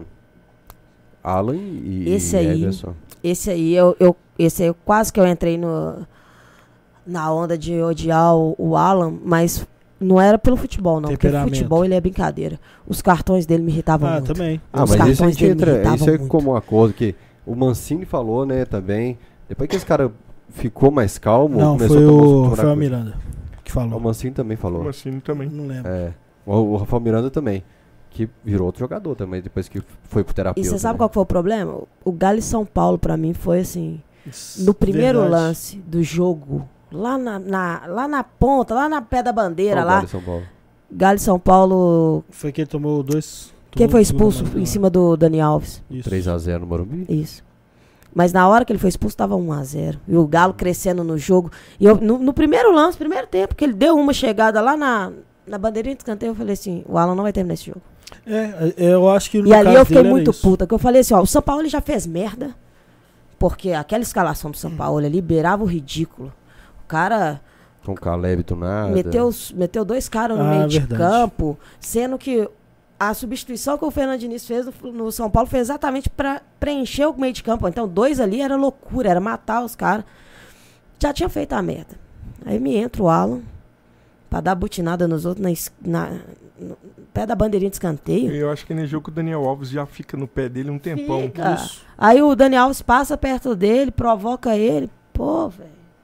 O jogo que mostra o temperamento do Alan antigo pra mim é Atlético e Tombense, final do Campeonato Mineiro de 2020. E briga com o cara no meio de campo. O cara Então, da Tombense com o jogo É, eu acho que o de futebol, eu não me lembro dele de ser criticado, não. Acho que o caso dele foi, foi isso mesmo. É, no, no meu caso, o que eu questionava Ah, muito dele era isso. E aí, quando você tá com raiva disso, aí você começa a ver um monte de coisa, né? Aí você já acha o cara preguiçoso. Aí você já acha dá o cara carrinho. não corre. Não, o carrinho não, porque o carrinho, essa, essa justificativa do carrinho me mata. Inclusive, a última grande cagada dele foi contra o Chapecoense 1x1 no Mineirão, que, que foi um carrinho dele que fez pênalti no final ali, que eu Que queria bom, matar cara. Essa ele. também foi uma briga que eu apanhei quase dois anos por causa disso. Porra, essa do carrinho me o pessoal me pegava no pé do Rafael Carioca. Ah, que fulano é Não dá preguiçoso, carrinho. não dá carrinho. Falo, meu Deus do então céu, fala aí, gente. Carol. carrinho Fala aí, é- Carol. Tem umas pessoas que precisam ouvir isso aí. Não, carrinho é recurso, pô. Não. Carrinho não- Eu carrinho é pra consertar alguma coisa que já deu Isso. errado. Aí E, resolve assim, o carrinho. Quando ele é, É pra, a- ele é pra um uso emergencial, Carioca, tá ligado? Não é pro É, cara que dá caras carrinho que, toda que eu, jogada, pô. Tem uns caras que eu defendo que o pessoal fala, morto, não é a cara do Atlético, como o Vargas, por exemplo. Eu- Hoje, no vídeo que eu fiz de tarde no Camisa 12, eu defendi o Vargas, o assunto era outro, totalmente Não, aleatório. Vargas, pô. Vargas é jogar. O, o, o Atlético tem um banco tão foda que as Foda. pessoas ficam escolhendo quem, tipo assim, quem tem menos hora de jogo pra, É. pra falar que era ruim, sacou? Ah, não, eu tenho um problema. E erra um Deus. chutinho, erra alguma É, coisa. tipo assim. É, mas o- eu acho que o negócio da gente também é, é o seguinte, a gente, quando a gente tem umas memórias que ficam pra gente, de algumas falhas, assim, ó, que é, que é aquela memória que parece que carimba o jogador e você sabe que ele não é só aquilo. Mas você ainda assim, toda vez que pensa nele, Quem? você lembra daquilo. O meu problema com o Vargas é esse. O Galo e Qual Palmeiras, pra mim. O- Palmeiras, aquele que ele sai na, na Ah, cara do gol. É, da... A Ah, distância que eu tava dele era a distância daqui naquela porta ali, ó. Na hora que deu o tapa no canto do, do go- goleiro da seleção brasileira. Sabe? Aquele goleiro que você tem que fazer um esforcinho a mais pra você fazer um gol Ah, nele. mas você pega Aí o Hulk. Aí, aí você regaça o Hulk. Aí cara. ele jogou, mas é isso que eu tô falando. Tipo assim, o negócio do futebol é esse. Porque quando, se você quiser ser extremamente rigoroso, você não vai gostar de ninguém. Exatamente, pô. E no dia do pós-jogo do canal, quando perdeu, quando o Hulk perdeu o pênalti lá, foi um trem que ficou assim pra mim, tipo assim, que eu a galera, eu falei com a galera no dia que tava lá ao vivo e tal. Falei, ó, tem todo o crédito do planeta. Perdeu um pênalti que não se perde no momento decisivo, ele é o cara, ele chama a responsabilidade, falhou, errou. Beleza, próximo jogo aqui em BH e vamos ter que correr atrás disso aí. Aí eu falei com o pessoal, falei, agora vocês lembram que é preciso ter com todo mundo o carinho que tiveram com o Hulk nesse dia. Porque é, é foda você Quando você, pe- quando você perde uma final por causa de um lance, você pode escolher se foi o Vargas, se foi o Hulk ou se foi o Natan, se você quiser jogar na conta de um só. Sim. E aí você tem que ter muita calma pra você Os respirar e falar quatro assim. jogos seguintes do acontece. Nathan Silva, a galera pegou demais no pé dele. A galera pegou demais no pé Mas do você Nathan você não Silva. concorda comigo que, que, que ele demorou demais a falhar, não? Como assim? Ele Porque irmão eu do esperava que quando ele chegasse. quando eu esperasse quando ele chegasse no Galo, falei, esse cara vai sentir a camisa no início, mas ele é bom jogador, ele vai deslanchar. Aí ele chega, pega a camisa, parece que ele tá jogando Galo e Flamengo, três zagueiros. qualquer um, mas ia cara assim, firme, bem, bem, bem, bem, bem, bem, bem. Quando ele falha contra o Palmeiras, eu penso, é, tava demorando. Que ia acontecer? Ah, mas... Tava na cara. Agora, me espantou o tanto que demorou E pra nem acontecer. foi E uma depois- falha de nervosismo. Eu falar assim, não, eu tava Tomada de decisão nervoso. Ele, errada. ele tava seguro no jogo. Excesso- eu acho que foi excesso de confiança. É. Teste de confiança. Foi uma falha de, de tempo mesmo, na hora, na corrida lá, ele tentou fazer o certo e É. atrasou um segundo. Ele E depois eu recebi um caminhão de mensagens pedindo a saída do Nathan Silva do time. Mas não é uma nem duas, é muita difícil, né? mensagem que eu recebi pedindo a saída Não, o Everson foi isso. O Everson foi, apanhou um ano e ele falhou contra o Ceará. Eu falei, gente, é a primeira vez que ele falha. E a gente só perdeu três pontos por causa dele, né? Ele, duas falhas, né? Ele errou duas vezes. Aquele jogo também, é- é- foi aquele jogo que você fala Mas- assim, tava mas- tudo desenhado pra dar errado pro, pro cara naquele lance dia, velho. Tudo bem, mas, mas aí você pensa assim, pô, o cara tá apanhando tem um ano. É a primeira vez que ele falha. É sacanagem, né? Então, A Eu outra falha dele mar... girou a chave dele no clube. Foi do, do Boca. Ele Boca. entrega a, bola pro cara, o cara faz o gol, o juiz anula. Agora eu vou te falar um negócio. Girou a chave pro Everson. Ele podia ter perdido Tem pênalti, macho. tá? É. E tem o Everson. Porque você toma um peru. O VAR te salva. É o Você pênalti. pega o último pênalti pra bater e mete a bola no ângulo. Você tá doido? Não, ele bateu, não Ah. foi só no ângulo. Era ele pra bateu encerrar a atrás da carreira dele, não no Exatamente. Atlético. Ô, você joga com a bola pra fora. O Boca consegue virar esse negócio. É porque ele fincou o Ô, pé na bola no ângulo. Ele não volta, ele não volta nem. Ele não consegue tirar nem os móveis dele de dentro de casa, não. O torcedor do Atlético matava ele. Não, e eu não sei o que, que torna ainda mais, porque é no Mineirão em silêncio. Imagina o que, que passava na cabeça Ô, dele. Não, e é tão Eu legal que o barulho é maravilhoso, velho. Dá pra ouvir o barulho dela pegando atrás é. da trave, assim, é lindo. Escorrendo na. Eu fiz um vídeo Essa que eu não água, podia postar por causa de direito de imagem, né? Eu passei pro Emerson Maurílio salvar lá no Atlético. Eu filmo o mosaico, que tem um Vitor na arquibancada esse dia no mosaico, e viro pro Everson pegando a bola na Puta defesa, que eu falei, esse cara vai pegar. Eu aposto, eu vou fazer esse vídeo que ele vai pegar. E ficou do caralho. Puta que E- Aí pariu. a hora o cara vai colocar a bola debaixo do braço e fala, ah, você tá brincando. Você não vai meu estragar esse momento, né? vídeo." Você não vai estragar esse momento. Mas eu acho que se o Galo vai pra final da Libertadores, talvez a gente ganhasse a Libertadores, ia ser muito foda, mas eu acho que não ganharia os dois. Ganharia qual do Brasil ou brasileiro? Os dois eu acho que não. Em algum momento o Atlético, tendo Libertadores pra disputar, ia economizar um pouco.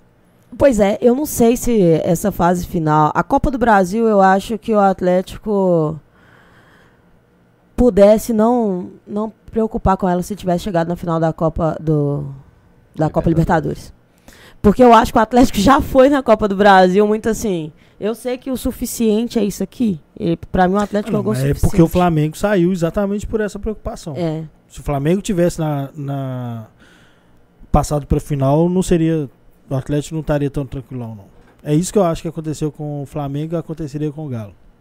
E o Flamengo saiu dando vacilo. Mas você que não acha também que o, conseguiria passar. o Galo, igual ela falou, jogou o suficiente contra o Fortaleza, por exemplo? Então, porque era um o Fortaleza depois Atlético Paranaense. Também jogou Tipo, por mais que tipo, O podia Bahia deu mais trabalho que os tava- falsos. Não. Ô, a- O que eu tô dizendo é eu e o exatamente Alexandre isso. A gente fala isso. O Galo controlou e jogou o suficiente em vários jogos, Uhum. dominando totalmente a situação. Então eu acho que ele tinha um gás, ele tinha um turbo extra além do que a gente viu se fosse necessário. Se apertasse ele igual aquele time do Libertadores 2013, que você precisasse fazer 3 a 0 eu acho que eles fariam. Não sei. Então eu acho que o Atlético esse de 2021, ele tinha um ele morre, ele acabou a corrida com dois turbos guardados no top gear dele. Gente, esse time foi lindo. É. Lindo, tudo lindo. Mas Ô. eu acho que a gente precisa ter muita consciência de que esse time é fora da curva e que isso não é Isso normal. é histórico. A gente provavelmente vai, vai morrer sem ver outro time Isso é desse. histórico pro futebol brasileiro. Falei no pós-jogo no Lateral Esporte. Vamos colocar na conta do Turco uma queda de que, que aconteceria se o Cuca tivesse ficado. Não, mas você acha que vai cair? Você acha que cai? Ô, ô Rainer, manter o que a gente fez em 2021 é muito difícil. Mas você acha que. Você tá perguntando desempenho ou resultado? É, porque eu acho que o time tá sendo reforçado. Sim, mas mesmo assim, bicho, é porque é ah, muito depende. O, o time ou o elenco? O elenco. O elenco. O elenco. O time a gente vai conhecer agora. É porque a turma. Ah, não o sei. Mancini Otávio vai chegar, como pô. o Mancini falou, a galera agora tá um pouco mais vacinada com o Atlético. Sim. Eles vão ter um comportamento de retranca na Mas o fase de grupos é da o seguinte. Libertadores, eles vão colocar 11 na área. É, Então, o que eu eu penso só- é que o só- Atlético, Flamengo e Palmeiras estão muito descolados. Muito descolados. Então a briga continua sendo os três. É porque tirar- nós somos campeões brasileiros com muita sobra. Nós fizemos quatro na semifinal de Copa do Brasil, quatro na 6 final. a 1 na final e na Ganhamos semifinal. fora na semifinal e na final. E no brasileiro, a gente E nós somos o melhor futebol na Libertadores entre os, os semifinalistas. Porra, a campanha Então, do Galo. qualquer co... Imagina o título com a campanha do Galo. Porra. Tipo assim, Tirar Boca e River, Palmeiras, pegar o Flamengo na final. você manter é muito Caralho, difícil, cara. É muito É. Aí eu te faço a pergunta. Que Eu acho que cai. Se o Galo fizer o que o Flamengo fez em 2020, vocês vão considerar O bom? Flamengo ou caiu aí em 2020. Ele Claro. fez 71 pontos no Brasileiro Tá, 2020. mas Foi foi, campeão. campeão. brasileiro. Mas 71 pontos em relação ao time que fez 80. Não, mas o Flamengo foi pe- campeão é, foi brasileiro. campeão Mas jogando futebol mesmo. cinco rodadas. Se eu for campeão com 71 pontos, eu tô feliz É demais. lógico, velho. É. É, eu acho que esse time tem potencial pra ganhar a Copa do Brasil e Libertadores Mas é- brasileiro. não tô mas falando isso não, galera. Eu acho que Acho o que time. tem. eu acho que é difícil a gente pegar é, esse ano com Atlético, Palmeiras e Flamengo pontuando nessa faixa. Eu acho difícil. Eu acho é que vai ser jogar, caramba, vai, vai jogar a régua lá pra cima. Então, mas eu acho que Ainda o mais fato que tá saindo, tá criando uma diferença muito grande do segundo bloco do futebol é brasileiro. isso. É isso que eu acho que o Atlético ainda é um timaço.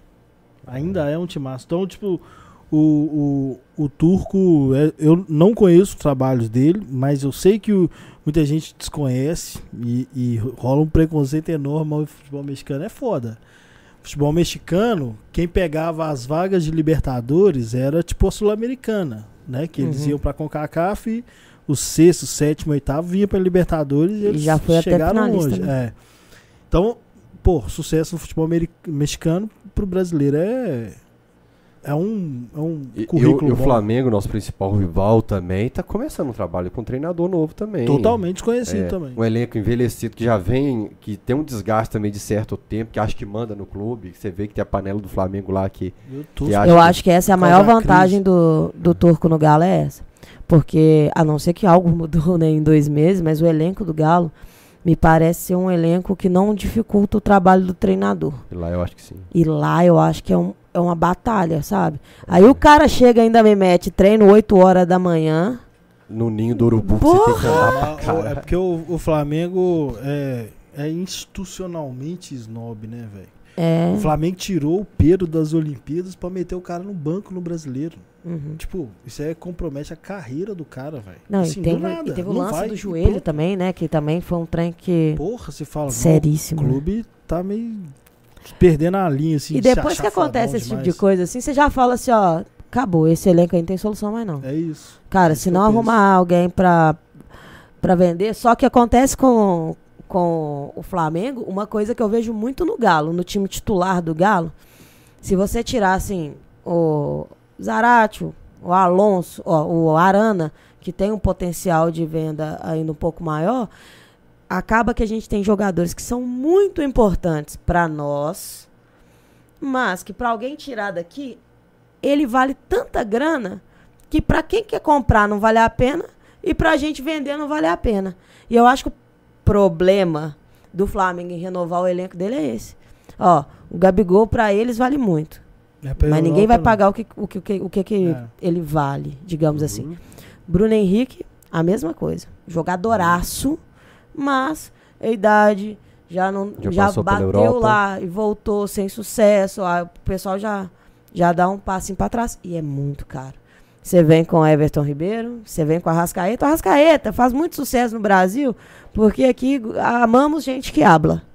Porque, velho, se é, se é um brasileiro que machuca, a, quanti a quantidade de vezes que ele machuca, que depois que vai pro Rio de Janeiro, passou a achar que é Mas joga muito. influencer e o cacete A4, não tinha a metade da, da paciência que tem com ele. Joga demais, Fael, mas muito. ele nunca vai valer o preço que o Flam pro Flamengo compensaria vender ele.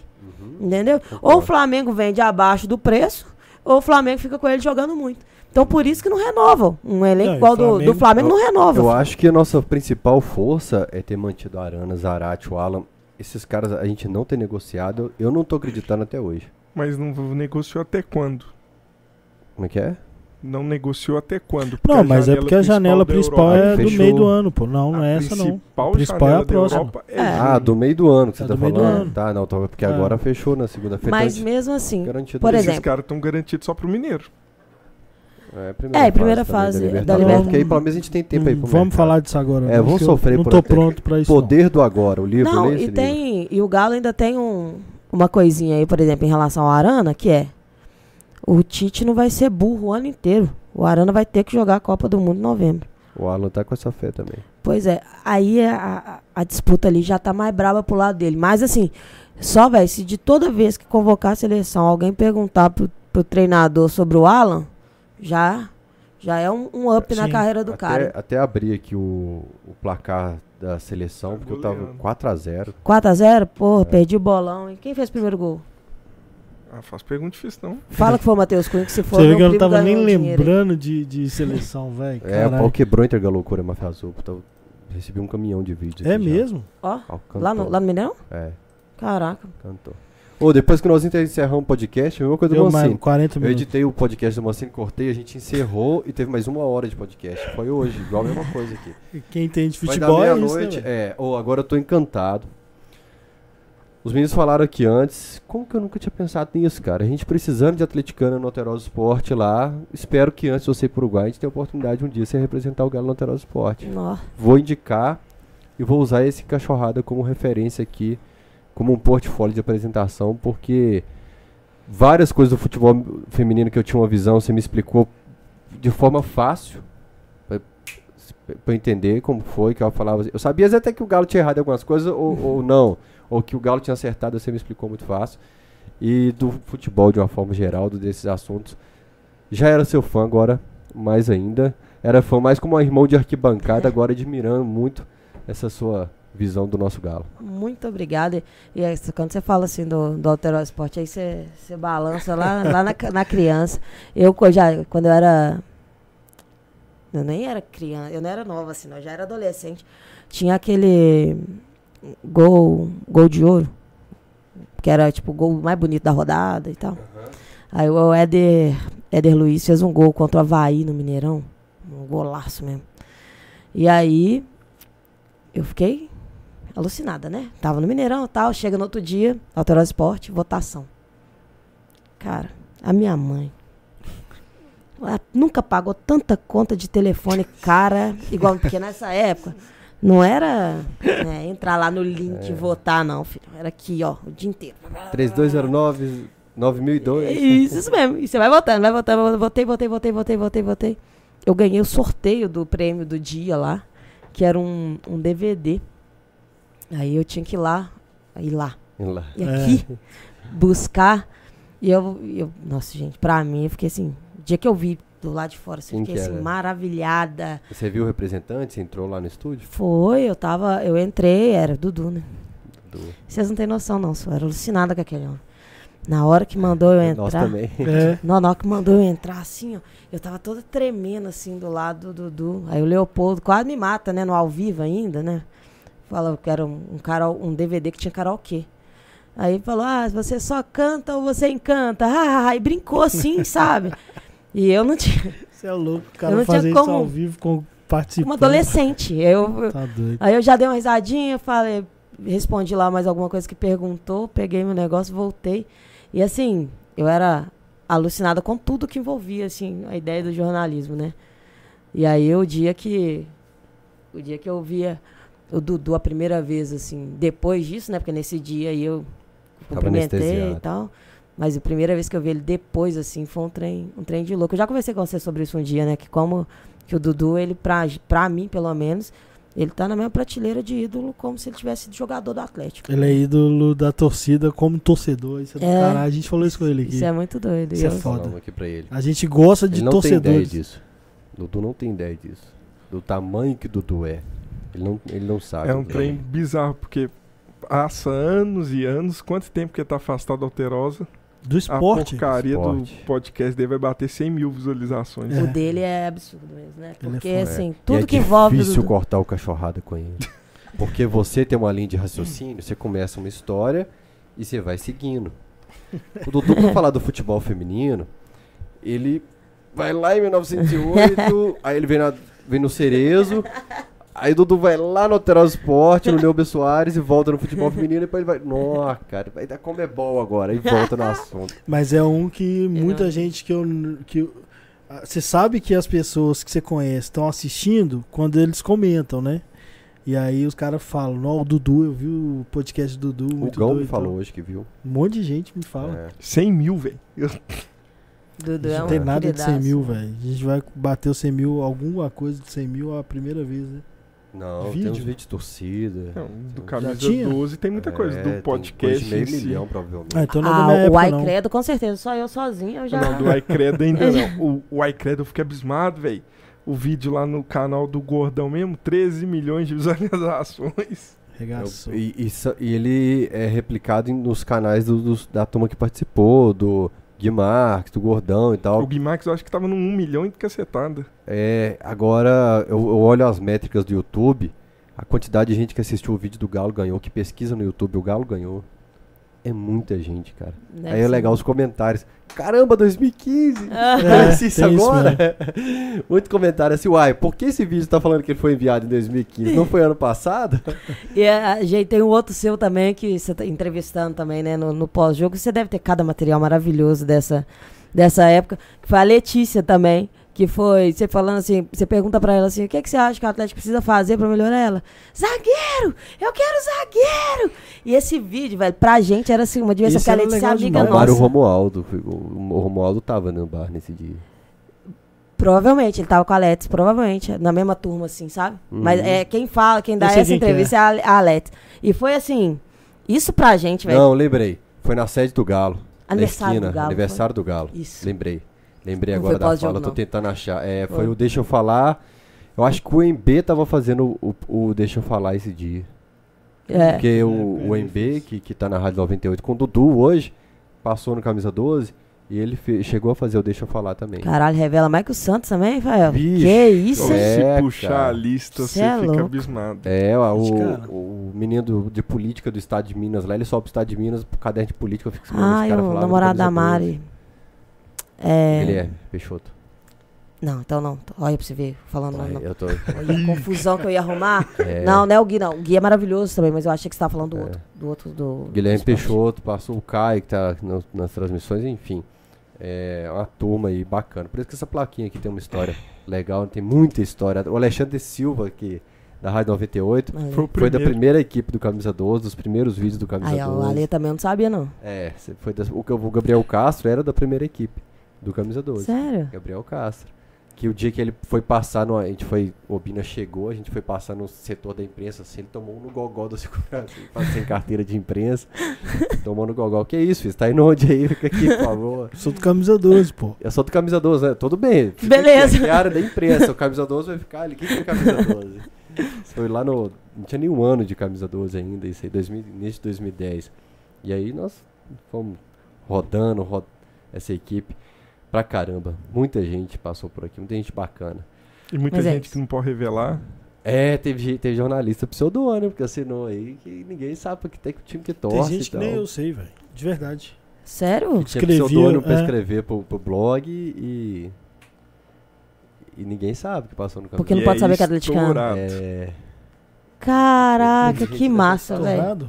Estourado. É, Que histórias Teve legais. gente assim que começou a escrever pro Camisa 12, nós não tivemos interferência nenhuma, mas é curioso que passou por aqui duas semanas, mas depois foi pro Globo Esporte, como é o Isamara. Foi, Isamara veio pro Camisa 12, ficou uma, duas semanas. Produtora do Globo Esporte agora. Produtor do Globo Esporte, cara. Jesus. Foi muito bacana. A essa- Lorena, Que isso? Lorena produtora tava lá no Globo Band. Esporte também, não tava? Lorena tá Tava na na- Band Mas lá. já tava no, no- na Globo. Lorena não. Tava. Lorena Fernandes? Passou na Globo. Globo Esporte, eu acho. Glo ou na Globo.com. é, Lorena tava na Globo. Aí voltou, acho que. Voltou. Que é isso, bacana. É. Tem algumas pessoas que eu bato o olho assim, ou porque hoje eu tô velho. É porque eu antes eu ficava do lado dos meninos. Faz isso, não, deixa aí. Então eu perdi isso, esse, esse lado carinhoso e fofo com os meninos de acompanhar de perto. É, mas eu, eu olho assim, o Celim do BH Galo, Celinho. eu olho pro Celim e falo, "Não, esse menino tem a cara do camisa do. Falei pra ele lá na sede do Galo. Outro dia eu cheguei com a. Ele é bom mesmo. Celinho é bom. Cheguei na sede do Galo outro dia, ó, duas horas da manhã, eu e Lorraine O conteúdo dois. que ele faz hoje é, É a cara do camisa 12. Chegou assim, eu falei, seu Lorraine, vai estar só nós dois aqui na sede do Galo. Aí chega o Celinho andando, fica lá na sede do Galo. Aí eu- no outro dia eu voltei na sede, o porteiro falou, ficou aqui até quatro e meia da manhã, sentado e tal. Então ele tem muito essa vibe, essa energia gostosa de acompanhar, de ter prazer. fazer Ele é, eu já fui, eu já fui em jogos do femininos assim. É. Aqueles que foi uma peleja pra conseguir entrar, que é pra conseguir acesso, pra conseguir informação. E tava o Celinho lá. É, você também tem a cara do camisa 12. Celinho é bom. É, Pena que descobrimos tarde. É, e eu Faz acho a que... proposta, quem sabe. Não, eu acho que já vai ter. Acho que nós chegamos tarde mesmo. Tem gente já de olho aqui, pelo que eu tô sabendo. É mesmo? Aí sim, hein? Bom, vamos lá então. Obrigado. Despede do pessoal aí. Agora. Pessoal, muito obrigado pela companhia de vocês até, a- até essa hora. Espero que vocês tenham gostado.